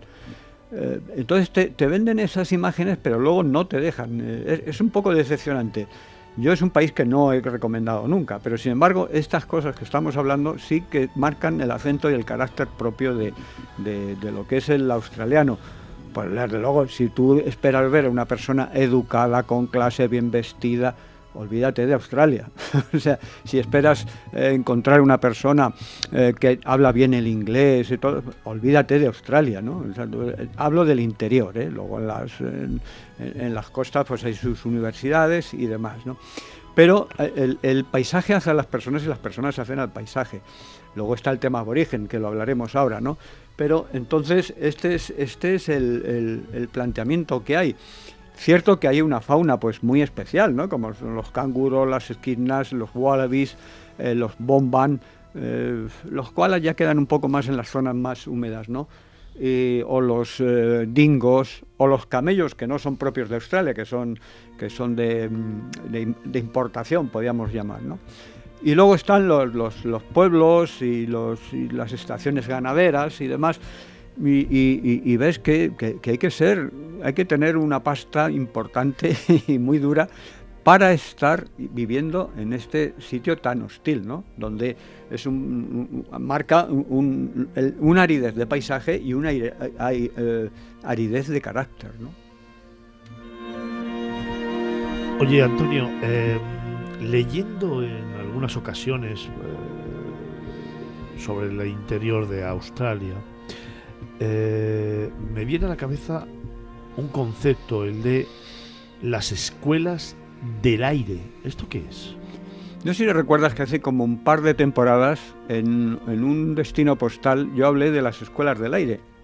Era brevemente, Sí. puesto que Sí, un poco así. la, la sección así lo merece. ¿no? Eh, las escuelas del aire es como estudian, cómo siguen sus estudios los chicos, los niños, eh, pues de primaria, secundaria, de estas, eh, de estas eh, digamos, haciendas de- de- de- del interior de Australia. Hay un centro en, en por ejemplo, pero alrededor es que hay varias haciendas en las cuales, fincas, en las cuales, o granjas, como quieras llamarlo, en donde, bueno, hay familias que tienen hijos y que no pueden ir al colegio, ¿no? porque a lo mejor el, sitio más cercano, pues a lo mejor hay 300 kilómetros. De hecho, eh, a mí me contaba la gente que decía, eh, pues vamos a ir a ver, a hacer una barbacoa con nuestros vecinos, con sus vecinos más cercanos, y resulta y, y se cogían la avioneta porque los más cercanos estaban a 250 300 kilómetros no o sea eso y entonces eh, las escuelas del aire eh, dan clase por antiguamente por radio yo asistí como, como los chavales daban clase por radio, luego una vez al año o dos veces al año se reúnen en un, en un sitio y ahí hacen los exámenes. Actualmente ya lo hacen por internet. Y luego está también, por ejemplo, lo que eran los eh, doctores o médicos eh, del aire también, ¿no? que es lo mismo, que es, eh, los médicos se mueven con avio- avionetas porque no puede haber centros de salud como lo que tenemos nosotros. ¿no? Esta es la dinámica que hay en el interior, en el outback de, de- de- de Australia. ¿no? La, la- la enseñanza se hace a distancia, pero no porque se elija, sino porque por necesidad, porque, como decíamos antes, eh, eh, en el capítulo este del canguro alcohólico, pues resulta que a- a un- una persona mm, roba un coche por equivocación y resulta que el- eh, lo encuentran 500 kilómetros mm, eh, más lejos de donde lo había robado por equivocación. mm, por- y, y- y porque resulta que, ¿sabes cómo miden los kilómetros en el Outback? Cuando, eh, hablando ya un poco de eso, por latas de cerveza. Porque dicen, eh, ¿qué distancia hay de tal aldea o, o de tal eh, pueblo hasta tal granja? Pues seis packs de botes de cerveza. Porque es lo que tardan en beberse eso durante el La camino, travesía. sobre el camino. Oye, Antonio, eh, precisamente has comenzado esta, esta relato, este camino, hablando de una novela, El canguro alcohólico, que me enseñaste el otro día en la presentación de Rioja la Son relatos cortos, so- son Ajá. en narrativa. mm, Yo creo que la mayoría están basados en, en- en realidad. Luego están contados con mucha gracia, son muy simpáticos porque son- tienen mucho humor. Ya el canguro alcohólico, que me lo acabo de, es, es uno de los relatos que me acabo de leer, que es un canguro que se agarra unas melopeas importantes eh, por una serie de circunstancias. Y es que efectivamente uno de los soportes que, ayuda a esa soledad, a esa desolación, es que la gente está agarrada al alcohol. eh, porque claro, mm, ¿qué diversiones tienen en, estos sitios? Es pequeños núcleos de población que tan pequeños que a lo mejor son seis casas, ¿no? Y entonces, pues uno de los soportes es agarrar una melopea importante. De hecho, el autor de esta, de esta, de este, de este libro, Kenneth Cook, pues en la foto tiene, tiene una, una pinta de borrachuzo que, que de mucho cuidado, ¿no? ¿Se ha llevado al cine? No, porque como, como son relatos cortos, ¿no? Él tiene varias, varios libros de este tipo, alguno, alguno en serio. Sí. Y yo desconozco que se haya llevado al cine. La que sí se ha llevado al cine es una novela, eh, una novela que es eh, biográfica, que es la que hemos, eh, la que has cuyo título, y así he titulado este reportaje, que es eh, We, We of the Never Never. Sí, sí, sí, porque Never. Never Sí, es como se llama también al Outback. Esa película sí la he visto. Es- Eso sí se ha llevado al cine en 1980 Sí, y- 1982, Sí, si no sí, sí. recuerdo mal, ¿no? Pero la novela es la historia de, bueno, la- la- está mm, escrita la novela por Eneas Gum, que es el seudónimo de, de una, en este caso escritora, eh, de Janine Gunn, que fue una, un- una, una, una chica que se casó con, con, con, con fin, el- su marido y se fue eh, y cuenta no solamente el viaje de internarse en el Outback, sino sus vivencias allí, en el- porque era una estación de ganado, que es lo único que, que- puede ser, lo único que se puede, de las pocas cosas que se puede hacer allí, ¿no? Y entonces cuenta toda su vida, toda la dinámica y luego la, mm, eh, las relaciones eh, sociales que, que había, donde están los aborígenes, chinos, los ganaderos, o sea que debe haber un ambientazo, o sea, de mucho cuidado, ¿sabes? Precisamente de eso quería hablarte. Paisaje árido, sociedad absolutamente aislada, soledad, melopea. Melopea, desolación. Deso- O sea, ¿Cómo- tú, cómo tú te imaginas a, a alguien que porque está ahí un aislamiento tan enorme, pues yo me imagino a un tío sentado mm, pues pues a la sombra de, de un, un árbol solitario con, con una docena de latas de cerveza alrededor. Pues claro, qué ¿Cómo, se- salida. ¿Cómo soportan esta vida los no muy numerosos habitantes? Eh, claro, de hecho, los relatos, eh, prácticamente todos, es- estoy ya más de la mitad del libro, mi chaval me lleva dos capítulos por delante, pues eh, resulta que, que en todos, en mayor o menor medida, está presente el alcohol.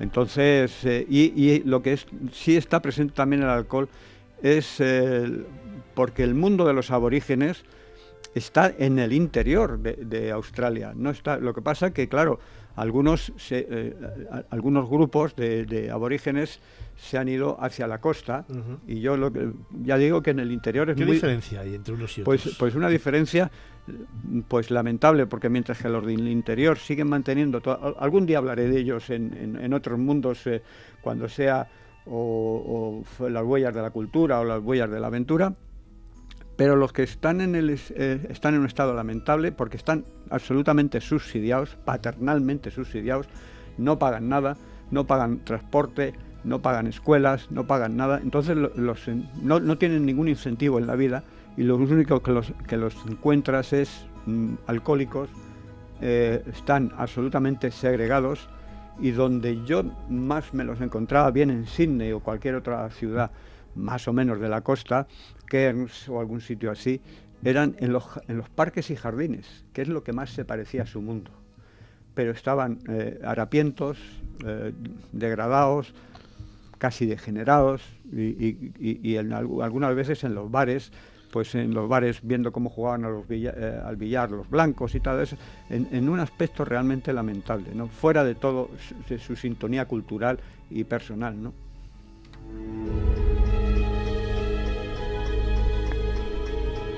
Oye, eh, analizado todo esto y habiendo vivido esta experiencia, ¿con qué te quedas? ¿Cuál es el mensaje? Pues hombre, es que es un, es, es un país que, que- que se construyó de una manera muy rara. Sabes que, que eh, los anglosajones, los ingleses, eh, colonizaron Australia con, con presidiarios, con, con presos, ¿no? Sí, sí, sí, sí. Y, eso dio también la posibilidad de, que también se colonizaran, eh, el interior se colonizara y entonces se estableció un genocidio brutal. Luego dicen que los españoles con no sé qué, con los americanos, y, y a la caza de, de los aborígenes. ¿no? Entonces es, es un país mm, que se construyó mal desde ese punto de vista. Desde luego tiene muchas posibilidades y luego la inmigración mm, eh, se abría una gran posibilidad de todo tipo. Hay muchos griegos, hay, much- hay muchos españoles, italianos, pero siempre en la costa, ¿no? Entonces, para mí, de- de- desde el punto de vista visitable, desde lo que es el concepto turístico, para mí ¿eh? no, es, no es muy válido. Desde el punto de vista de fenómeno cultural de aborigen Social. es muy interesante. Ya digo que un día hablaremos aquí de la época del ensueño de los aborígenes australianos. Eh, y esto, y de- el outback, que, que- que a veces yo me chupaba kilómetros y kilómetros y kilómetros en un autobús, kilómetros y kilómetros, decía yo, pero esto no acaba nunca, qué rollo de país, ¿no? Luego, con el tiempo, pues mira, pensándolo bien, era su acento, su... su y, a raíz de, mira, de esta chispa del otro día que, coincidimos en esta presentación, pues me surgió este tema para esta, para esta mañana, vamos.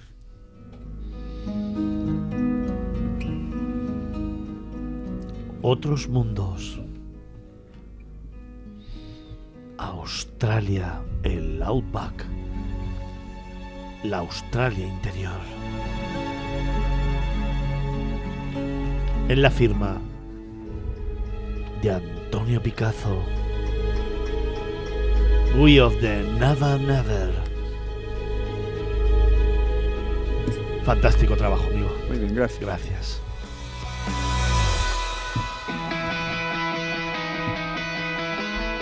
Pues nos queda tan solo un minuto para despedirnos, un minuto para acabar estas cuatro horas de radio, un minuto para decirte hasta la semana que viene. Antonio Picazo, muchísimas gracias, Pues amigo nada, mío. Pues nada, hasta otra. Que no, que no- que no se Andrea. Ligi, muchísimas gracias. A vosotros siempre.